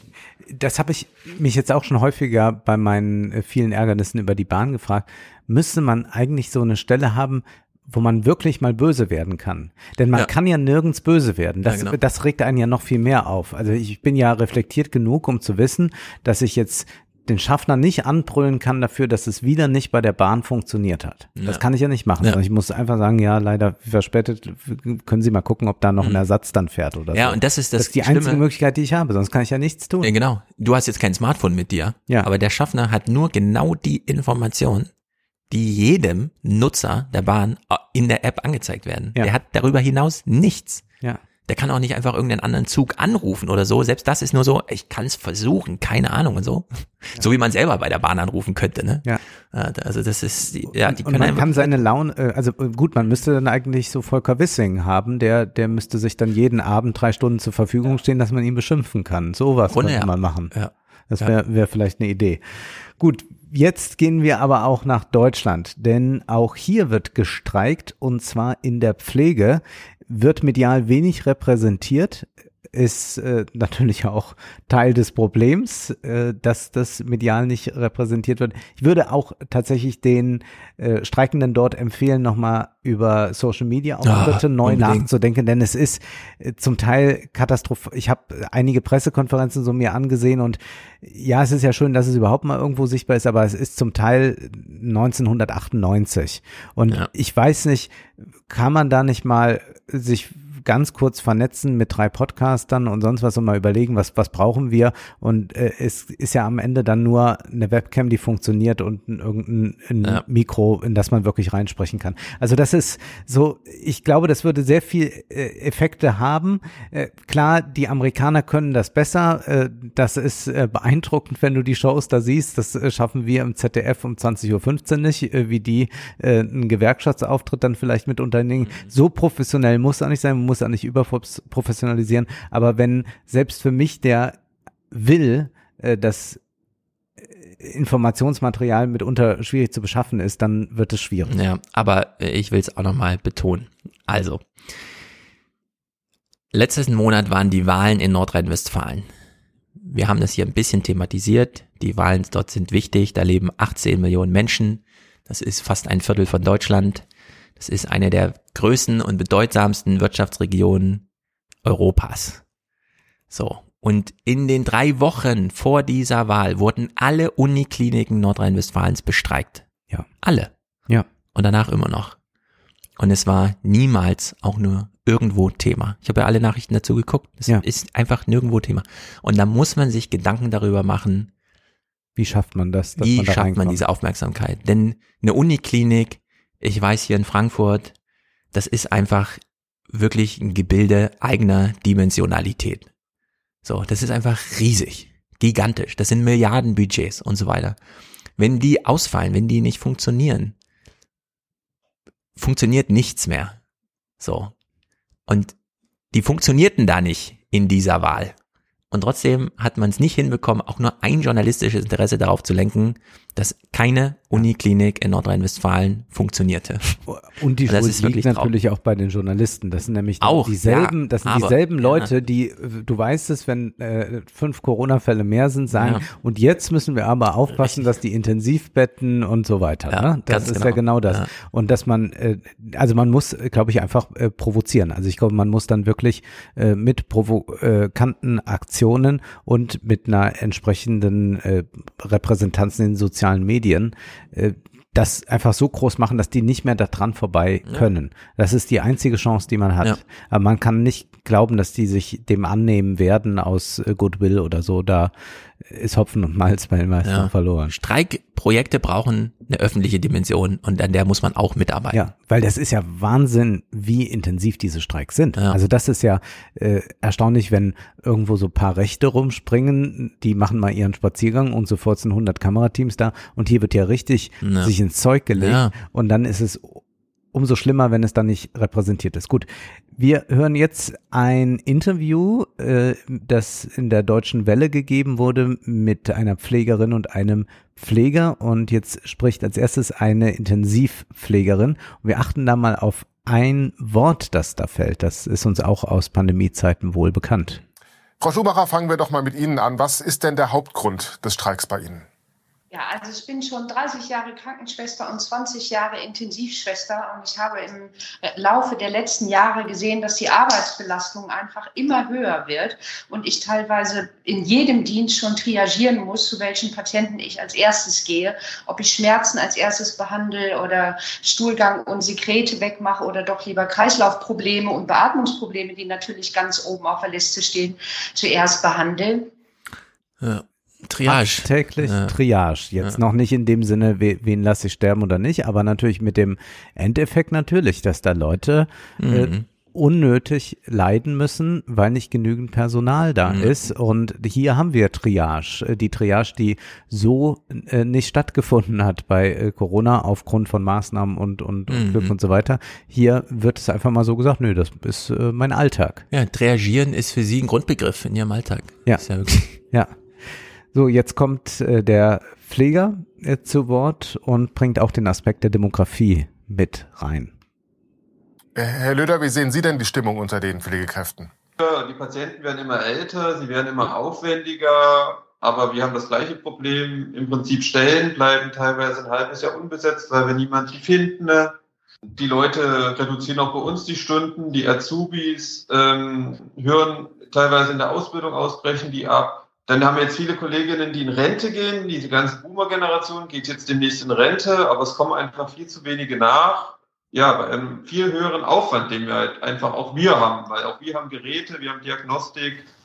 Es wird nicht weniger, nur die Menschen werden weniger, die betreuen. Ja, irgendwann haben wir nur noch Honorarärzte in Deutschland, Mhm. die einfach fünf Tage die Woche sich da irgendwo hinschicken lassen für doppeltes Gehalt. Nirgendwo so verankert werden, dass sie irgendwie Verantwortung übernehmen, Ja. sondern morgen bin ich halt in Münster oder so. Sie müssen ein Memo abgeben am Genau. Ende, was sie getan Ja, haben. Also die das war's. wirklich freitags die Klinik verlassen und denen das Schicksal der Patienten dort egal sein kann, weil sie einfach am Montag woanders arbeiten. Das wird eine Luxussituation für die Ärzte. Ja. Und das wird einfach Grusel für die Patienten. Also ist einfach ganz schlimm. Ja, Denn das machen die natürlich immer klar, also bei all den Interviews, die man hört, sie haben eigentlich keine Zeit, um sich mit den Nöten der Patienten auseinandersetzen, äh, geschweige denn mal mit Angehörigen auch zu sprechen. Ja. Auch das könnte ja Teil einer Pflegeleistung sein, aber nein, das ist alles nicht gegeben. Das ist tatsächlich in den letzten Jahren immer schlimmer geworden durch, wie gesagt, zunehmende Mobilität der Patienten, also Mehrfacherkrankungen der Patienten. Das Alter der Patienten spielt eine Rolle. Es wird immer mehr operiert. Was auch natürlich super ist, sind die ganzen technischen äh, Erneuerungen, die gekommen sind in den letzten 20 Jahren. Das ist auch gut. Das muss auch so sein. Aber es muss auch Menschen geben, die diese Technik bedienen äh, und die gut ausgebildet sind. Und das geht halt auch unter. Diese ganze Praxisanleitung, die Einarbeitung neuer Kollegen, die wirklich heulend in der Ecke sitzen, weil sie völlig überfordert sind, weil sie keine gute Einarbeitung hatten und den Job wieder an den Nagel hängen, obwohl es vielleicht gute Pfleger oder Pflegerinnen geworden wären. Ne? Das macht einen so traurig und man nimmt das dann natürlich auch irgendwann mit nach Hause. Das ist das Argument, was wir eben schon gehört haben. Wenn die jetzt mit ihrem äh, Dienstpflichtjahr kommen, wenn die das Debakel ja, sehen, ja, dann sagen die all ihren Freunden, tu es nicht, komm niemals ja. in die Pflege. Also ich habe eine sehr bittere und wütende Mail bekommen, weil ich beim letzten Mal im Salon Teaser davon sprach, dass gesunde Ernährung nachweislich besser gegen Corona hilft als eine AstraZeneca-Impfung. Ich habe ausdrücklich gesagt eine, denn es gibt ja nicht ohne Grund ein doppelt und dreifache Impfschema und so weiter und so fort. Und angeblich verstehe ich aber dem ganzen Thema nichts und ich sollte die Studie nochmal nachreichen und so weiter und so fort. Und ich komme nicht umhin, auch hier wieder. Es ist solche Sachen wie Corona, gut, das hatte jetzt ein eindeutiges Beuteschema, das durch Zufall passte, aber auch der Klimawandel und auch der demografische Wandel. Man kommt besser durch sein eigenes Leben, wenn man nicht drei, vierfach morbide, da irgendwie mit Übergewicht und Blutdruck und noch so weiter. Und am Ende ist der Beinbruch, wegen dem man da ist, sozusagen die Bagatelle im ganzen Gefüge. Sondern das ist kein neoliberales Gelaber oder sowas. Ein bisschen auf sich zu achten. Weil am Ende, klar, ist es von mir aus neoliberal, so ein Gedanke da drin, aber am Ende ist man so einem System ausgeliefert, das einem da nicht helfen kann. Mhm. Und äh, man also hört ich immer, würde mich zumindest nicht darauf verlassen. In allem, was man da hört, äh, denke ich, um Gottes Willen. Ja, der Durchschnittskontakt zwischen Arzt und Patient in Deutschland dauert sieben Minuten Gespräch.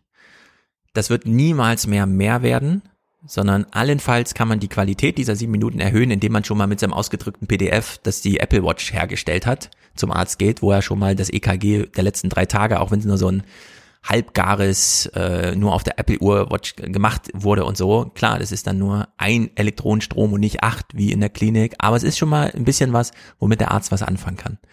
So, und man kommt da nicht wieder raus aus diesem ähm, sehr bedrückenden, die Gesellschaft kann einem dann nicht so helfen, wie man da Hilfe braucht. Und es wird sehr viel Lebensqualität einfach bringen, wenn man zu einem Arzt geht und dem einfach ein ganz spezifisches Problem nennt und nicht als Wundertüte da auftaucht und der Arzt plötzlich feststellt, na, sie haben eigentlich gerade sieben Probleme auf einmal. Und äh, da steckt so ein gewisser alten republikanischer Imperativ drinne. Achte auf dich. Ja. Und es ist keine neoliberale irgendwas, auch wenn es so wäre, ja. es bringt dir trotzdem was, ein bisschen auf dich zu achten. Schwarzwaldklinik-Zeiten sind jedenfalls Absolut, vorbei. das ist was Legende. Ja. Auch ganz gut ist, dass hier darauf verwiesen wird, wir haben diese Technik, aber wir haben eigentlich nicht mehr äh, genügend Leute, die sie bedienen können. Und was wir hier auch nochmal merken, die Komplexität des Pflegeberufs weil das ja mhm. auch oft so dargestellt wird, ja, die pflegen halt was ist, pflegen ein bisschen waschen, ein bisschen aufdecken, zudecken und das war's. Nee, das ist äh, sehr, sehr komplex und äh, ist eine nicht nur anstrengend, körperlich anstrengende Arbeit, sondern natürlich auch äh, geistig herausfordernde Arbeit, die da zu leisten ist, äh, plus mit all den Zwischenfällen, denen man laufend ausgesetzt ist. Und da ist äh, natürlich erstmal äh, deutlich zu machen, äh, dass das auch gar nicht ersetzt werden kann durch eine Dienstpflicht. Also was ist das für ein Irrglaube? Äh, man kann mhm. natürlich jetzt jemanden da hinsetzen, äh, der liest vor oder man kann auch äh, einfache Tätigkeiten jemanden schnell anlernen. Aber der eigentliche Pflegeberuf, weil das schwang jetzt immer so mit ja. in der Diskussion auch, als könne man den mal schnell ersetzen. Dann nimmt man mal einen 18-Jährigen, dem sagt man hier, da, pass nur auf, dass die Maschine am Laufen bleibt Ja. oder was. Also das kann ja gar nicht sein. Wasch mal diese Frau bitte. Ja. Na, ja aber, aber pass auf, dass keine Schläuch, äh, Schläuche abgehen Ja, oder genau. was. Also das ist eine komplexe Tätigkeit und das ist auch gar nicht so zu ersetzen. Was wollen eigentlich jetzt diese Intensivpfleger äh, und äh, die, die anderen Pfleger äh, mit ihren Streiks? fordern ja eigentlich äh, feste Betreuungsschlüsse. Bei uns sind es jetzt zum Beispiel, ich möchte nur drei Patienten betreuen, weil ich glaube, also ich weiß, drei Patienten schaffe ich. Momentan sind sieben plus X, wenn man Patienten hat, die man zu zweit betreuen muss. Und bei dreien weiß man einfach, man kann so arbeiten, wie man ausgebildet ist, für die auch menschenwürdig mit denen einfach arbeiten, dass man nicht wegrennt, sondern dass man einfach eine Behandlung einfach mal auch beendet. Und zwar wirklich beendet. Und dann auch Zeit hat für den ihre Ängste, für den ihre Nöte. Ich meine, die kriegen ja bei uns, wir sind ja im Krankenhaus der Maximalversorgung, ähm, zu uns, die kriegen bei uns ja Diagnosen, dass sie jetzt auf einmal, dass, sie, dass das Leben zu Ende ist oder sie, oder sie rutschen in die Phase, dass sie sterben. Und es ist momentan so, wir müssen die Leute zum Teil einfach alleine sterben lassen, weil wir nicht können. Ja, ich habe letztens erst wieder einen Erfahrungsbericht aus einer Hämatologie oder so gehört, wo die Patientin dann so meinte, ja, das war echt ein tolles Gespräch mit dem Arzt, der hat sich auch viel Zeit genommen und so. Und dann bei dem Wiederholungstermin stellte sich dann raus, ja, das war der einzige Termin des Tages, wo der Arzt mal nicht eine Todesnachricht schon mal vorbereiten musste oder sowas. Mhm. Wo nicht schon, das Krebs ist leider in so einem krassen Stadium und so, wo man einfach mal sagen konnte, mit Ihnen ist alles in Ordnung. Ja. So, es macht mir auch Spaß, Ihnen das gerade mal zu sagen. Wir können uns jetzt gemeinsam darüber freuen. Also solche Sachen, ja. Das kommt ja da immer noch dazu. Diese psychische Belastung für alle. Also sowohl für die Patienten als auch für die Ja. Mitarbeitenden. Auch das wieder eine herausfordernde Tätigkeit, die man nicht mal so eben gerade 18-Jährigen überlassen kann. Äh, macht man dann noch so ein bisschen Sterbebegleitung oder so, ja. Das ist äh, einfach gar nicht schaffbar. Und ja, da werden viele einsame Tode gestorben. Wie könnte man den Pflegeberuf attraktiver machen und was hätte das zur Folge? Wie kann man denn den Beruf attraktiver machen? Es gibt ganz, ganz viele Pflegepersonen, also die unheimlich viel reduziert haben zum Beispiel. Und da gibt es auch diverse Studien drüber, wie viel wieder aufstocken würden und wieder zurückkommen würden in ihrem Beruf. Plus die, die in äh, externe Berufe gegangen sind, die auch wieder zurückkommen würden, wenn sie wüssten, okay, ich hole mir dann nicht wieder einen Bandscheibenvorfall, weil ich die ganze Zeit alleine lagern muss oder ich hole mir keinen Burnout, weil ich auch mal frei habe und mal abschalten kann. Bei uns in der Klinik wurde erst neulich eine Studie gemacht unter den Verdi-Mitgliedern. Das wären 58 Prozent der Teilzeitkräfte, die mit besseren Arbeitsbedingungen, die wir in diesem Entlastungstarif ähm, fordern, wieder zurückkommen würden. Und für die Jugendlichen und Auszubildenden, die diesen Job machen, wäre das natürlich auch ein Ansporn. Also Arbeitsbedingungen. Wir haben jetzt bei den äh, Gewerkschaftern äh, gehört äh, aus Großbritannien oder auch Amerika, da geht's äh, sehr stark um Lohnerhöhungen. Hier geht's jetzt tatsächlich darum, der Pflegeberuf soll attraktiver sein und das ist jetzt nicht eine Frage der Bezahlung, sagt dann auch der Kollege. Auch bei uns ist die Lohnsteigerung die letzten Jahre sehr langsam erfolgt. Ähm, aber das machen wir erst beim nächsten Mal. Wir wollen jetzt erstmal wirklich nur die Entlastung, weil es geht auch vielen wirklich gar nicht ums Geld. Es gibt auch viele Bereiche, die werden auch vollkommen okay bezahlt, nur man kann es körperlich nicht mehr. Man kann es einfach körperlich nicht mehr leisten. Und das sagt ein junger Mann, der wahrscheinlich noch super stark ist und so. Mhm. Ich meine, diese Qualität oder die Arbeitsbedingungen, man könnte auch darauf achten, dass diese Art der Arbeit auch wieder Teamarbeit ist.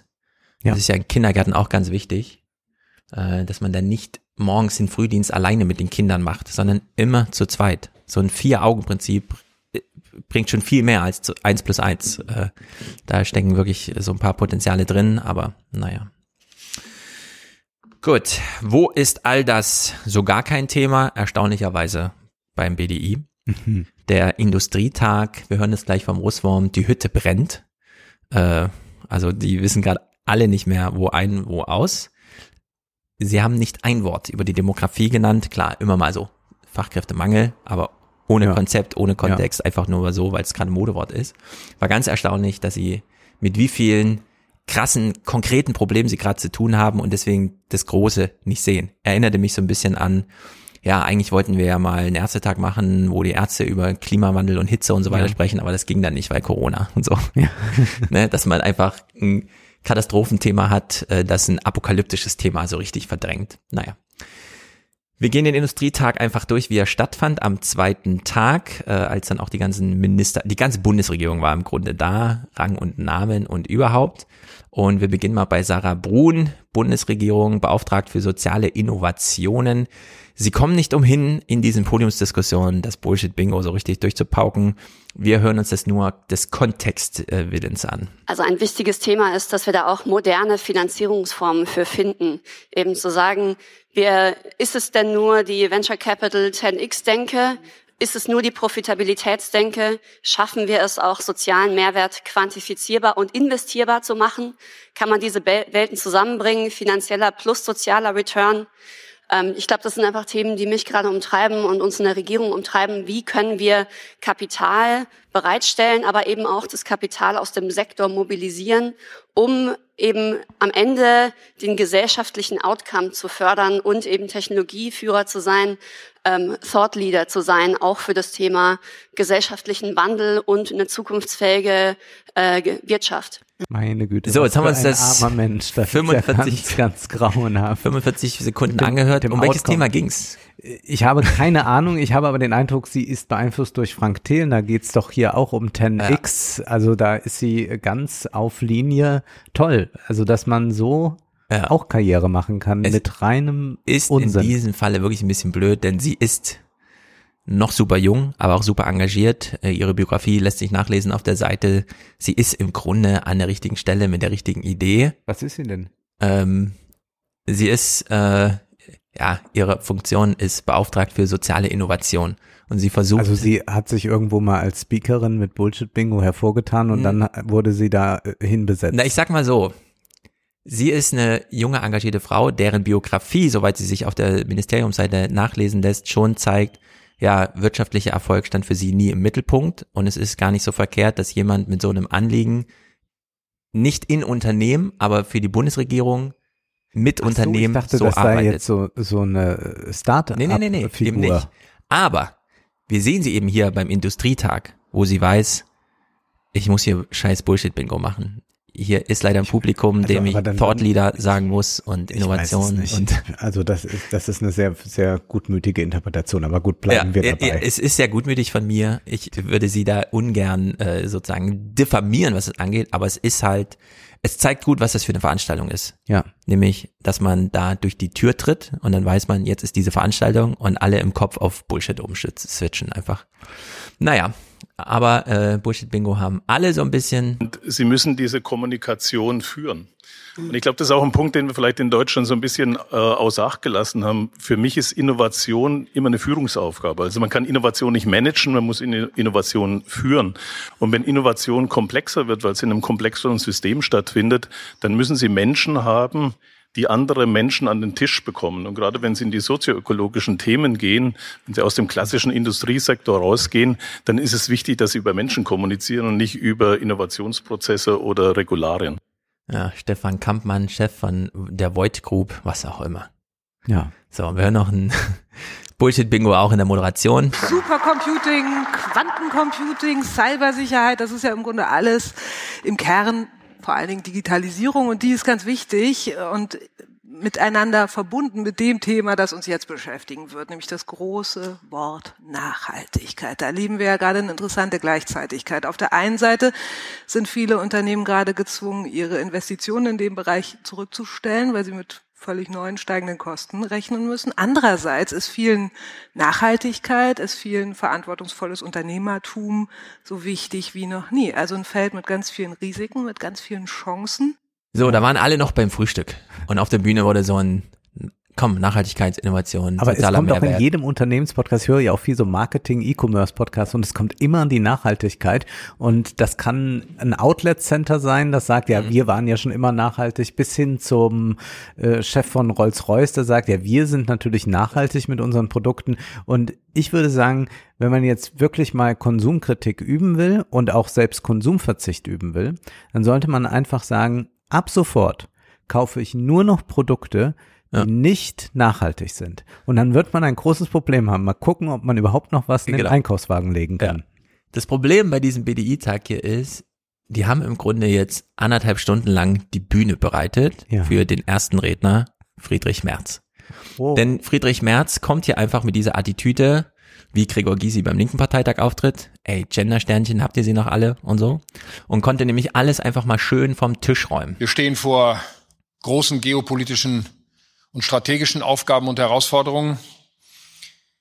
Diese Zeit von 1990 bis 2022 war nicht das Ende der Geschichte, wie Francis Fukuyama es einmal formuliert hat, sondern es war eine kurze Zwischenphase der Geschichte. Und spätestens seit diesem Datum, dem 24. Februar 2022, wissen wir, dass wir jetzt in eine neue Phase der Geschichte eingetreten sind. Man kauft es ihm auch gar nicht ab. Also er versucht jetzt so ein bisschen den Großintellektuellen Ja, genau. zu spielen, irgendwo mit Fukuyama, Habermas und Das ist das eigentliche. Bullshit-Bingo. Ja, ja. Hier ging es erst richtig los. Mit Friedrich Merz irgendwas von, ja, der Fukuyama hat ja gesagt und so. Ja. Wir sind natürlich hier aufgeklärt, wir haben es ja alles gelesen. Äh, in der Hinsicht nochmal, Verweis auf den Aber auch Salon. so in dieser, in dieser Angestrengtheit merkt man gut, das ist eigentlich gar nicht sein Modus, in dem er üblicherweise denkt. So müsste ich mich anstrengen, wenn ich jetzt Fußball moderieren sollte. Aber er sagt jetzt hier, ich bin ja Politiker, ich bin Staatsmann eigentlich. Genau, eigentlich genau. bin ich schon Bundeskanzler. Und äh, liebe Wirtschaftsleute, ich erzähle euch jetzt mal die Ja. Weltgeschichte. Ich mache hier äh, Mommsen und Ja, genau. Weber und alles zusammen. Er leidet darunter, in welcher Rolle er ist und fühlt sich aber in der eigentlich Bundeskanzlerrolle. Ja. So. Naja, es ist jedenfalls ähm, eben noch von Nachhaltigkeit gesprochen hier. Jetzt kommt er. Wir stehen hier möglicherweise vor den größten Herausforderungen, die wir nach dem Zweiten Weltkrieg zu bestehen hatten, für die Industrie, aber auch für die privaten Haushalte, für das ganze Land. Meine Damen und Herren, die Energieversorgungssicherheit ist sozusagen das Rückgrat der deutschen Volkswirtschaft. Und deswegen möchte ich dafür plädieren, dass wir spätestens ab jetzt sämtliche Scheuklappen ablegen, keinerlei Vorbehalte mehr äußern, sondern sämtliche Ressourcen nutzen, die uns zur Verfügung So. Wird er auch noch mal irgendetwas sagen jetzt? Ja, er sagt dann gleich nochmal Atomkraftwerk und so, aber ähm, der Modus, in dem er hier auftritt, mit dem er versucht, dort Unterstützung zu mobilisieren für sein großes biografisches Anliegen, dann nochmal Kanzler zu werden, ist ja echt so dieses, ich habe auch keine Lösung, aber glauben Sie mir, niemand nimmt Ihr Problem ernster als ich. Ja. Und ich kann es so gut formulieren. Und mein rhetorisches Talent oder was auch immer mir nachgesagt wird, spiele ich jetzt hier mal aus. Und das finde ich eigentlich krass, dass er glaubt und dass es vielleicht auch so ist, dass das funktioniert. Ja. Dass allein eine Problembeschreibung, ein Alarmismus hier irgendwem weiterhilft. Ja. Einfach nur so Schicksalsgemeinschaft, wie, wie in so einer Trauerarbeit. Und da sitzen ja nur Was er- Leute, die das Handelsblatt abonniert haben, Ja. die FAZ abonniert haben. Die haben ja genau das jetzt schon 50, 80, 100 Mal gehört seit dem Ukraine-Krieg. Und Genau. jetzt kommt er und wiederholt das einfach den nochmal und möglicherweise sagen die, ja, der hat das nochmal gut auf den Punkt gebracht. Hm. Ja, und während die Leute unten ähm, Handelsblatt und FAZ lesen und er sie deswegen besonders gut abholen kann, zeigt er, was er so liest. Ich lese jedenfalls mit großer Aufmerksamkeit und großem Interesse die Berichte des Weltklimarats und des IPCC, die in Deutschland ja gern, aber meistens unvollständig zitiert werden. Gern insoweit, als dass sie unsere Ziele unterstreichen, CO2-Neutralität durch den Rückbau fossiler Energieträger und durch den Ausbau regenerativer Energien zu erreichen. Weniger Aufmerksamkeit in der deutschen Öffentlichkeit finden die Hinweise auf die Kernenergie. Die Kernenergie. Ja, wir Deutsche haben noch drei Atomkraftwerke und die bringen auch irgendwie fünf Gigawatt oder so Ja. geschenkt. Neue zu bauen, ja, wären dann auch 2056 oder so fertig. Das ist so sachlich. Also sachlich ist das so jenseits von allem, hier die Kernenergie nochmal in die Scheuklappen reinzuholen. Das ist einfach total blöde. Das wissen eigentlich auch alle. Ja. Trotzdem wird hier nochmal dieses Theater von ihm aufgemacht. Und er liest die IPCC-Berichte vollständig. Anders Natürlich. als alle Er anderen. geht in die Fußnoten rein. er, er liest alle Anmerkungen und Ergänzungen, die auch nicht dann von allen mitgetragen wurden. Äh, Das ist einfach ein ganz toller und auf dem großen Spielfeld der Handlungsmöglichkeiten sucht er sich jetzt nochmal genau die kleine Ecke, wo er ein paar Purietten dreht und du sagst, ah, da überzeugt er mich besonders. So, und dann will ich einen Gedanken zum Schluss sagen. Wenn, wenn wir den Mindset hinbekommen, dass wir als, dass wir CO2-Neutralität, Umweltschutz, Klimaschutz, diese Themen nicht als eine Belastung empfinden und als eine Aufgabe des regulierenden Gesetzgebers, sondern dass wir sie als eine Chance empfinden, damit Geld zu verdienen.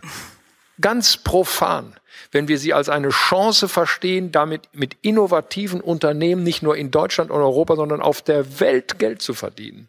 Dann haben wir, glaube ich, den richtigen Spurwechsel in diesen Fragen so gemacht, dass wir das auch wirklich schaffen können. Also, ja, Mindset hat mich natürlich Mindset. sofort angesprochen. Und was hier nochmal deutlich wird, er will wieder den schwachen Staat haben. Ja. Und da muss ich ja sagen, was redet er da?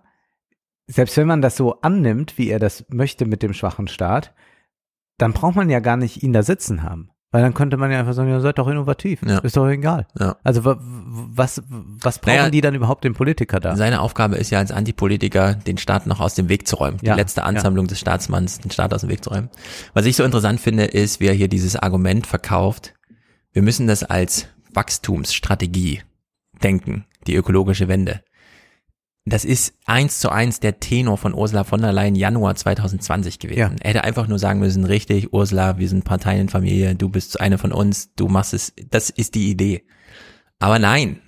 So. Und jetzt zweieinhalb Jahre später, so, oh, das sollten wir mal machen. Mhm. Den Profitgedanken rein, so, weißt du. Ich frage mich dann auch, auch, Geld damit verdienen. Ja, was denken die da jetzt in der EU-Kommission, ja? Denken die auch so, oh, Leute, wirklich. Nur noch Spiel, nur noch Simulation und Spiel hier. Das ja. ist jenseits von jeder Realität.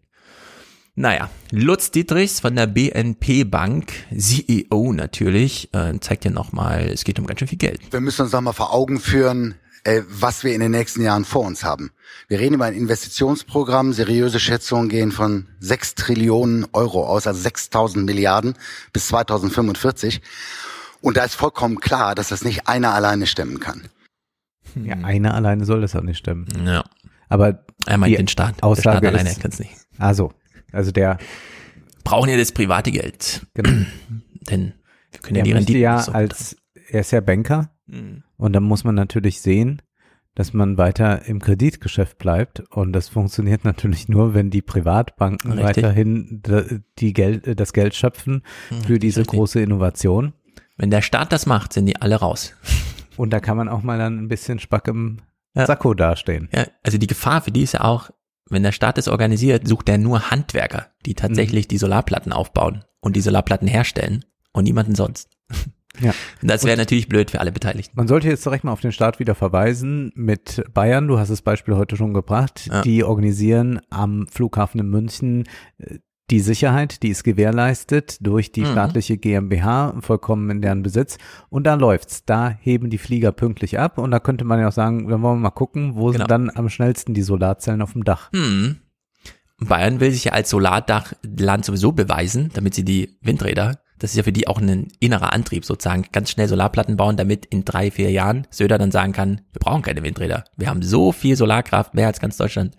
Da bereitet er sich ja drauf vor. Ich bin gespannt, ob die dann auch da eine weiße Weste haben wollen, weil wir ja jetzt von Menschenrechtsverletzungen mm. erfahren haben ja. bei der Herstellung von Solarpanels. Die werden äh, jede zweite, glaube ich, sogar in China hergestellt. Mm. Und vieles kommt aus den Regionen, wo die Uiguren eingesperrt sind. Ja. Und mal sehen. Also wenn man das dann auch noch abwickeln will, dann wird es langsam schwierig. Genau, das ist nämlich die nächste Dimension. Das Soziale, nicht nur das für die Umwelt. Siegfried Russwurm, gerade BDI-Chef, äh, hier bei seinem kleinen Talk auf der Bühne. Selbstverständlich können fairer Handel und Investitionen Positives in anderen Ländern und Gesellschaften bewirken. Und dafür haben wir wirklich gute Beispiele. Aber dass sich dadurch politische und gesellschaftliche Ordnungen ändern, das ist eben kein Automatismus. In autokratischen Regimen geschieht genau so viel Wandel, wie die Autokraten zulassen. Und die lassen sich oft nicht von Handel beeinflussen. Das finde ich, ähm, wir haben ja von der Bundesregierung selbst, wir haben es ja selbst ja. hier im Podcast gehört, für uns arbeiten auf der Welt 50 Sklaven. Ja. So, wenn wir jetzt unser Wirtschaftsmodell exportieren, was exportieren wir dann eigentlich? Naja, dass auch die Chinesen ein Anrecht haben auf 50 Sklaven. So, was haben wir also im Wandel durch Handel im Angebot? Gar nichts. keinen moralischen ähm, Vorrang oder sowas. Genau. Ja, und dann wundert er sich, nee, die nehmen das gar nicht so dankbar auf irgendwie. Ja. Dass Das wir eine hängt ja auch mit dem Welt anderen überhaupt versklaven. nicht zusammen. Also das heißt ja nicht nur, weil ich irgendwohin was verkaufe, dass die sagen, ja, wir sind jetzt auch für liberale LGBT-Rechte. Mhm. Das kann ja nicht zusammenhängen, sondern man könnte es ja höchstens äh, an etwas knüpfen. Und was er hier macht, ist eigentlich ganz geschickt. Er weiß natürlich, dass dieses äh, Wandel durch Handel nicht funktioniert hat. Äh, Das zeigt sich in China und Russland.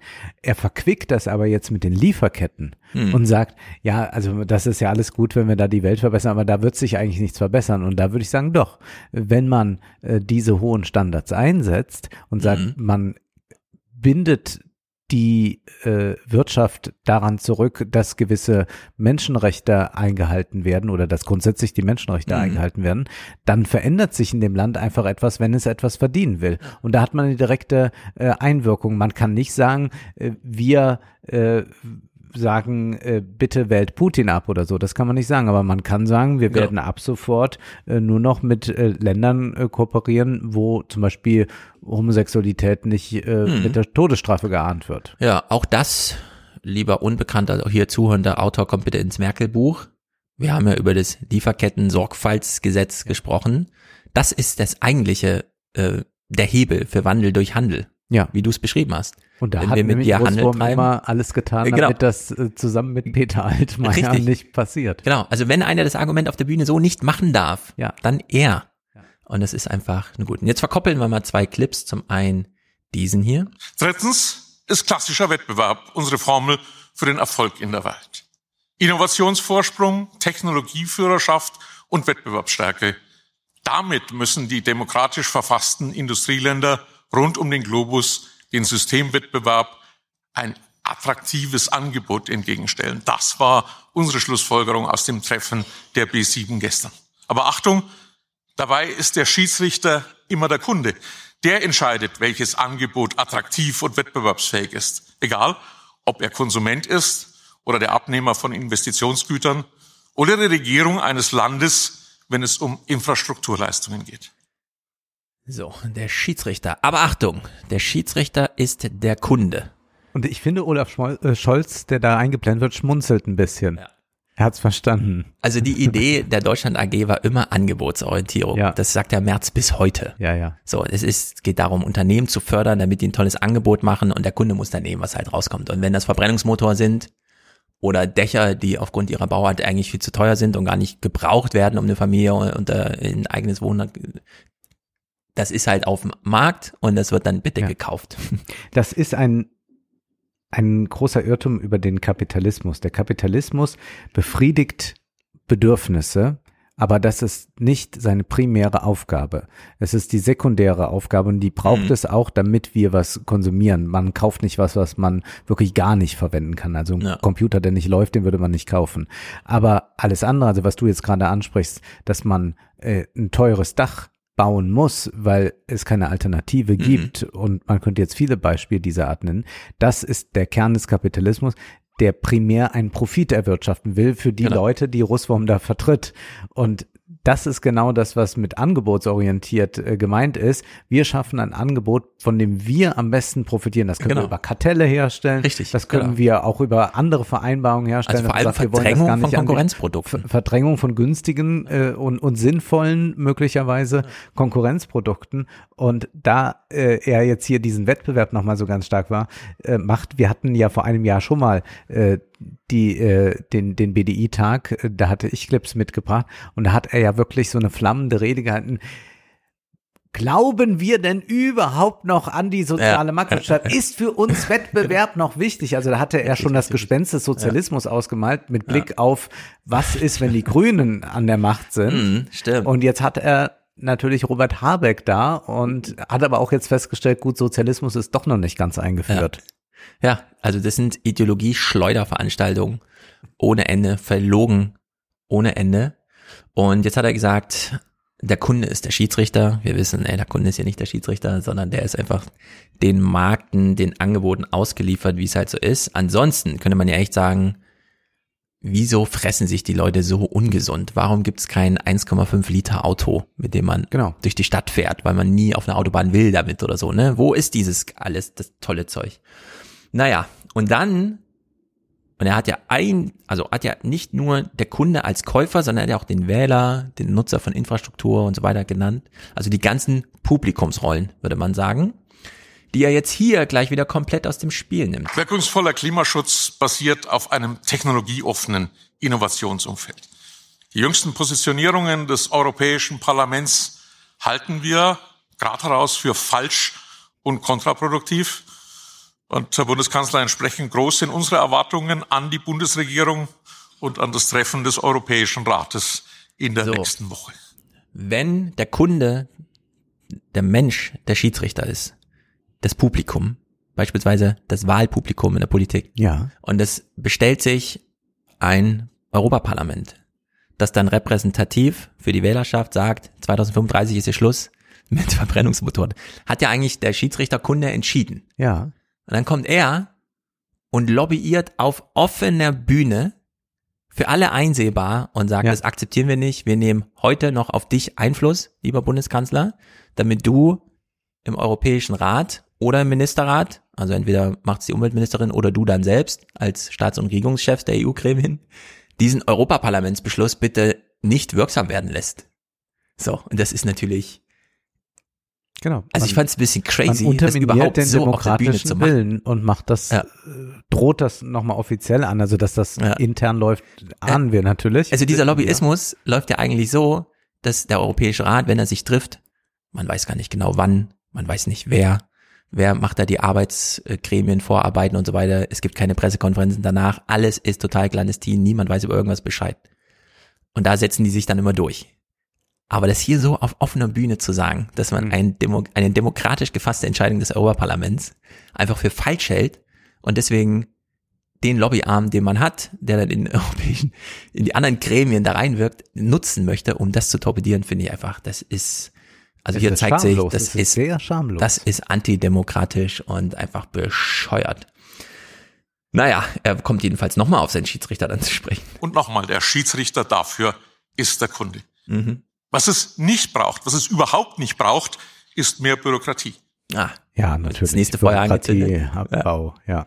Nur wenn man selbst von der Bürokratie äh, profitiert, das tun ja ganz viele Industrien. Man hat nämlich dann bürokratische Monstren geschaffen, äh, die es äh, den disruptiven Startups dann sehr schwer machen, Richtig, da reinzukommen. Marktschließung, Die ja. machen nämlich einfach Marktschließung durch Ja. äh, Bürokratie. Die haben dann ihre teuren Firmenanwälte, die können sich die kleinen Unternehmer nicht leisten. Und dann ist die Bürokratie Mhm. natürlich dein Freund. So, dann äh, steht Olaf Scholz auf der Bühne. Wir hören uns nur diesen einen Clip an. Die konzertierte Aktion erinnern uns an deinen Themenblock gerade. Pro, äh, Preis, Lohnspirale und so weiter. Wichtig ist, dass die externen Schocks zu keiner dauerhaften Inflationsspirale führen. Genau daran muss uns jetzt gelegen sein, und zwar allen Verantwortlichen gemeinsam. Deshalb habe ich Gewerkschaften, Wirtschaft und Politik zur konzertierten Aktion ins Bundeskanzleramt eingeladen. Der Das ist im Grunde der heiße Stuhl für die Gewerkschaften. Genau, nur der heiße Stuhl für die Gewerkschaften, das muss man nochmal ganz deutlich sagen. Ja, denn die Preise auf Erzeugerseite sind ja schon hoch. Jetzt geht es Ja. nur darum, die anderen Preise eben, Und man, Preise hat ja, man hätte ja ein Mittel. Also man könnte ja sagen, die verminderte Leben, äh, äh, Mehrwertsteuer, die auf die wichtigen Dinge, die wir brauchen, es ja gibt, die könnte man ganz Mhm. tilgen, würde die bei Null belassen und dann würde man damit die Preise tatsächlich senken. Ja, da gibt's auch ganz viele Wege. Da wäre ich sogar, würde ich sagen, ähm, soll man einfach alles in so eine quasi Steuererklärung reinschreiben. Äh, man zeigt so ein Beispiel Kassenzettel, den man halt, der angelaufen ist, steht ja alles drauf, was man gekauft hat und dann lässt man sich eine Mehrwertsteuer zurückerstatten, so wie man sich auch eine Cum-Ex-Steuer zurückerstatten lässt. Ja. Ja. Warum nicht? Also da gibt's ja viele Ideen. Das ging sehr einfach. Um auch zu vermeiden, dass der Supermarkt einfach den Genau. Gewinn mitnimmt, wenn dann plötzlich Preisanpassungen dann doch nicht da sind. findet am 4. Juli statt. Konzertierte Aktion. Der Begriff steht für die Einsicht, dass sich schwierige Probleme im Miteinander besser lösen lassen als im Gegeneinander. Das ist ein gutes Markenzeichen unseres Landes. Als gesellschaftlichen Tisch der Vernunft bezeichnete einst Karl Schiller die erste konzertierte Aktion. Und an genau diesen gesellschaftlichen Tisch der Vernunft werden wir uns deshalb jetzt auch wieder setzen. Bei Marc Schieritz haben wir ja gelesen, dass er mal Marxist war. Ja. Und dann muss doch wenigstens so viel Ja. Geblieben sein, dass man weiß, da gibt es kein Miteinander, sondern es gibt widerstreitende Interessen. Ja. Also ein Tisch der Vernunft ist einfach Karneval.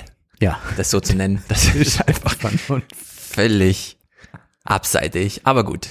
Ich finde, wir brauchen nur noch einen Bürgerrat dafür. Richtig, ein Bürgerrat, der noch so flankierend gute Tipps gibt, Ja. woran man gerade leidet, wenn die Butter zu teuer ist. Äh, Scholz ansonsten nur Floskeln. Wir bewegen uns in unkartiertem Gelände. Aber wir haben einen klaren Kompass.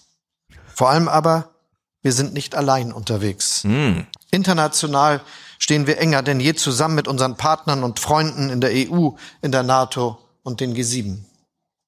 National ziehen wir an einem Strang, Staat, Wirtschaft und Gesellschaft. Nun, Jawohl. ich glaube nicht, dass Amerika sich sehr dafür schert, wenn wir hier eine Rezession produzieren, dann sagen die, ja, ja, gut, macht ihr mal da. Wir haben ja unsere Energie Richtig. und exportieren die euch und mal gucken, welchen Preis ihr bereit seid dafür zu zahlen. Aber wichtig ist, dass ihr jetzt nichts mehr aus Russland äh, importiert. Das ist überhaupt da auf dieser wirtschaftlichen Ebene natürlich keine Partnerschaft. Die NATO ist ein Zweckbündnis.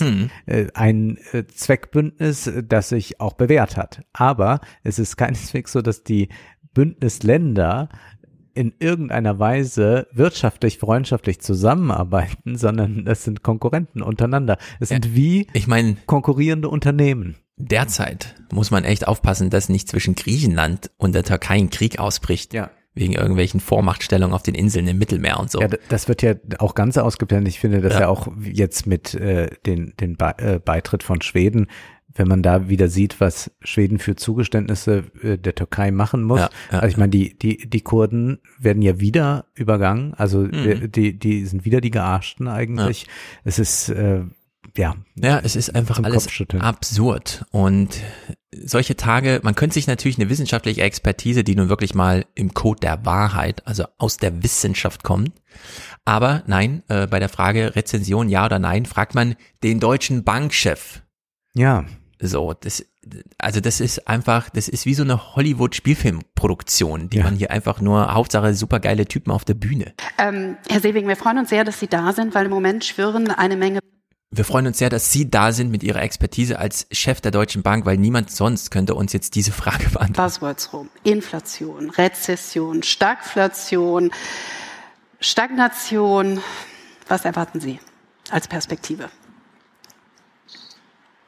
Ja, zumindest so, dass es, äh, ich glaube, in den nächsten zwölf oder 18 Monaten, dass wir eine Wahrscheinlichkeit äh, einer Rezession haben, die ähm, deutlich höher ist, als wir es uns äh, natürlich vor dem Krieg ausgemalt haben.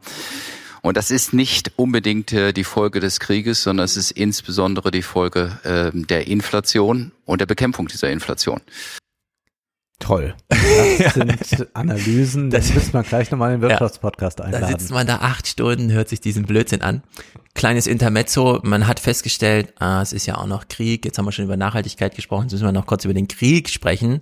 Man macht das natürlich im Duktus einer Industrietagung. Uns ist jetzt völlig egal, wer da spricht und so weiter. Wir hören uns das einfach nur kurz an. Und äh, hier ähm, ist äh, Russland im äh, Vormarsch. Äh, Russland kann bis zu 50, 60.000 Granaten pro Tag verschießen. Die Ukraine hat nur ungefähr 5.000, 6.000 Granaten. Und eben deshalb dieses, diese Bitten von Präsident Zelensky, dass wir doch ähm, Haubitzen, ähm, Raketenwerfer und andere ähm, Artilleriegeschütze so schnell wie möglich in die Ukraine ähm, schicken. So, jetzt sind alle auch darüber informiert. Es Prima. ginge noch was zu verkaufen. soll, soll man dann jetzt noch so ein Okay geben? Dann machen wir es so? Oder ja. was? Wollen wir jetzt auch 50.000 liefern? Und dann fragt man den Rheinmetallchef irgendwie, keine Ahnung, er sagt ja und dann äh, entscheidet das. Plenum, wird gemacht. Segnet auch ab. Ja, es ist wirklich gut. Auftritt Christian Lindner. In der Tat, wir leben in Zeiten, in denen sich viel verändert, in denen wir Zeugen einer echten Disruption geworden sind durch den schrecklichen Angriff Russlands auf die Ukraine. Das verändert viel. Vor allen Dingen weckt es uns auch aus einer falschen Normalität, in der wir es uns lange bequem gemacht haben. Wir haben nach dem Fall des Eisernen Vorhangs gut gelebt von der Friedensdividende. Ich kann das langsam nicht mehr hören. Ich finde es auch eine Frechheit und diese Idee von, wir haben uns bisher auf eine Friedensdividende ausgeruht, das ist aber eine falsche Normalität gewesen. Denn, und ja, gut, für so einen FDP-Liberalen gilt halt irgendwie, der Mensch ist des Menschen Wolf und so. Aber äh, das würde ich doch ungern einfach als die tragende Ideologie, weder in meinem Leben noch in anderer Leben akzeptieren, ja. dass alle nur noch mit Misstrauen und Missgunsten sich immer auf den Krieg einstellen und Vorsicht, du lebst im Frieden. Das ist, könnte eine falsche Normalität sein. Ja, aber wir hatten ja hier die Stimmen äh, zum Krieg, äh, wenn dann im Stern äh, Mickey Beisenherz sagt, jetzt ist mal wieder Zeit, äh, Ja, ernst zu sein und Ja. nicht mehr Spaßkultur und alles. Das geht ja genau in diese, in diese FDP-Richtung. Und äh, ich frage mich auch immer, bei wem ist eigentlich diese Friedensdividende, wenn es sie dann geben sollte, angekommen? Bei den Löhnen Sehr ist das nicht Frage. so gut zu erkennen, jedenfalls. Die Produktivität ist ja um 40 Prozent gestiegen in den letzten 30 Jahren und die Löhne um 8 Ja. Prozent. da kann man sich durchaus fragen, ja, wo ist denn eigentlich diese kleine Lücke da hängen geblieben? Kann man die jetzt vielleicht nachträglich mal einfordern, dass jetzt alle anderen sagen, ich, ich hätte noch, bevor, ah, gut, ist jetzt bald zu Ende, aber jetzt hätte ich noch gern dieser Friedensdividende. Es gibt nichts mehr einzufordern. Es tut sich eine Steilwand vor uns auf. Im letzten Jahr habe ich 4 Milliarden Euro Kapitaldienst im Haushaltsabschluss gehabt. Im nächsten Jahr muss ich mit 30 Milliarden Euro kalkulieren. Nicht nur wegen der aktuell gestiegenen Zinsen, sondern weil meine Vorgänger auch inflationsgesicherte Staatsanleihen begeben haben. Da haben wir früher Geld mit verdient, jetzt zahlen wir Milliarden dafür. Auch Disagio- und Agio-Effekte fallen weg, will sie nicht mit Details behelligen, aber 30 Milliarden Euro Kapitaldienst im nächsten Jahr. Das ist eine Steilwand, die sich vor uns auftut. Nun hat er gerade nochmal das wirklich zugegeben. Wir Ja, hätten da genau. auch noch richtig Geld Hätten verdienen können. machen ja, können, aber- jetzt nicht. Und er rechnet jetzt aber im Modus der schwäbischen Hausfrau wirklich. Äh, Ich habe jetzt nochmal ins Portemonnaie geguckt, so viel ist noch da. Ähm, Aggiatissimo, aber will ich auch nicht mit Details behelligen. Ja. Ne? Nicht, dass jetzt irgendwer auf die Idee kommt, das mal Nee. zu hinterfragen, Nee, was nee, jetzt nee, auf der. Bühne gesagt wird. Übergewinne. Ähm, die Übergewinnsdiskussion haben wir ja gerade bei Ölkonzernen, bei denen Christian Lindner schon sagt, wir haben ja gar keine Ölkonzerne in Deutschland, das sind ja nur Filialen und so weiter und so fort. Und er bringt ja nochmal so ein zweites Argument, wo ich mir irgendwie denke, und das soll jetzt für Ölkonzerne auch gelten? Und diese Übergewinne, diese guten Renditen sind ja ein Anreiz dafür, genau an den Punkten zu investieren. Also dürfen wir das nicht zerstören. Mehr noch, wer am Stammtisch entscheidet, was ein Übergewinn ist, der gibt das deutsche Steuerrecht der Willkür preis und dazu darf es nicht kommen. Wenn wir den Ölkonzernen ihre Übergewinne nicht zugestehen, dann machen die keine Innovation mehr. Und, dann frage ich, wollen ja selbst eigentlich wenn, vom Öl weg oder was? wohin ist die Innovation denn getrieben? Also das ist wirklich so ein Ja, die machen natürlich Zeug. eine Innovation, um ihre Profite zu verbessern. Das genau, ist die Profit, Innovation. Innovation, ja. ja, der Übergewinn ist eigentlich die Innovation. Das ist eigentlich, ja. Ja, also es geht hier wirklich drunter und drüber. Es ist eben nicht alles gleichzeitig zu jeder Zeit möglich. Oder in anderen Worten geländegängig gesagt, wir müssen nach fast einem Jahrzehnt der expansiven Finanzpolitik wieder eines lernen. So, und jetzt kommt der große Satz. Wir müssen jetzt alle nicht nur lernen, sondern umlernen. Wir sind also alle Maurice Höfgen verseucht und so weiter. Ja. Christian Lindner sagt uns jetzt die Wahrheit. Erst muss der Wohlstand von Ihnen erwirtschaftet werden, bevor ihn danach die Politik verteilen kann. Wenn wir das beherzigen, bekommen wir auch die Haushalte unter Kontrolle. Ja, und das ist genau andersrum. Der Staat gibt das Geld, äh, nimmt Steuern, damit damit äh, die Währung akzeptiert wird und der Staat schafft Vermögen, indem er Ja. zum Beispiel Unternehmen beauftragt zu sagen, mach doch mal da ein Schwimmbad hin. Es ist einfach grotesk. Ich finde, man kann auf der Bühne mal einen Fehler machen, eine Ja. Ungenauigkeit, aber die Realität um 180 Grad zu verkehren Ja.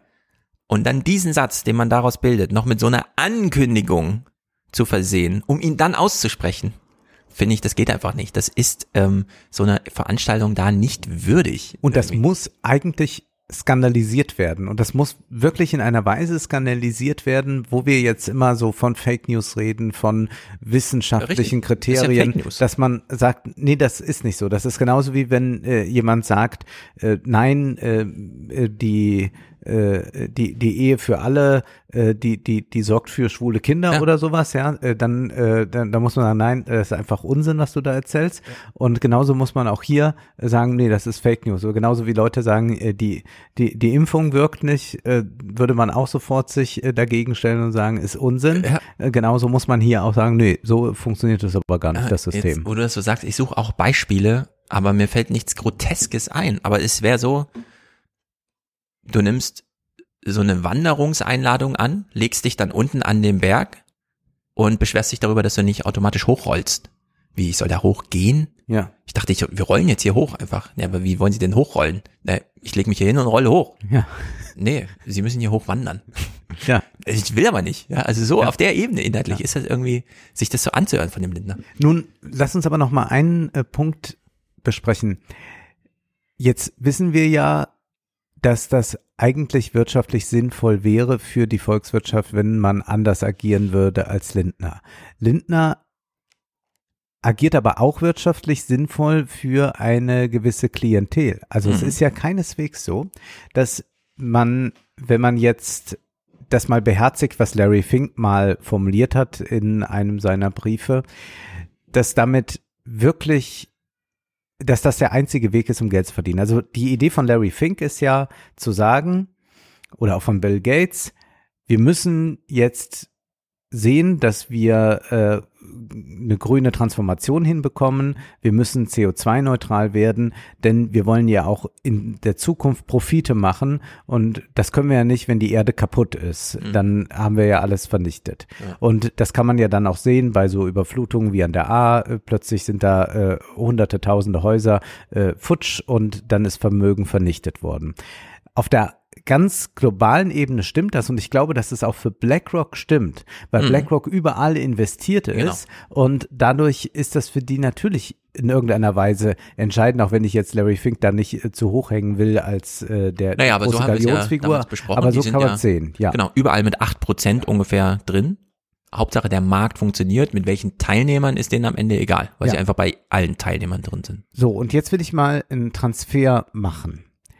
Man kann ja sagen, es hat äh, richtig schlimme wirtschaftliche Konsequenzen, auch, dass wir so viele Schul ähm, haben in den USA mit diesem mit diesem liberalen Waffenrecht. Ja. Das produziert so unendlich viel Leid. Äh, das ist auch sehr teuer, äh, was dann äh, da an Folgekosten entsteht, psychologische Betreuung und all das. Und dann könnte man auch hier das Argument machen, eigentlich so ein Larry Fink Argument schon aus wirtschaftlicher Logik heraus sollte man es nicht tun. So, und jetzt Ja. kommt aber mein Gegenargument und das hörte ich äh, in dem Podcast Ones and Twos mit Adam Tooze, Mhm. den ich äh, sehr empfehlen kann. Da ging es auch um diese wirtschaftliche Komponente. Und naja, es gibt aber einen ganz, ganz großen Wirtschaftszweig, der extrem daran verdient, dass alles so bleibt, wie es ist und dass die Waffengesetze so liberal sind. Das ist nämlich der Sektor, der die Schule sicherer macht. Ja. Und da werden Milliarden ausgegeben. Äh, Die Schulen, muss man sich vorstellen, sind heruntergewirtschaftet ohne Ende und Millionen werden aber rau- draufgeworfen, damit man eine sichere Schule hat, damit man Türen Mhm. hat, die äh, nur in eine Richtung zu öffnen sind und, und, und. Diese ganzen Dinge. Man kann es sich vorstellen, bis man so eine Schule wirklich sicher hat, äh, im, in Anführungszeichen. Und da ist so eine große Industrie entstanden, dass man also mit der Katastrophe unglaublich gut Geld verdienen kann. Und jetzt denke ich hier an unsere Hitze, äh, Wochen oder Monate werden es ja fast, an all diese Dinge, denke an die Klimaanlagenindustrie, an all das. Hm. Da gibt's auch ganz große Zweige, die mit so einem, ich möchte mal sagen, Katastrophenkapitalismus wahnsinnig gut Geld verdienen können. Und Ja. für die macht Lindner da Politik. Ja. Also, dass das Gemeinwohl eine ideelle Vorstellung ist, aber das partikulare Interesse sich durchsetzen muss beim Interessensausgleich. Lindner ist so ein Typ, der die partikularen Interessen intensiv vertritt, Mhm. und zwar die einen besonders intensiv und die anderen eben gar nicht. Das sind dann die, die hinten runterfallen. Auf ganz dramatische Weise sehen wir das ja in Amerika, wo Joe Manchin aus West Virginia, nur um einfach die Kohleindustrie in seinem kleinen Bundesstaat nicht zu gefährden, das ganze Innovationsprojekt von Joe Biden in Höhe von 6 Trillionen Dollar einfach nicht mit der notwendigen 51-50 Mehrheit durch den Senat kommen lässt, sondern es einfach scheitert. Ja. Selten stand ein partikulares Interesse so sehr einem Gemeinwohl ansinnen gegenüber. Und so ist das auch bei Lindner. Ja. Das ist einfach ein Verräter. Das ist ein Antipolitiker, Hm. der einfach äh, Interessenpolitik vertritt und da für andere wirklich dann von der Klinge springen lässt. Und das äh, am nächsten Clip wird es besonders deutlich. Wir hatten schon sein Einver Eingeständnis, ja, wir haben das mit der Schuldenpolitik, im Grunde haben wir die Chancen verpasst. Wir hätten hier und so ordentlich absahen können als Staat und gleichzeitig über öffentliche Gelder, ja, dann hätten nicht die privaten Investoren die Renditen eingefahren und so weiter und so fort. Und jetzt hören wir hier Lindner, wie er über die deutsche Autoindustrie und die Subventionen spricht und welches Eingeständnis da drin steckt. Verehrte Anwesende, meine Damen und Herren, die Automobilindustrie ist eine unserer Schlüsselindustrien in Deutschland. Ich bin überzeugt davon, Deutschland wird der Leitmarkt sein für die Elektromobilität. Ich bin auch überzeugt im Übrigen von äh, den Fahrzeugen, die in Deutschland produziert werden, die äh, exzellent sind und die äh, eigentlich gar keine Kaufprämie mehr brauchen. Die steuerliche Förderung als Dienstwagen reicht eigentlich absolut aus. Da muss nicht noch eine Subvention gezahlt werden. Im Übrigen sind die Autos gegenwärtig ja so beliebt und wir haben so viel Knappheiten, dass sie gar nicht lieferbar sind. Ja, wir müssten eigentlich gar keine Subvention zahlen, aber irgendwie haben wir da noch so viele drin. Ja. Diese ganzen 60 Milliarden, die da ausgerechnet wurden, keine Ahnung, muss nicht weg, aber nötig ist auch nicht. Sie sind toll genug. Also das ist so eine Art von Lob, wo man sich echt denkt, ey, auf offener Bühne. Naja, und zugleich erleben wir, wie die chinesischen Autohersteller jetzt doch offenbar sehr an Fahrt aufnehmen. Mhm. Die waren zum Beispiel jetzt auch in München bei Sixt, bei diesem Unternehmen zu Gast und haben da mal diese Modelle vorgestellt äh, an E-Mobilität, was es da so gibt. Und plötzlich äh, merkt man ja auch, wenn es so Flotten gibt und E-Mobilität gibt und all diese Dinge, dann gibt's ja nicht mehr diese äh, Markenbindung wie bei dem Privatmann, der sich jetzt das eine Auto kauft und sagt, ich will aber ein BMW in der Garage haben. Und dann kann sich plötzlich äh, so ein größeres Unternehmen vielleicht, das äh, Autos vermietet, vorstellen, mit NIO zusammenzuarbeiten. Und dann sieht das plötzlich für die deutschen Autos nicht mehr so Mhm. schön aus. Ja, da müsste man ja eigentlich mal politisch ein bisschen was regeln, so dass die Innovationsfreude und der Drang zum Elektroauto und so weiter, das alle, alle Ideen, neue Ideen mal sich durchsetzen können. Also steht Christian Lindner auf der Bühne und sagt, Wenn es aber irgendwann ein Verbot der Neuzulassung des Verbrennungsmotors gibt, dann wird er auch nicht weiterentwickelt werden, zumindest nicht in Europa und Deutschland. Und deshalb halte ich diese Entscheidung, den Verbrennungsmotor zu verbieten, de facto für falsch. Und ich habe deshalb Daraus folgt etwas. Ich habe deshalb entschieden, ähm, dass ich in der Bundesregierung, dass wir in der Bundesregierung äh, dieser europäischen Rechtsetzung nicht zustimmen werden in dieser Woche. Deutschland wird also nicht den Flottengrenzwerten mit dem de facto Verbrennungsverbot zustimmen können, weil wir eines uns erhalten müssen, die Offenheit für technologischen Fortschritt. so, also Russwurm hat es ja vorhin aufgeworfen, er hat den Ball jetzt aufgenommen. Die haben auf offener Bühne hier einfach Ja. diesen antidemokratischen Weg einmal eingeschlagen. Ich glaube allerdings, dass man sich fast diese Debat Debatte um den Verbrenner sparen kann, denn der Verbrenner wird sich von selbst erledigen. Es wird kein. Markt mehr da sein. Die Sache ist die, alle Automobilunternehmen der Welt Ne. versuchen, möglichst schnell umzustellen. Möglichst schnell meint, natürlich nehmen die noch die Profite mit, die man mit Mhm. dem Verbrenner erzielen kann. Wenn aber erst einmal ein gewisses Stadium erreicht ist, mit der E-Mobilität es dann auch viel einfacher wird, wird es Ja. natürlich auch so sein, dass was zurückgebaut wird, nämlich Tankstellen.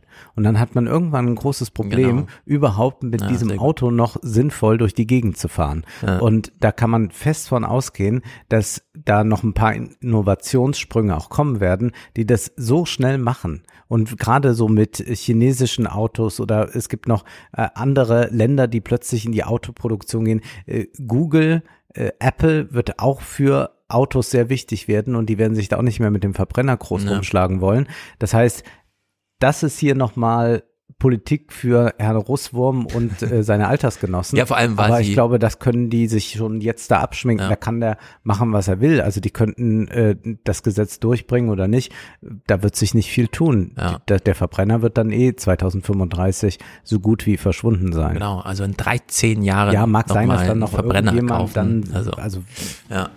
Man muss allerdings jetzt auch sagen, äh, Lindner hat gut gebrüllt hier auf der Bühne. Ähm, die Bundesregierung hat dann am Ende zugestimmt. Also es Ja. gibt das 2035er Verbot, man hat dann noch so eine kleine Floskel zu E-Fuels oder so. Ja, ja. Um Verbrenner, das verbrennt man ja auch. Irgendwie da noch so reinzuwegen. Also in der Hinsicht, das ist schon hier auch sehr viel Theater einfach auf der Bühne gewesen. Wir haben ausführlich über die Taxonomie gesprochen, über ihr Scheitern und so weiter. Christian Lindner sitzt hier nach jedem Talk, gibt's noch, also nach jedem, nach jeder Rede gibt's noch so ein kleines, so eine Talkrunde, da saß er dann da drin und die Art und Weise, wie er hier über die Taxonomie redet, finde ich, dafür, dass das auch mit die Wachstumsstrategie ist, die Merz eben noch so abgefeiert hat als seine Idee, ist das wirklich gruselig. Die reagieren darauf. Die wollen nur zu uns kommen, wenn wir attraktiv sind. Also ich Herr bin da sehr pragmatisch. Sie wollen einen Ja, ich würde gerne auch einen, einen Satz zu diesem Komplex Taxonomie äh, verlieren wollen. Als Oppositions Und er greift sich dafür noch extra das Wort. Er wurde nicht mehr explizit gefragt nach Taxonomie, ne, sondern Mhm. es lag ihm wirklich im Herzen so, dass er das hier auf der Bühne anbringen will. Politiker habe ich immer gesagt, Taxonomie ist planwirtschaftlich, bürokratisch. Habe ich als Oppositionspolitiker gesagt. Jetzt bin ich, bin ich Bundesfinanzminister und ich sehe es äh, etwas anders. Als Oppositionspolitiker sagte ich, bürokratisch und planwirtschaftlich. Als Finanzminister muss ich sagen, ich war naiv, es ist viel schlimmer. Es ist, es ist viel schlimmer. Ich hatte jetzt ja das Privileg, bei der Taxonomie mit der Kommission äh, mitsprechen zu dürfen. Ich war nicht alleine federführend natürlich, das waren andere. Mitsprechen zu dürfen über Taxonomie im Bereich Energie, Kernenergie und Gas. Von wegen bürokratisch und planwirtschaftlich. Ein politisches Schlachtfeld. Ja, natürlich. Und wer hat's dazu verwandelt? Jetzt gehen wir mal ohne Scheuklappen hier rein und machen noch irgendwas mit Atomkraft und so weiter. Klar, wenn sowas dann alles da eingeklammert wird in, in Diese Katalog. anti-europäische Haltung ist ja, ganz erstaunlich. Ganz, ne? Das schlimm. ist ja fast so wie äh, die Anfangstage der AfD, wo die dann immer so gegen äh, Europa geschossen haben. Ja, und du hast jetzt eben schon die Moderatorin gehört, die so ihn auch noch so ein bisschen anfeuert, weil sie einfach aus ihrer Rolle fällt und da so mitlacht. Mhm. Ja. Jetzt hören wir ihn, also Lindner redet sich jetzt um Kopf und Kragen und wird dann noch so ein bisschen mit angefeuert von der Moderatorin. Also wir wir sehen ja ganz viel professionelles Scheitern und aus der Rolle fallen in diesem Clip. Also ich bin Politikwissenschaftler. Wie soll ich über solche physikalischen Fragen entscheiden können? Und da habe ich gedacht, Mensch, der Robert Habeck, dass der das alles kann. Aber dann fiel mir auf, der ist ja auch kein Physiker, sondern der ist ja Schriftsteller. Wie kann der das? Philosoph, also, Doktor oder der Philosoph. Ja. So, und deshalb,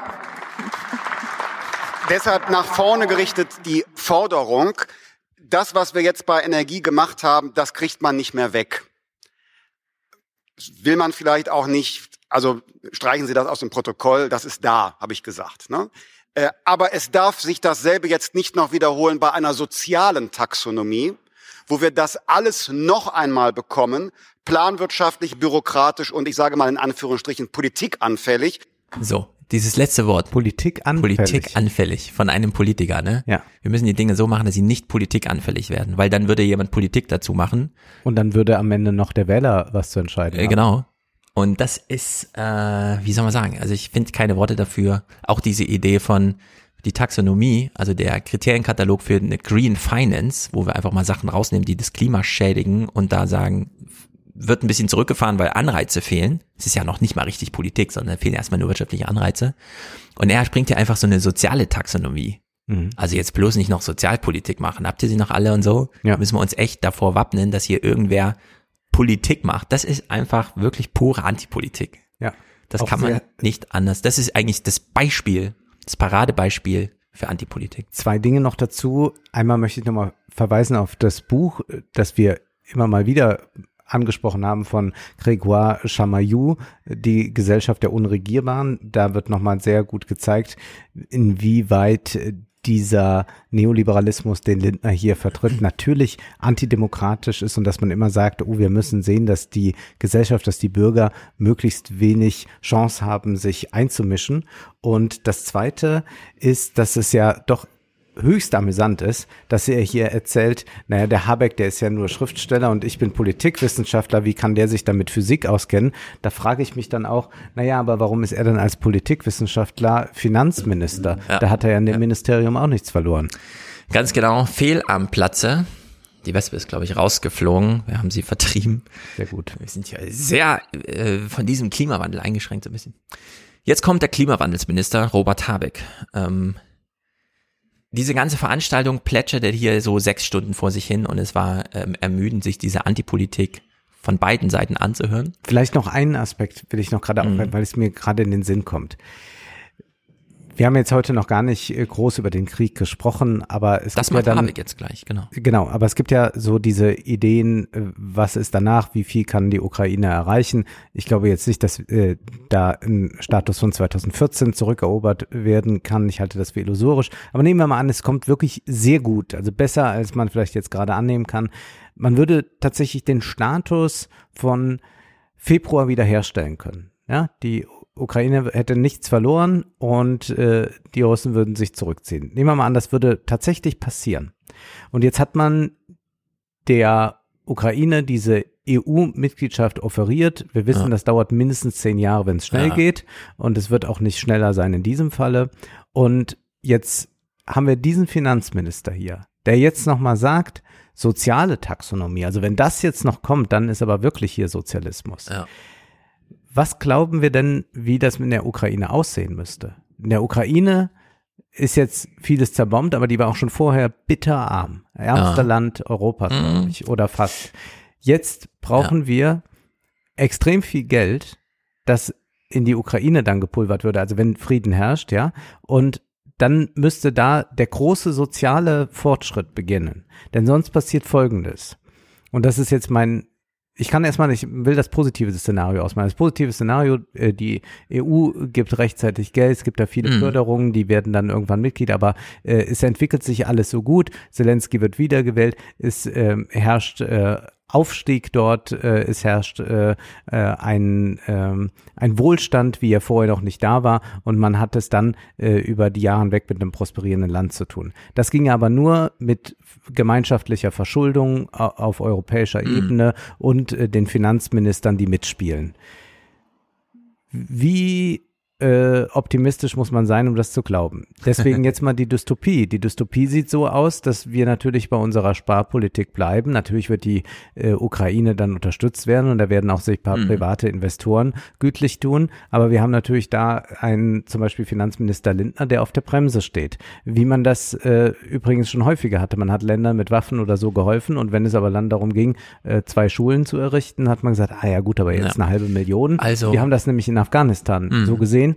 Ähm, äh, ein Freund von mir hat äh, mich darauf hingewiesen, äh, nochmal den Krieg des Charlie Wilson zu gucken. Da geht es ja darum, äh, wie bewaffnet man die Afghanen in den 80er Jahren und dann bewaffnet man die, das schafft dann ein Abgeordneter, das ist ein ganz abgedrehter Film. Und danach, was macht man dann? Dann müsste man eigentlich da eine Gesellschaft aufbauen, äh, die nicht fundamentalistisch wird oder so und man tut das nicht. Und dann hat man eben das Debakel, das man da organisiert hat, hat dann äh, äh, äh Bin Laden am Ende da gezüchtet. Und was könnte jetzt als Dystopie der Ukraine drohen? Zelensky wird noch einmal wiedergewählt, klar, er ist jetzt äh, äh, dann ein Held da. Äh, er wird das dann mit der Korruption vielleicht nicht so richtig in den Griff bekommen, bekommt nicht genügend Unterstützung in Form von Geld von der EU. Dann merken die Leute, ja, wir haben zwar jetzt äh, die Russen verdrängt äh, wieder äh, in, in, in Zaum gehalten, aber bei uns gibt's ja gar keinen Aufstieg. Wir sind ja immer noch bitterarm. Ja. Und dann braucht nur eine rechte Partei zu kommen wie die polnische Peace-Partei, die die soziale Frage von rechts beantwortet. Und dann ist es nicht ausgeschlossen, dass wir 2028 irgendwo die Meldung bekommen, äh, äh, Regierung der Ukraine will LGBT-freie Zone ja. um Kiew.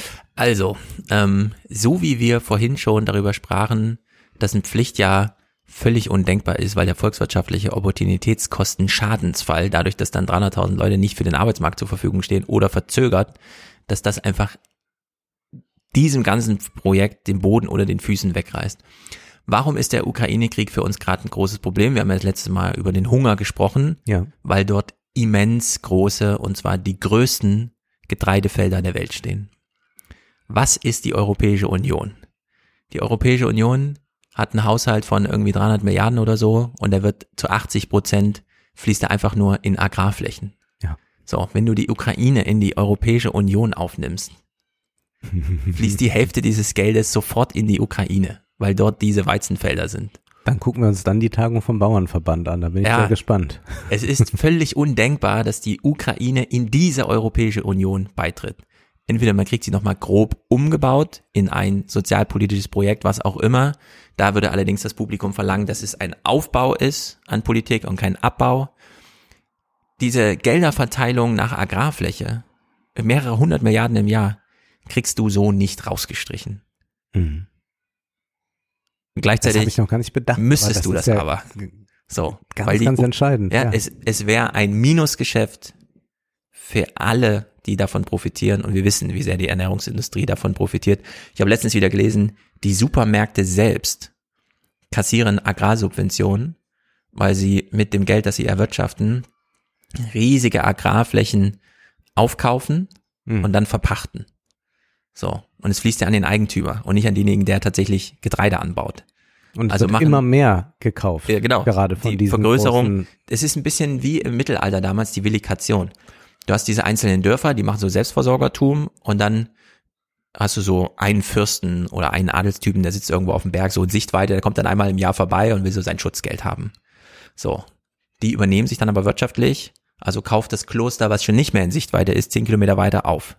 Und irgendwann hast du Klöster als religiöse Veranstaltungen, die eigentlich wie Vereine so gar nicht an Profiten denken oder so, die aber allein über dieses Einzugsgebiet im Sinne von Einzugsgebiet, mehrere hundert Kilometer Radien und so, wo die einfach nur beschäftigt sind, damit das Geld einzusammeln, den Zehnten, der da Ja. erwirtschaftet wird, dass die alle weltliche Macht komplett überflügeln.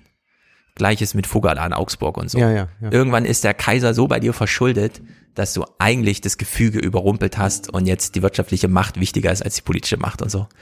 Und äh, das ist irgendwie bei diesem ganzen Agrarzeug, dieses Höfesterben, was ja wirklich nur Konzentration auf größere Höfe und so weiter angeht. Und in diesem Gefüge, und wir haben ja die Agrarpolitik diskutiert, wie das da abläuft, wie die Lobbyisten da im Bundestag und so weiter. Und Julia Klöckner Richtig. zeichnet nochmal das Bild der Genau. frommen Bauern, die früh Ja. auf dem Felde stehen mit der Sense. Genau. Und wie willst du in so einem Gefüge die Ukraine als das wichtigste Nahrungsmittelversorgungsland der Welt da aufnehmen? Ja.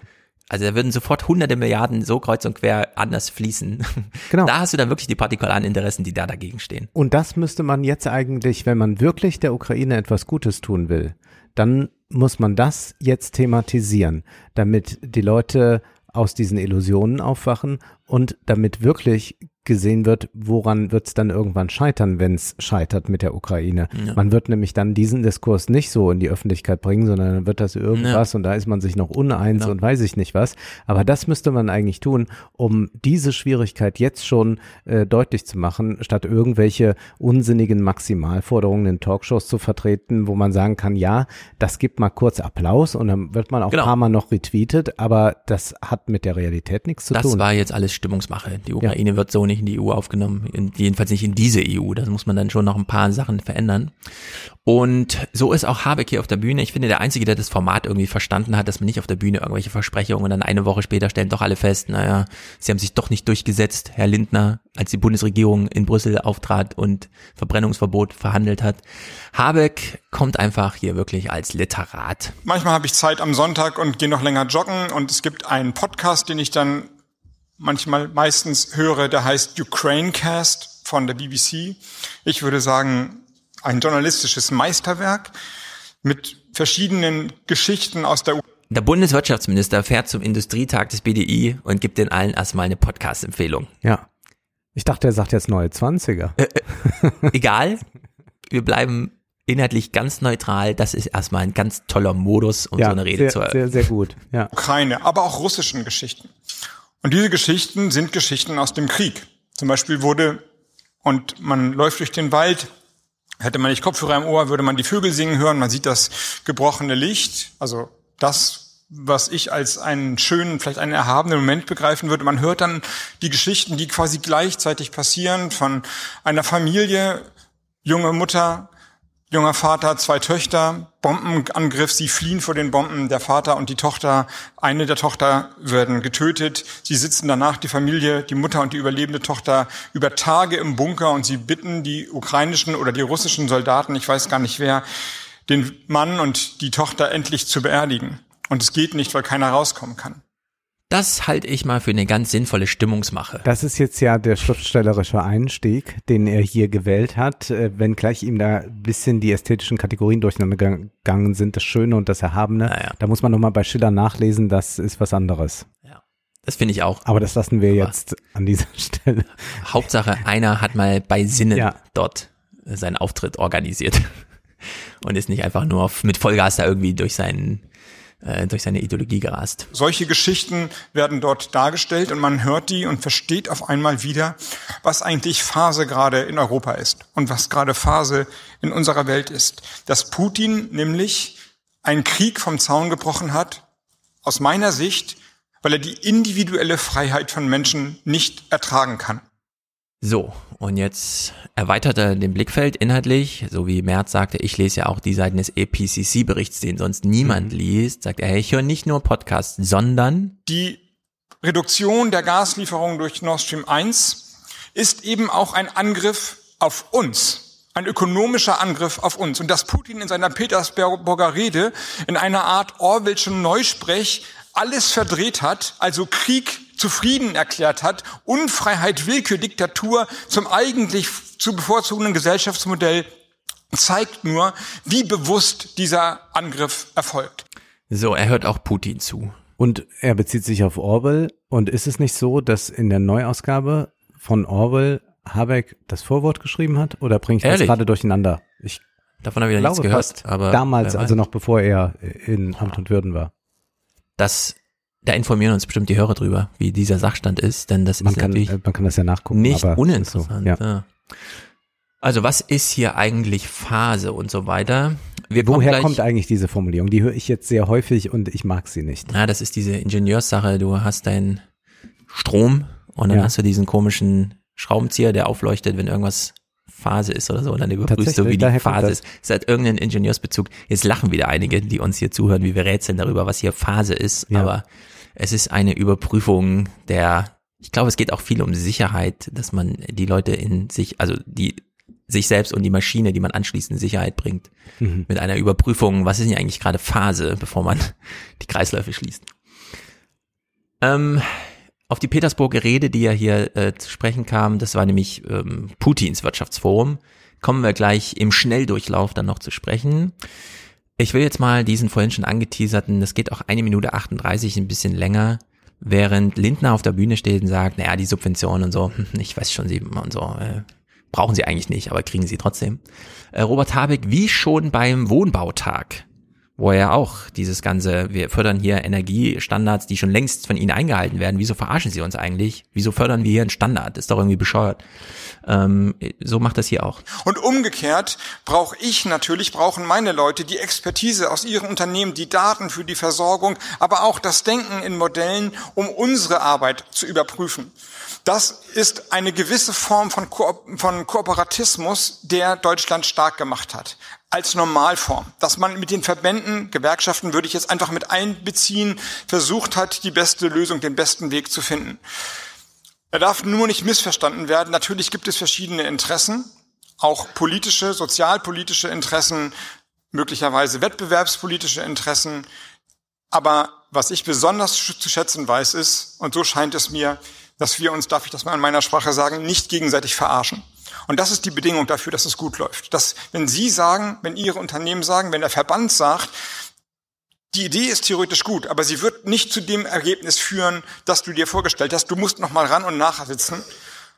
Dann tun wir das, weil ich das Gefühl habe, es ist ernst gemeint. Es geht hier nicht darum, dann weniger Gewinne zu haben, sondern das ernste Anliegen ist wirklich besser zu machen. Und ich hoffe, dass wir es genauso gut, ich es genauso gut zurückspiele und sage, wenn wir bestimmte Sachen politisch nicht gehen, dann liegt es nicht daran, dass irgendein Parteiprogramm von 2017 den im Wege steht, sondern weil wir es überprüft haben und wir zu anderen Ergebnissen gekommen sind. Und wenn Sie andere Ergebnisse haben, dann reden wir darüber. Aber wir dürfen uns in dieser Lage, wir müssen uns in dieser Lage vertrauen und nicht versuchen zu übervorteilen. Und genau so erlebe ich diese Zeit und dafür wollte ich mich einmal ganz herzlich bedanken.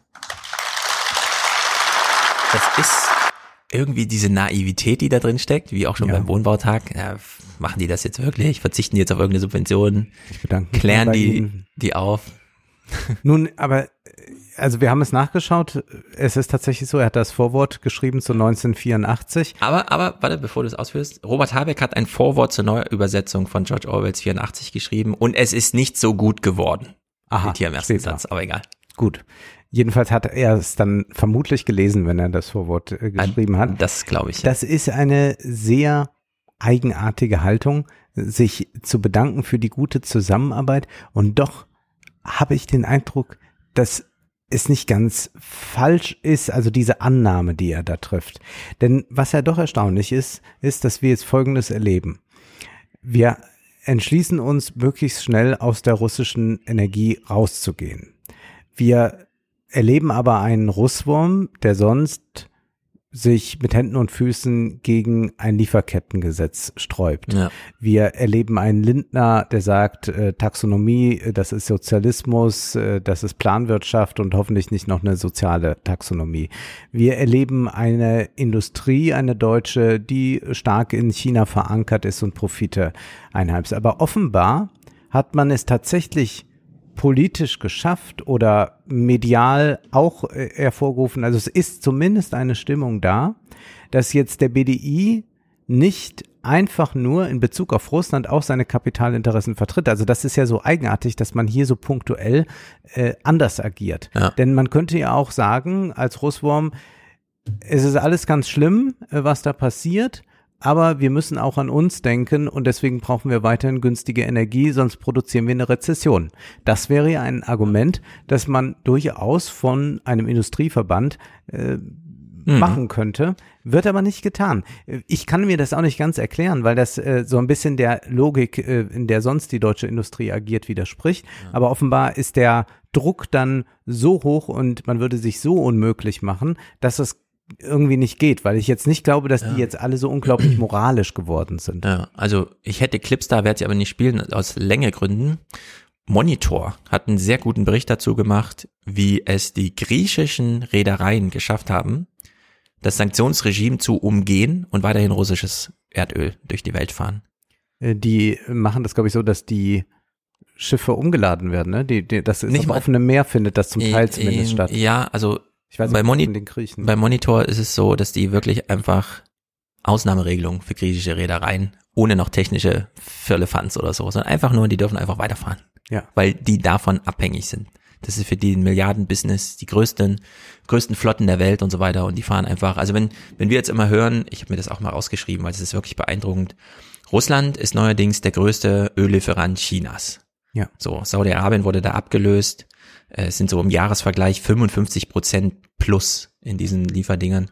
Indien, äh, der indischen Regierung zufolge, ähm, hat man den, den Ölimport aus Russland in, den, in den Jahresfrist um das 31-fache gesteigert. Mhm.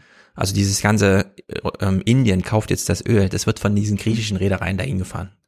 Ja, und Ja, das, da liegt keine Pipeline und- oder nichts, sondern Genau, und da muss man dann auch nochmal die Frage Ja. der Verhältnismäßigkeit äh, stellen, denn äh, also was auf jeden Fall nicht geht, ist, dass ähm, man jetzt hier äh, wirklich existenzielle Sorgen äh, Me- Menschen bereitet mit der Energie. Also jetzt ich die, den BDI, da habe ich jetzt wenig Mitleid, aber dass ähm, Energiekosten für Leute, die nicht viel Geld haben, äh, einfach untragbar werden. Und da Ja. gibt es auch noch keine richtige Antwort. Also ich weiß, da wird dann ein bisschen rumgeschustert und so, aber die Belastung für äh, Leute, die kein hohes Einkommen haben, das ist ja auch schon mittleren Einkommen, trifft es auch schon ziemlich hart. Ähm, da, da wird einfach zu wenig getan und da muss man, da kann man nicht einfach sagen, na ja, das ist jetzt halt gerade unsere Zeitenwende. Das geht so nicht. Und gerade wenn man auch weiß, dass ja trotzdem extrem viel äh, exportiert wird und wir auch wissen, dass wir generell bei dem Im- Import von Energien äh, keine weiße Hm. Weste behalten können, denn natürlich ist es so, dass äh, in den arabischen Ländern gerade Hochkonjunktur Ja. herrscht, weil äh, wir äh, wie verrückt jetzt da sagen, wir müssen äh, Mhm. dringend euer Öl, euer Gas haben. Also das ist äh, und da, da finde ich, also da muss ja auch, äh, würde ich auch nochmal Habeck darauf hinweisen wollen. Er hat natürlich auch eine Verantwortung gegenüber äh, der äh, eigenen Bevölkerung. Ja, das ist eigentlich ein immer wichtiges Anliegen der Grünen gewesen. Derzeit, na mal gucken, welches Programm sie, sie bereiten ja schon vor den nächsten Winter jetzt und so. Mal sehen. Äh, finaler Appell von Habeck, ja, die Zeiten sind einfach wirklich irre und ich finde es äh, auch crazy, mit wie viel Paradoxien man es eigentlich zu tun hat. Dann ist da natürlich auch die Chance für eine bessere Zukunft drin in dieser Zeit. Und ich glaube, genau das passiert im Moment und genau das ist die Antwort auf die vierte Ungleichzeitigkeit. Wir haben, Sie haben volle Auftragsbücher und eine Angst vor Rezession. Wir haben einen Fachkräftemangel und einen hohen Bedarf an neuen Arbeitskräften und Arbeitsplätzen. Wir sind ein attraktiver Standort. Große Unternehmen kommen nach Europa, Batterieunternehmen, Halbleiter und Industrie. Und gleichzeitig gibt es die große Sorge, dass die nächsten Monate uns in die Rezession führen. Diese Ungleichzeitigkeit, sie lässt sich auflösen durch politische und wirtschaftspolitische Handlung. Ja, ähm, ich sehe hier die Gefahr, dass sie jetzt wirklich alle nur glauben, äh, es ist ja nur so eine Krisenszene. Ja. Corona geht ja vorbei, der Krieg geht ja vorbei. Aber es gibt eben auch diese langfristigen Klimawandel, demografischer Wandel, dieses ganze, was ist mit diesem Internet? Wo werden wir noch? Und eine Rezession und so. dauert sechs bis acht Quartale. Ja, also das ist, das ist schon viel. alles sehr kompliziert. Habeck tut mir an solchen Momenten wieder ein bisschen leid, wenn er selber so nach Worten ringt und so in die Knie geht und auch nicht genau weiß, wie er seine freie also bewusst freigehaltene Rede dann da irgendwie zum Abschluss bringt. Und er hat ja diesen Petersburger Dings angesprochen. Ich weiß gar nicht, ob wir es so richtig clipsweise durchgehen müssen. Wir können es auch referieren, denn vielleicht so ein bisschen, dass man mal einen Eindruck von, genau. von dieser Veranstaltung hat, denn man hat auch so gut wie, äh, also man hatte kaum Zugang dazu, oder? Super schwer. Ich musste hier eine ähm, Aufnahme von VK, also ähm, RT hat sich darum gekümmert, dass es dokumentiert wird und dann gab es bei vk.com irgendeinen Account, der hat dann diese deutsche Tonspur zur Verfügung gestellt. Da ließ ich aber nicht runterladen. Ich musste es dann vier Stunden lang abfilmen und so weiter. Dann hatte ich die erste Aufnahme weggeschmissen, weil ich nicht drüber nachgedacht hatte, als ich nochmal abgefilmt. Nun gut, alles super, super kompliziert. Es ist tatsächlich, wie Robert Habeck sagt, es ist, wenn man nur die europäische, die westliche Sicht auf dieses, was da gerade stattfindet, so insgesamt hat. Und dann hört man plötzlich Putin reden. Und man erkennt diese innere Logik, die da drin steckt.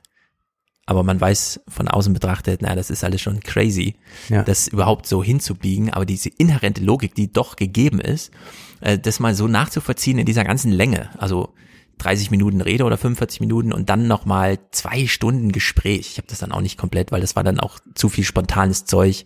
Da gibt es so ein paar Clips, wo man sich auch wieder fragen kann und so, aber aber dieses diese geplante diese geplante Wortwahl in der Rede, von der Robert Habeck eben auch sprach, klang so, die Dolmetscher wechseln immer so ein bisschen her, ein Mann und eine Frau und so, aber ich glaube, man kann inhaltlich so ein bisschen folgen. Viele Handels- und logistische Verbindungen wurden zuerst in der Pandemie zerstört und stehen jetzt vor neuen Herausforderungen. Solche Schlüsselbegriffe. So, zuerst die Pandemie und jetzt neue Herausforderungen. Wir, wir sagen einfach zuerst die Pandemie und dann dieser Krieg. Ja. Der Depp, Putin ja. und so weiter. Bei ihm ist es so. Wie Geschäftsruf, Unantastbarkeit äh, des Eigentum, Eigentums, Vertrauen gegenüber internationalen Währungen ist ebenfalls untergraben worden.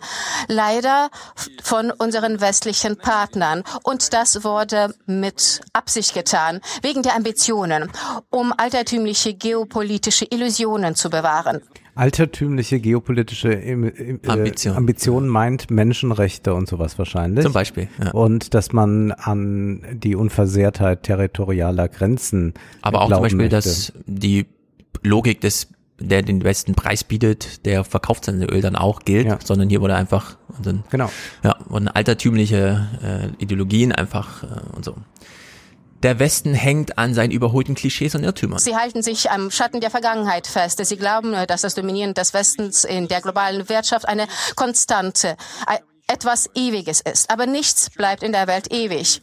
Unsere Kollegen leugnen nicht einfach äh, die Realität, sondern sie versuchen sich gegen den Trend der Geschichte zu setzen, denken in Klischees äh, der Vergangenheit äh, und sind Opfer der, eigen, der eigenen Irrtümer. Jetzt haben wir schon zweimal Vergangenheit gehört. Das ist ziemlich wichtig, dass wir das mal so rezipieren. Ja, mega. Wir sagen nämlich hier die ganze Zeit, Putin ist ein Mann der Vergangenheit. Wir haben mehrmals auch Clips gehabt, ein Mann des 20. Jahrhunderts, ein Mann des KGB und so etwas. Mhm. Und jetzt haben wir hier Putin stehen, der dreht den Spieß genau um und sagt, ja, das sind diese Leute mit Menschenrechte hervorgegangen aus den Nürnberger Prozessen, so eine Idee von, äh, wir müssen intervenieren, wenn Menschenrechtsverletzungen so, das ist alt. Hm. Äh, jetzt beginnt die neue Zeit mit neuen Menschenrechten, die definiere ich und die kann der Herr Xi äh, definieren Genau. und äh, auch ein neuer Verbund von Leuten, die miteinander wirtschaften können, weil unsere Partner ja da gar nicht mehr verlässlich sind, Ja. also der Westen. Es gibt neue Kraftzentren auf der Welt, neue Ideen, wohin man streben muss. Und was noch fehlt, sind neue Führungsfiguren. Und da stellt er sich als einen vor, der jetzt Hm. so in Anwaltschaft für die ganzen unterdrückten Länder dieser Welt, vom Westen unterjocht und so weiter, 50 Sklaven pro westlichen Einwohner, äh, der äh, sich da einfach bereit erklärt, jetzt die Führungsrolle zu übernehmen. Das ist gut, dass du das nochmal gerade äh, sagst mit diesen Sklaven und bindet nochmal so an den Anfang mit äh, der Dokumenta.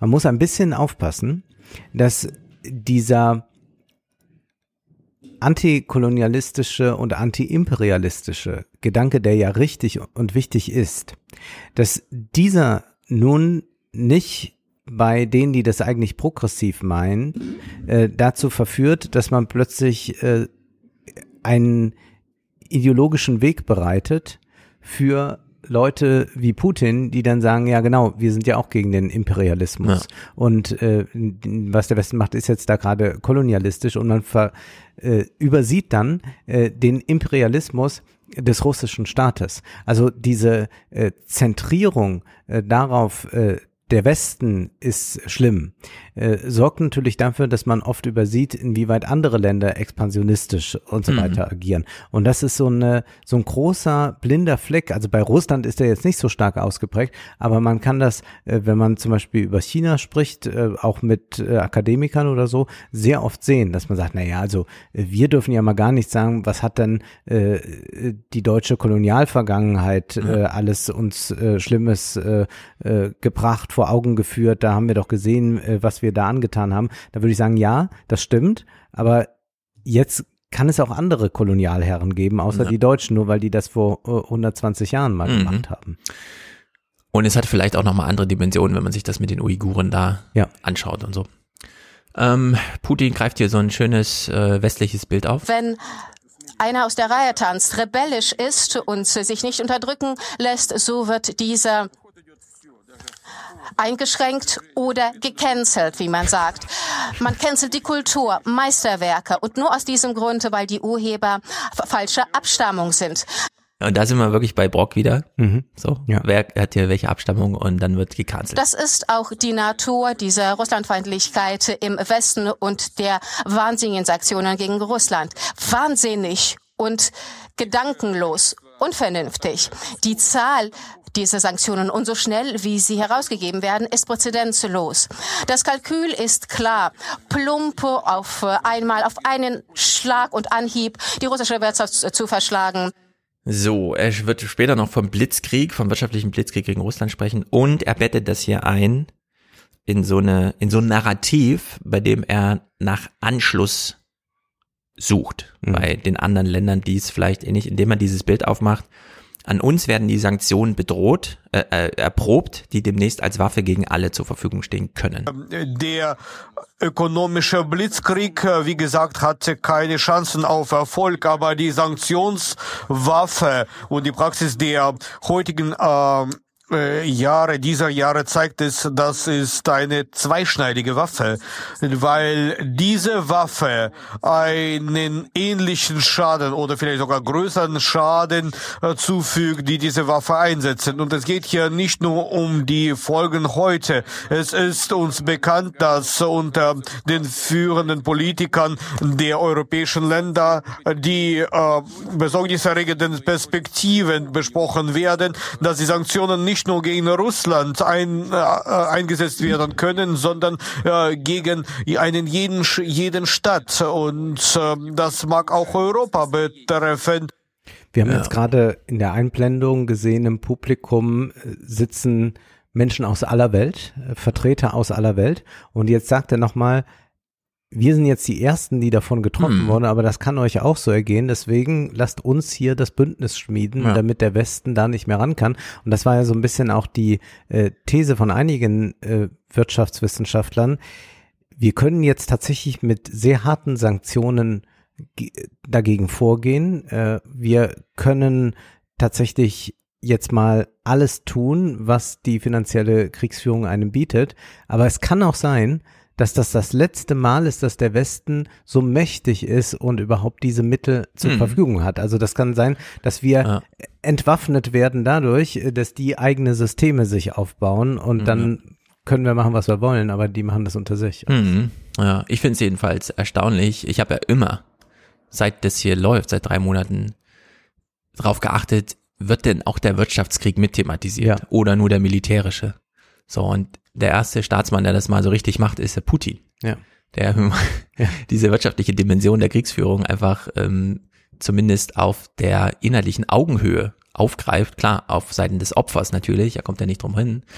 Dennoch. Und hier spielt er auch wieder Ping-Pong. Äh, Wir wissen natürlich, wie wir diskutieren. Wir haben über den Hunger gesprochen. Äh, Annalena Baerbock hat in Bonn so eine große Hungerkonferenz veranstaltet, wo auch nochmal alle vorstellig waren. Äh, Bei Putin klingt es so. In der letzten Zeit hat sich die Rolle Amerikas wesentlich verändert. Aus einem Nettoexporteur äh, von Lebensmitteln wurde Amerika zu einem Importeur, äh, zu einem reinen Importeur. Also man druckt Geld und kauft auf der ganzen Welt Lebensmittel an. Ähm, Und noch größere Steigerungen der Warenimporte sind in der EU zu beobachten. Es ist klar, dass diese Steigerung der Nachfrage die Welle des, Defi des Defizits gestartet hat und die globale Inflation. Das ist also die Quelle der globalen Inflation.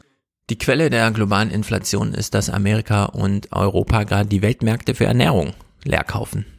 Hm. Aus russischer Sicht. Das ist aber eine sehr. Also nicht, dass er kühne nichts These. exportiert oder so, sondern Vor allem, weil Europa ja sehr viel Wert, EU sehr viel Wert darauf legt, auch zu exportieren. Ja, äh, eben, wir sind ja netto- Auf unsinnige Weise. Ja. Äh, ja, das ist schon, schon sehr verquer. Hm. Und dann wendet er sich hier nach innen. Wir fragen uns ja immer, die Oligarchen, die Oligarchen, wer sind denn die Oligarchen? Mhm. Putin kennt sie sehr genau. Er ruft sie hier namentlich auf. Bitte machen Sie nicht erneut diesen Fehler. Unser Land hat ein riesiges Potenzial. Wir haben hier äh, riesige Aufgaben. Investieren Sie hier. Ähm, investieren Sie in die Entwicklung des Tourismus, in die Schaffung der Arbeitsplätze. Unterstützen Sie Schulen, ähm, äh, das Gesundheitswesen, den sozialen Bereich, Kultur und Sport. Ähm, und ich weiß, dass viele das auch tun, aber ich wollte das noch einmal unterstreichen. Genauso haben ihre Mission äh, Sch- Bachruschens, Morozows, äh, Rapuschinski und Galevs, Anapaev und Matsiev, Mamontov, Tetekov, äh, Mazanov, Dadashev, Gadjiev, viele russische, tatarische, tschetschenische, dagestanische, jakutische, jüdische, armenische äh, äh, Familien von Kaufleuten. Und äh, ähm, sie haben natürlich etwas an die direkten Erben äh, vererbt. Also dieses Erbe war schon äh, sehr anständig, aber gleichzeitig äh, haben sie ihren Namen in die Geschichte ihres Landes und der Region eintragen lassen. Das ist nicht schlecht, oder? Das ist ganz erstaunlich. Und man sieht dann eingeblendet äh, finster dreinblickende Gesichter, Köpfe, die nicken. Ja, ja, so war das immer. Es, man sieht auch wieder der Vielvölkerstaat Russland. Mhm. Alle werden da adressiert. Ja. Das ist nicht ohne. Und er schiebt es als Appell nochmal in Kurzform nach. Die Erben des Kapitals, ist es äh, mh, äh, fraglich, was für sie wichtiger ist, das Geld äh, und das Eigentum einerseits oder ihr guter Name äh, und äh, ähm, äh, die, der Ruf für die Verdienste ähm, an eigenem Land. Das wird keiner äh, verschwenden können und vertrinken können. Da Klare um Ansage, die würde ich sagen. Reputation, ja, sehr klar, ja. Ja. das ist nicht schlecht. Er hatte dann alle möglichen noch zugeschaltet, hier Azizi äh, aus Ägypten und Chi.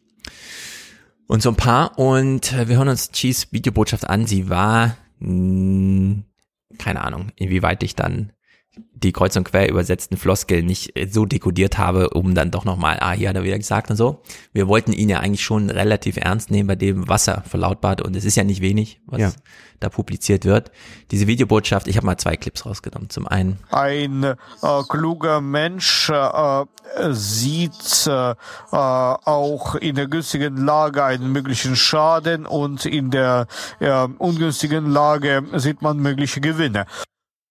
Das ist so ein bisschen für Also Klima, jede Lage ist kann geil ambivalent. sein. ja, äh, genau. Und es ist eben auch Neusprech im Ja, Sinne von, ja. die Krise kann auch eine Chance sein und die Chance kann auch eine Krise in sich bergen, ohne dass man sieht. Deswegen ist es ambivalent. Wir wissen es immer nicht so genau. Das ist das, was Zizek ja als Pseudo-Weisheit äh, bezeichnet. Also er sagt, und er sei generell gegen Weisheit, weil Weisheit ist immer, dass man für jede Situation einen passenden Satz auf Lager hat. Ja. Äh, wenn du dich äh, bemühst und daran scheiterst, dann äh, kann ich äh, sagen, Schuster, bleib bei deinem Leisten. Äh, wenn du dich bemühst und es schaffst, dann kann ich sagen, ja, Ja. Du bestätigst es, ohne Fleiß kein Preis. Es stimmt immer irgendwas. Genau. Äh, jede Bauernregel gibt's doppelt. Ja. Einmal so Ja. und dann einmal genau entgegengesetzt.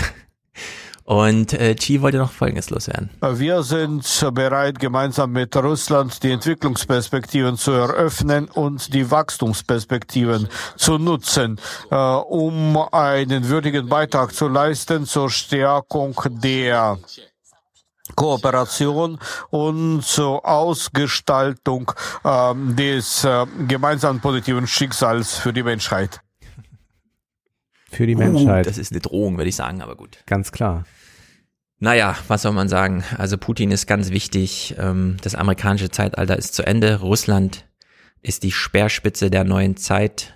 Anwalt der aufstrebenden Länder, die alle bedroht werden, nicht im großen Club mitspielen zu dürfen. Mhm. Die Sanktionen sind die neue Waffe. Sie bedrohen alle Länder, auch wenn sie jetzt noch äh, sozusagen nicht direkt, aber das Sanktionsregime betrifft ja eben auch alle, die irgendwie jetzt unterstützend tätig werden. Der Westen kauft die Weltmärkte leer. Äh, wer Russland die Schuld gibt, sagt er dann nochmal, äh, unterstellt Russland eine dämliche Allmacht. Aha. Das ist ganz interessant, wie er da so, ne, wir sind ja gar nicht so mächtig, wieso, also, ja. wieso sehen die uns so auf Augenhöhe und kämpfen so gegen uns? Wir sind doch nur so, so eine Regionalmacht, also so nicht, ne, aber er meint so, er hat so ein, so ein falsches Allmachtsverständnis, unterstellt er den da. Und, naja, ihm ist sehr wichtig, und das hört man eben bei den Deutschen dann wenig, klar, wir haben dann mal so Habeck auf der Bühne, aber nicht nur dieses, die Oligarchen sollen mal investieren, sondern Kulturprogramme und Naturschutz, weil Heimatschutz. Also auch in Ja, die Kultur mit eingepreist. Das ist ihm ganz wichtig. Dass der Tourismus gut funktioniert im eigenen Land und so, solche Sachen. Naja, da kann natürlich jetzt jeder, das das ist immer so ein russisches Dokument, wo man ihn mal im Original hört. So, dann sind wir mit der Zeit schon am Ende. Ein großer Block äh, würde uns noch bevorstehen, aber den schieben wir dann in die nächste Sitzung. Da verraten wir noch nicht, äh, was Ja. wir da vorhaben. Es wird um Computerspiele im weitesten Sinne und im engeren Sinne gehen.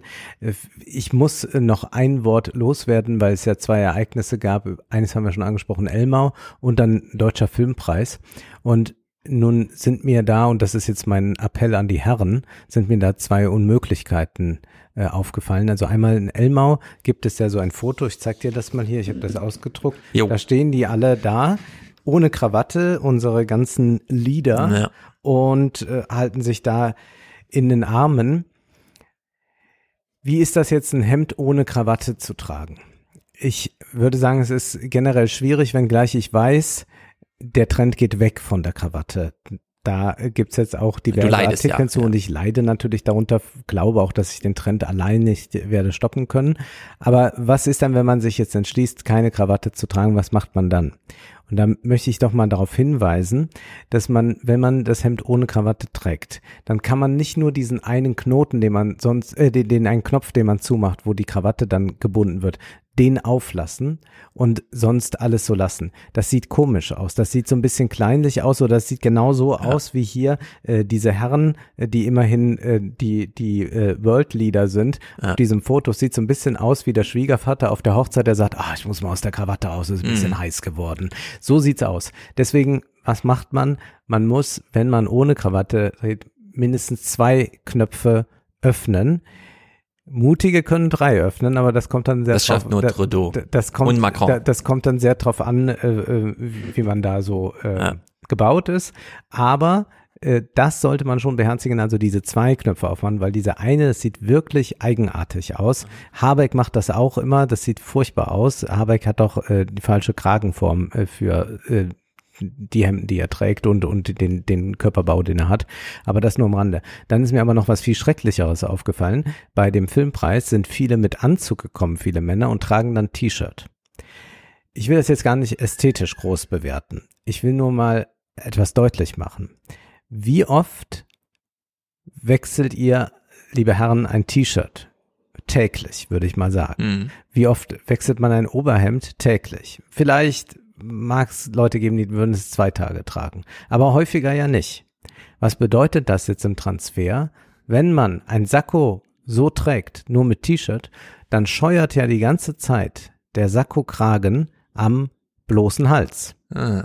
Das heißt, man müsste dann theoretisch das Sakko jedes Mal danach oder zumindest jedes zweite Mal reinigen. Das ist erstmal teuer und zweitens ist das Sakko dann auch nach zehnmal reinigen durch.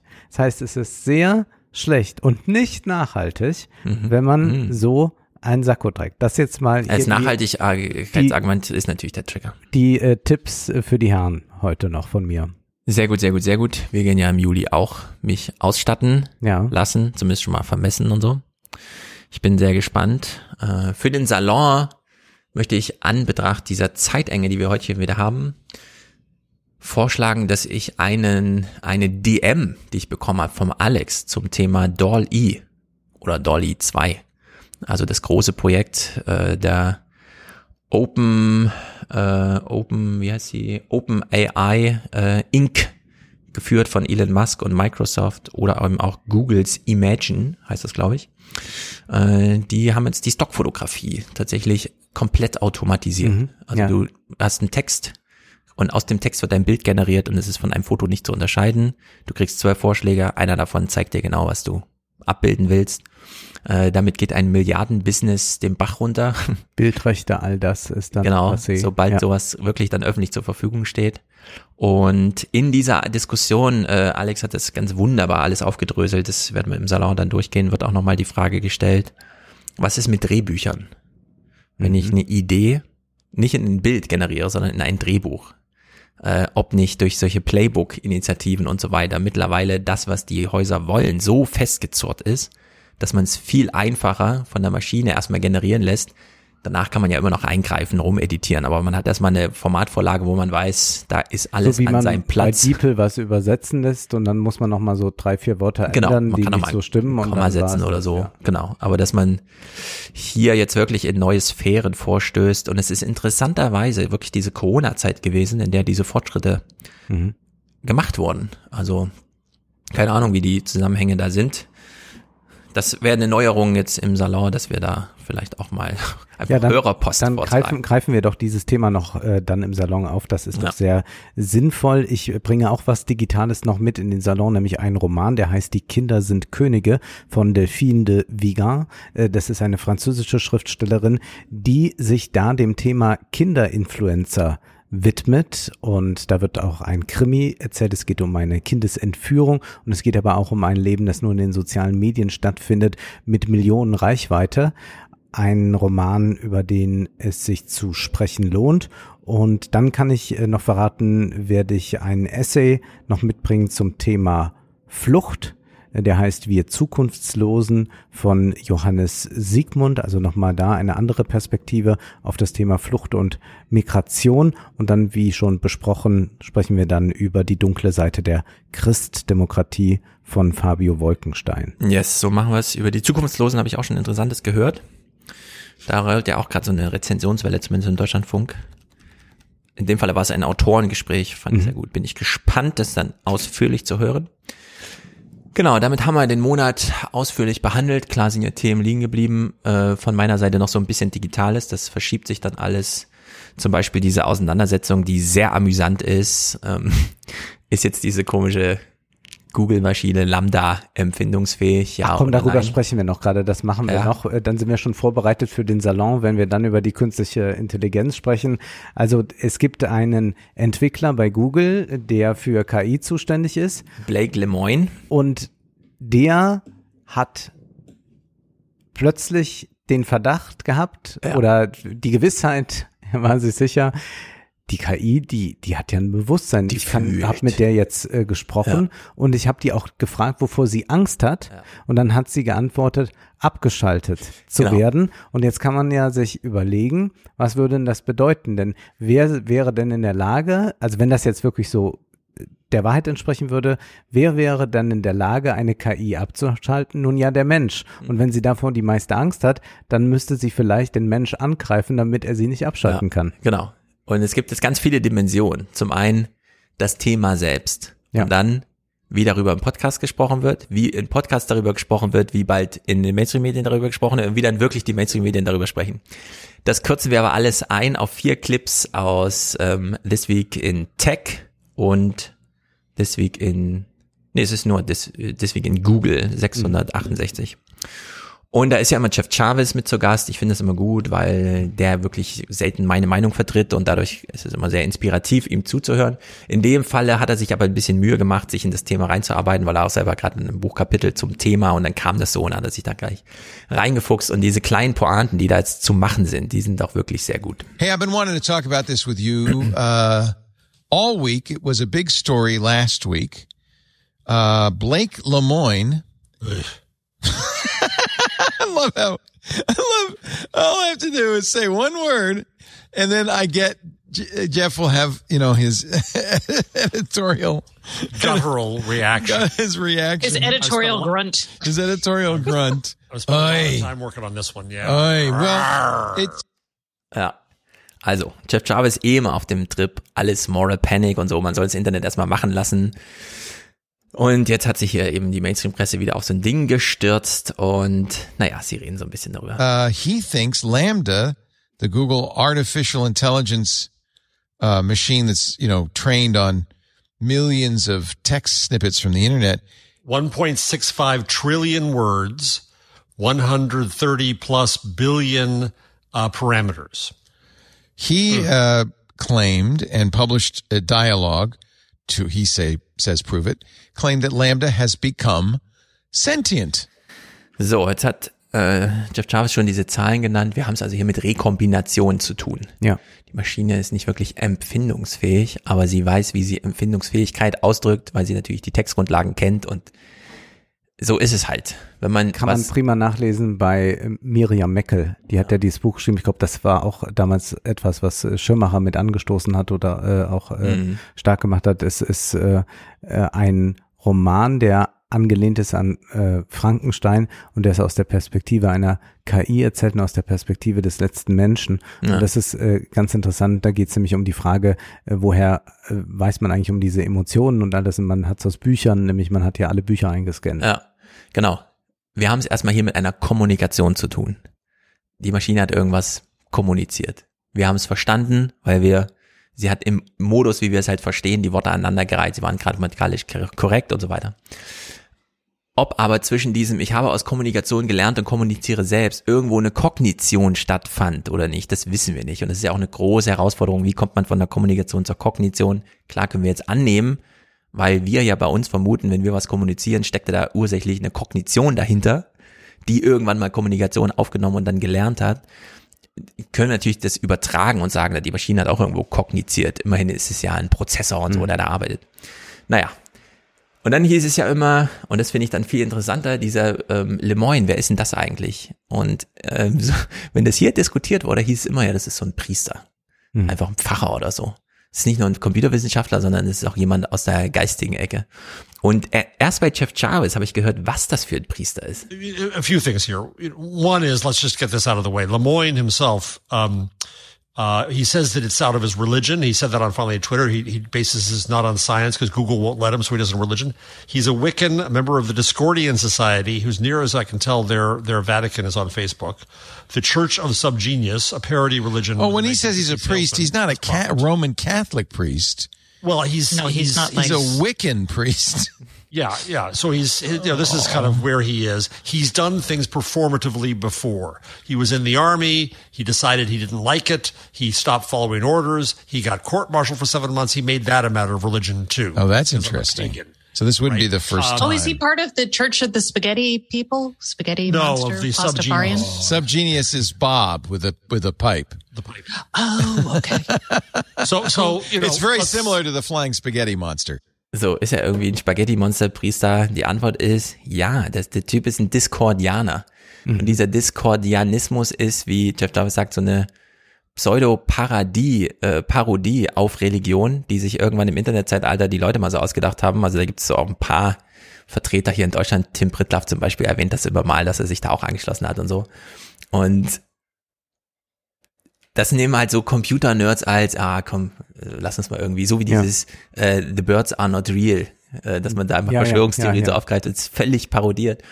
Und dass so ein Typ, ja, ein Discordianer, jetzt behauptet, äh, meine Maschine, die ich hier gebaut habe, ist empfindungsfähig, ist wirklich Klamauk. Mhm. So, auf der ganzen Ebene. Mhm. Aber es wurde leider nicht so, also dass wir ja, also da steckt ja durchaus ein Thema drinne, nämlich, dass die Maschine jetzt wie so ein Spiegel für uns funktioniert.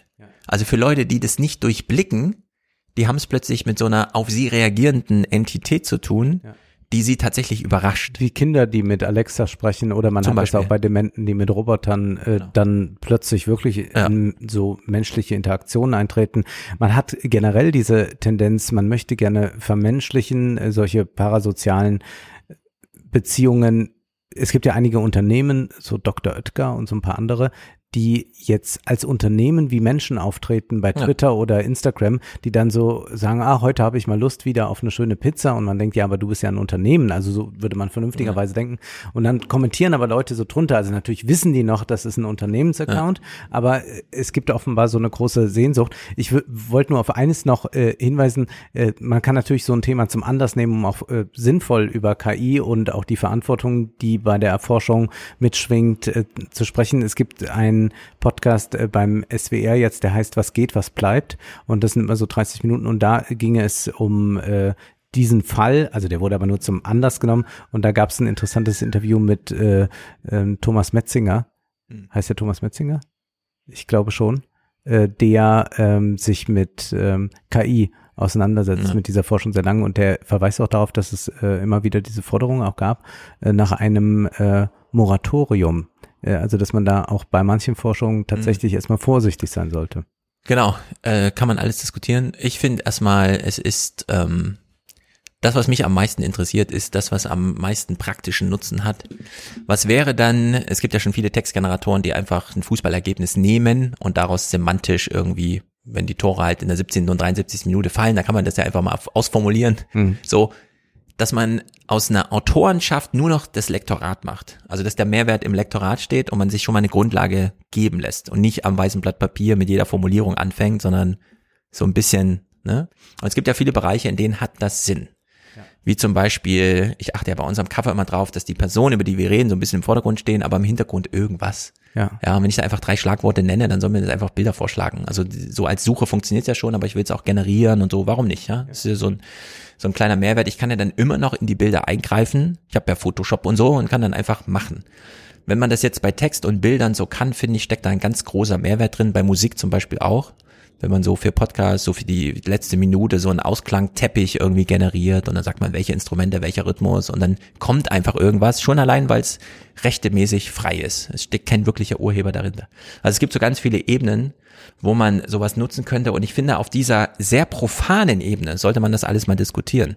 Wird's aber nicht, weil immer gleich die große Singularitätsidee und so weiter. Und da hat Leo Laporte hier auch nochmal einen wichtigen Hinweis gemacht, nachdem Jeff Jarvis auch nochmal sich über die Medienhäuser lustig gemacht hat. And so the Washington Post makes this fascinating story about creativity and, and fraud and um, uh, what is what is intelligence and all kinds of things, and boils it down to the stupid idea that it's alive, and it's stupid. And then and then every single news organization around the world, bit by bit by bit by bit, there you, you, I just saw it happen in language after language. Yeah, I predicted that I'm this would to write a- happen when we talked first talked about it on Sunday. Sunday. Yeah, Yeah. I'm trying to write a sample chapter of a, of a book proposal, so I'm, that's why I'm so into this.